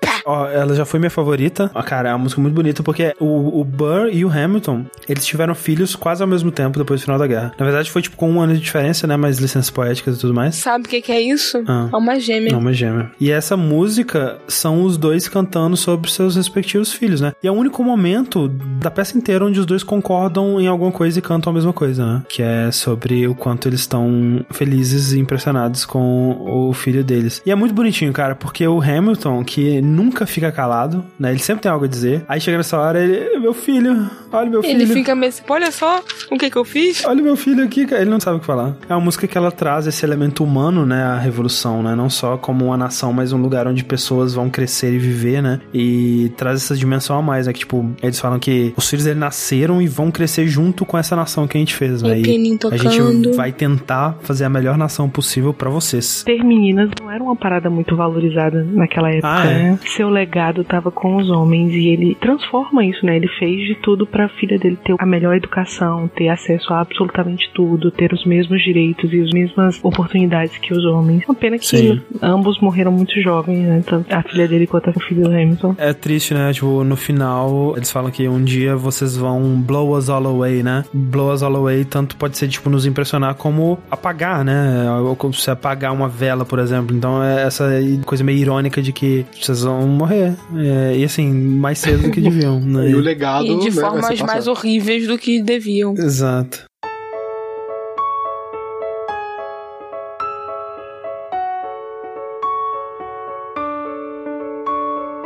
Dear Theodosia, what to say to you? You have my eyes, you have your mother's name. When you came into the world, you cried, and it broke my heart. I'm dedicating every day to you. Domestic life was never quite my style when you smile. You knock me out, I fall apart, and I thought I was so smart. You will come of age with our young nation. We'll bleed and fight for you, we'll make it right for you. If we lay a strong enough foundation, we'll pass it on to you. We'll give the world to you, and you'll blow us all away. Someday, someday. Yeah, you'll blow us all away. Someday, someday.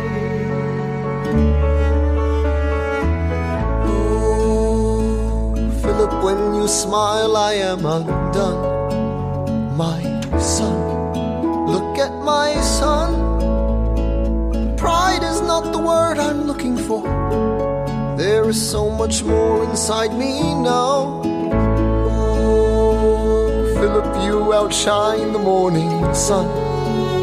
My son, when you smile, I fall apart, and I thought I was so smart. My father wasn't around. My father wasn't around. I swear that I'll be around for you. I'll do whatever it takes. I'll make a million mistakes. I'll make the world safe and sound for you. Come of age with our young nation. We'll bleed and fight for you.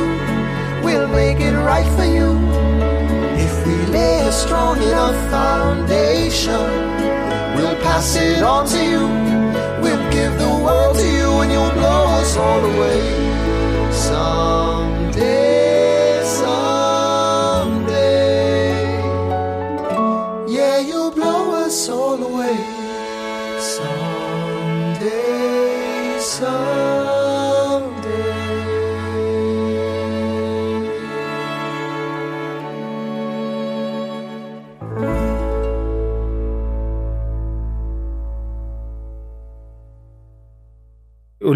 ele escreveu ela antes de ter filho, né? O filho dele nasceu perto do lançamento, né? Do musical mesmo. Mas quando ele escreveu mesmo The Theodose, ele ainda não tinha filho. Ele tinha acabado de adotar o cachorro. Ele escreveu ela pro Olha cachorro.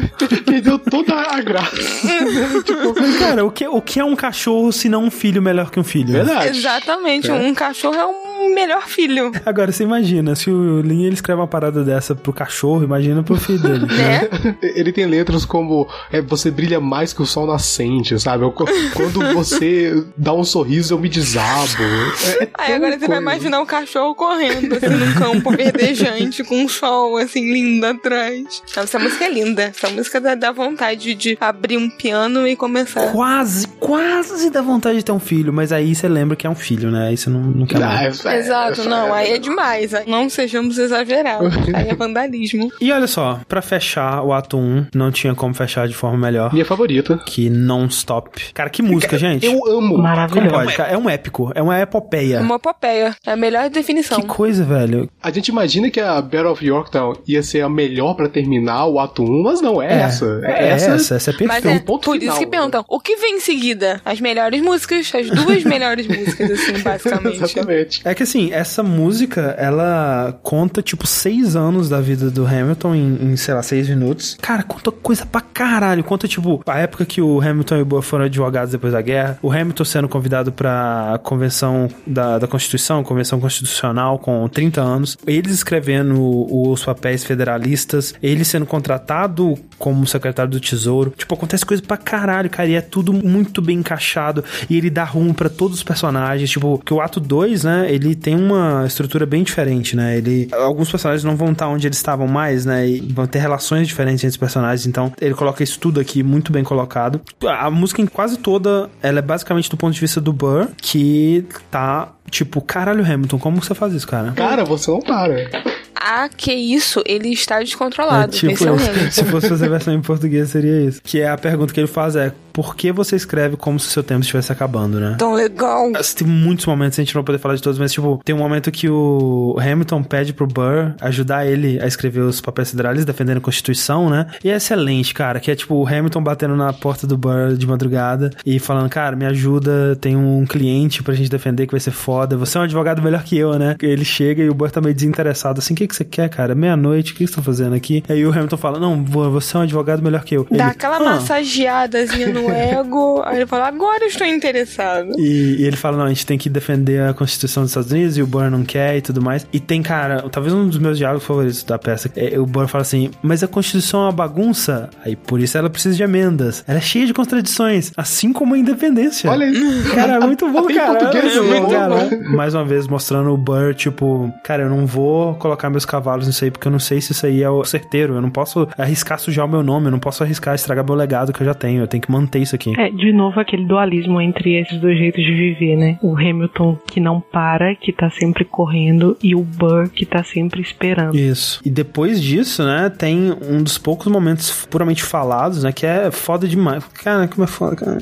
O Burr falando sobre os papéis federalistas, né, que ele fala que o Hamilton se juntou com mais dois caras, né, o James Madison e o John Jay, pra escrever os papéis federalistas, e aí eles deveriam ter escrito 25 ensaios, né, sobre a Constituição. John Jay ficou doente depois que escreveu 5, o James Madison escreveu, sei lá, 20, e o Hamilton escreveu 54, sei lá, sabe? 51. Tipo, é tão absurdo. E aí depois é a parte onde que tá a companhia inteira falando, né? Tipo, Caralho, cara, caralho, cara, como é foda, cara. muito lindo. Tipo, a, a parte do como você escreve como se amanhã não fosse chegar, né? E aí a companhia inteira com o Burr, eles segurando uma mesa inclinada e todo mundo em volta e, tipo, Uhum. umas poses, tipo, é uma coisa apoteótica, assim. É insano. cara, é, é muito foda, cara. E aí o Hamilton escrevendo na mesinha, assim, e nunca houve alguém escrevendo alguma coisa de forma tão épica na, na Tão história da épica. humanidade. E a música destruindo epicamente e perguntando por que você escreve desse jeito, caralho? O que que tá acontecendo? E aí, não satisfeito nessa porra, eles vão resgatando os temas de todos os personagens, né? Vem o Burry, toca um trechinho do Eight Forte, vem a Angélica e ela canta no ritmo da Satisfied. Tem a Eliza. que- Eliza, ela vai Look Where You Are e tudo mais. Uhum. Vem Washington e canta no ritmo da History Has Eyes. E todas essas músicas vão se juntando, né? É quase um medley do espetáculo inteiro. No final, o Hamilton, ele se apropria, né, dos temas das outras pessoas pra usar contra eles, né? Tipo, ele usa o Look Around, Look Around pra justificar que ele tem que ir trabalhar com o Washington e ele não pode ficar com ela. E a Eliza, ela vai e canta Helpless. É engraçado, ou trágico. É trágico. No final da, da música Helpless, o Hamilton, a última coisa que ele faz é prometer que ela nunca vai se sentir helpless. Exato. E aí a Angélica já entra com He'll Never Be Satisfied, a Elisa entra com a frase dela, então vai rolando isso, vai rolando essa mudança de temas entre os personagens e as frases de efeito delas. E no final, todo mundo está cantando a sua própria coisa e todo mundo tá cantando junto Exato. e é uma loucura. E dá pra entender tudo, porque tudo se encaixa. E repete também o History Has Its Eyes on You e Just tal. Wait. Just Wait. E no final ele resgata o, o My Shot, né? Começa a falar, tipo, até de uma forma meio agressiva, assim. I'm not throwing away my shot. E começa a pegar a mão da Eliza e jogar pra longe, assim. Me solta que eu vou lá, caralho. E ele vai e sobe a escada. E cara, eu, eu gosto tanto dessa música, porque ela faz exatamente isso que você falou, essa coisa de unir todos os temas e fazer com que faça sentido. Um caos organizado. Sim. Assim, ela quer mostrar o tanto de coisa que tá acontecendo, o tanto de personagem que tá envolvido naquilo, e cada um com a sua angústia, mas ao mesmo tempo ela flui, você consegue entender. Exatamente, fluido. É exatamente isso, é fluido. E, e tem uma das melhores transições, que é na parte da batida da porta, que a música Sim. para e aí só a batidinha dele batendo na porta da casa do Aaron Burr. Só que sabe o que é bizarro? Na peça eles não fazem nada. Ele não tem um- ele batendo na porta nem nada, né? É só o, o barulhinho solto, meio bizarro. É, é verdade. Eu gosto muito quando a Angélica fala que ela tá partindo, né? Que ela tá indo pra Londres e tal, ela tá casada com outro cara. Ela fala: Não esqueça de escrever que eles tinham uma correspondência muito intensa e tal. Sim. Já com a Eliza, ela só fala do tempo que ele não tem disponível Uhum. pra ela, que ele não dedica a casa, a ela ou a família. E a relação dele com ela, quando ele, ele finalmente fala com ela, é só nesse sentido de forçar a partida dele. Fica muito claro aqui, né? Uma uma relação bem diferente a relação que ele tá vivendo com a Angélica, que é uma relação de troca idílica e de de, de fomentação de ideias. Enquanto que a- ele sente que a Eliza tá só prendendo ele, né? Isso, há uma vida doméstica que não é exatamente a vida que ele quer viver, né? E ele usa tanto a They're Asking Me to Lead, que é do tema do Washington, Do né? Que é do Washington. History's Eyes, pra argumentar com ela. E é engraçado, né? Como que se fosse só um diálogo, você dizer assim, eles estão me pedindo para liderar. Foda-se, isso não é argumento. Que argumento é esse? Que merda. Mas quando você canta isso com a carga dramática que essa música tem, ele consegue usar esse poder de síntese quando ele invoca outra música que tem um peso dramático que você já entende. E a- às vezes ele retoma alguns temas pra invertê-los, né? Por exemplo, o Just Wait aparece aqui, pelo menos na minha interpretação, como o oposto do como ele aparece no começo do musical. Ele fala I'm Uhum. not throwing my shot e a companhia diz Just Wait, né? Ele Olha fala- aí, eu não tinha parado pra pensar nisso. Ele repete, né? I'm not throwing my shot. E o pessoal fala, just wait. E aí ele fala, meu nome é Alexander Hamilton. E o pessoal fala, Alexander putaça. Hamilton, just wait. Espera só, Que o cancel tá guardado. É, é, o Burr fala pra ele, você tá agindo desse jeito como se você fosse a pessoa mais inteligente de todos. Um dia essa atitude vai ser o seu fim. E é o vaticinho perfeito, né? Porque realmente é a atitude que vai levar ele à forra. Muitas camadas. Eu só quero falar uma coisa que o começo dessa música é muito boa, porque o After the War I Went Back to New York é muito boa de escutar. Tipo, é, é o que fazia eu escutar ela várias e várias vezes, todo dia. Sim, e é uma transição mó seca da música anterior, que é, É, tipo... é insano. Eu gosto muito dessa música. Ah, então é isso, gente. Cara, olha só, a gente tá cansado, mas bem que a gente gravou mais tempo do que eles fazem o ato 1. Mas eles se movimentaram e fizeram mais coisas com mais eles intensidade. cantam, né? É, Pois é, assim. Imagina, como que deve ser cansativo essa porra? Como é que pode? Deve. É insano, Pra deve- deve ser cacete. louco de fazer isso. Mas enfim, muito obrigado, Henrique Pan e Clarice. Obrigada a você, André. De nada. Eu que agradeço. E a gente volta um dia desses aí pra discutir o ato 2, que algumas pessoas diriam que é até melhor que o ato 1, hein? O ato 2 só é melhor porque é a redenção de Eliza. Ô, gente, eu não choro nas coisas, gente. Eu sou incapaz de não chorar na última música de Hamilton. Não consigo, porra. Impossível. Eu posso ouvir de qualquer momento. Posso ouvir de cabeça pra baixo batata. Mas, eu vou chorar. mas só na última? Não, em várias. Mas na última é impossível. É aquele se tava controlando até agora aí a torneirinha. É porque o primeiro ato, ele é muito estufar o peito, né? Um negócio assim, tipo, vem em mim que eu tô facinho, facinho. O segundo ato é muito chorandinho, ele é muito... Nossa, não, a, a parte do Philip, nossa senhora. É, mas isso aí fica pra outro podcast. E até lá, fiquem aí com Non-Stop. Até a próxima, gente. Tchau. Tchau. After the war, I went back to New York. After the war, I went back to New York. I finished up my studies and I practiced law. I practiced law, Burr worked next door. Even though we started at the very same time, Alexander Hamilton began to climb. How to account for his rise to the top? Man, the man is non-stop. Gentlemen of the jury, I'm curious, bear with me. Are you aware that we're making history? This is the first murder trial of our brand new nation, the liberty behind deliberation. I intend to prove beyond the shadow of a doubt with my assistant counsel. Co-counsel Hamilton, sit down. Our client Larry Weeks is innocent. Call your first witness. That's all you had to say. Okay, one more thing. Why do you assume the smartest in the room? Why do you assume you're the smartest in the room? Why do you assume you're the smartest in the room? Assume that attitude may be your doom. Why do you ride like you're running out of time? Right day and night like you're running out of time. Every day you fight like you're running out of time. Keep on fighting in the meantime. Corruption's such an old song that we can sing along in harmony. And nowhere is it stronger than in Albany. These colonies, economies increasingly stalling. And honestly, that's why public service seems to be calling me. I practiced the law, practically perfected it. I've seen injustice in the world and I've corrected it. Now for a strong central democracy. If not, then I'll be Socrates throwing verbal rocks at these mediocrities. Hamilton at the Constitutional Convention. I was chosen for the Constitutional Convention. There is a New York junior delegate. Now, what I'm gonna say may sound indelicate. Goes and proposes his own form of government. His own plan for a new form of government. Talks for six hours. The convention is listless. Bright young man. Yo, who the F is this? Why do you always say what you believe? Why do you always say what you believe?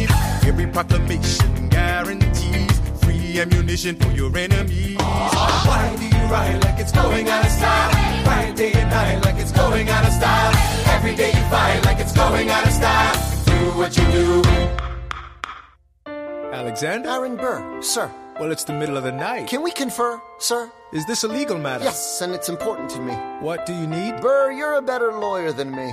Okay. I know I talk too much. I'm abrasive. You're incredible in court. You're succinct, persuasive. My client needs a strong defense. You're the solution. Who's your client? The new U.S. Constitution? No. Hear me out. No way. A series of essays anonymously published defending the document to the public. No one will read it. I disagree. And if it fails, Bert, that's why we need it. the Constitution's a mess. So it needs amendments. It's full of contradictions. So is independence. We have to start somewhere. No, no way. You're making a mistake. Good night. Hey, what are you waiting for? What do you stall for? What? We won the war. What was it all for? Do you support this constitution? Of course. Then defend it. And what if you're backing the wrong horse? Burr, we studied and we fought and we killed for the notion of a nation we now get to build. For once in your life, take a stand with pride. I don't understand how you stand to the side. I'll keep all my plans close to my chest.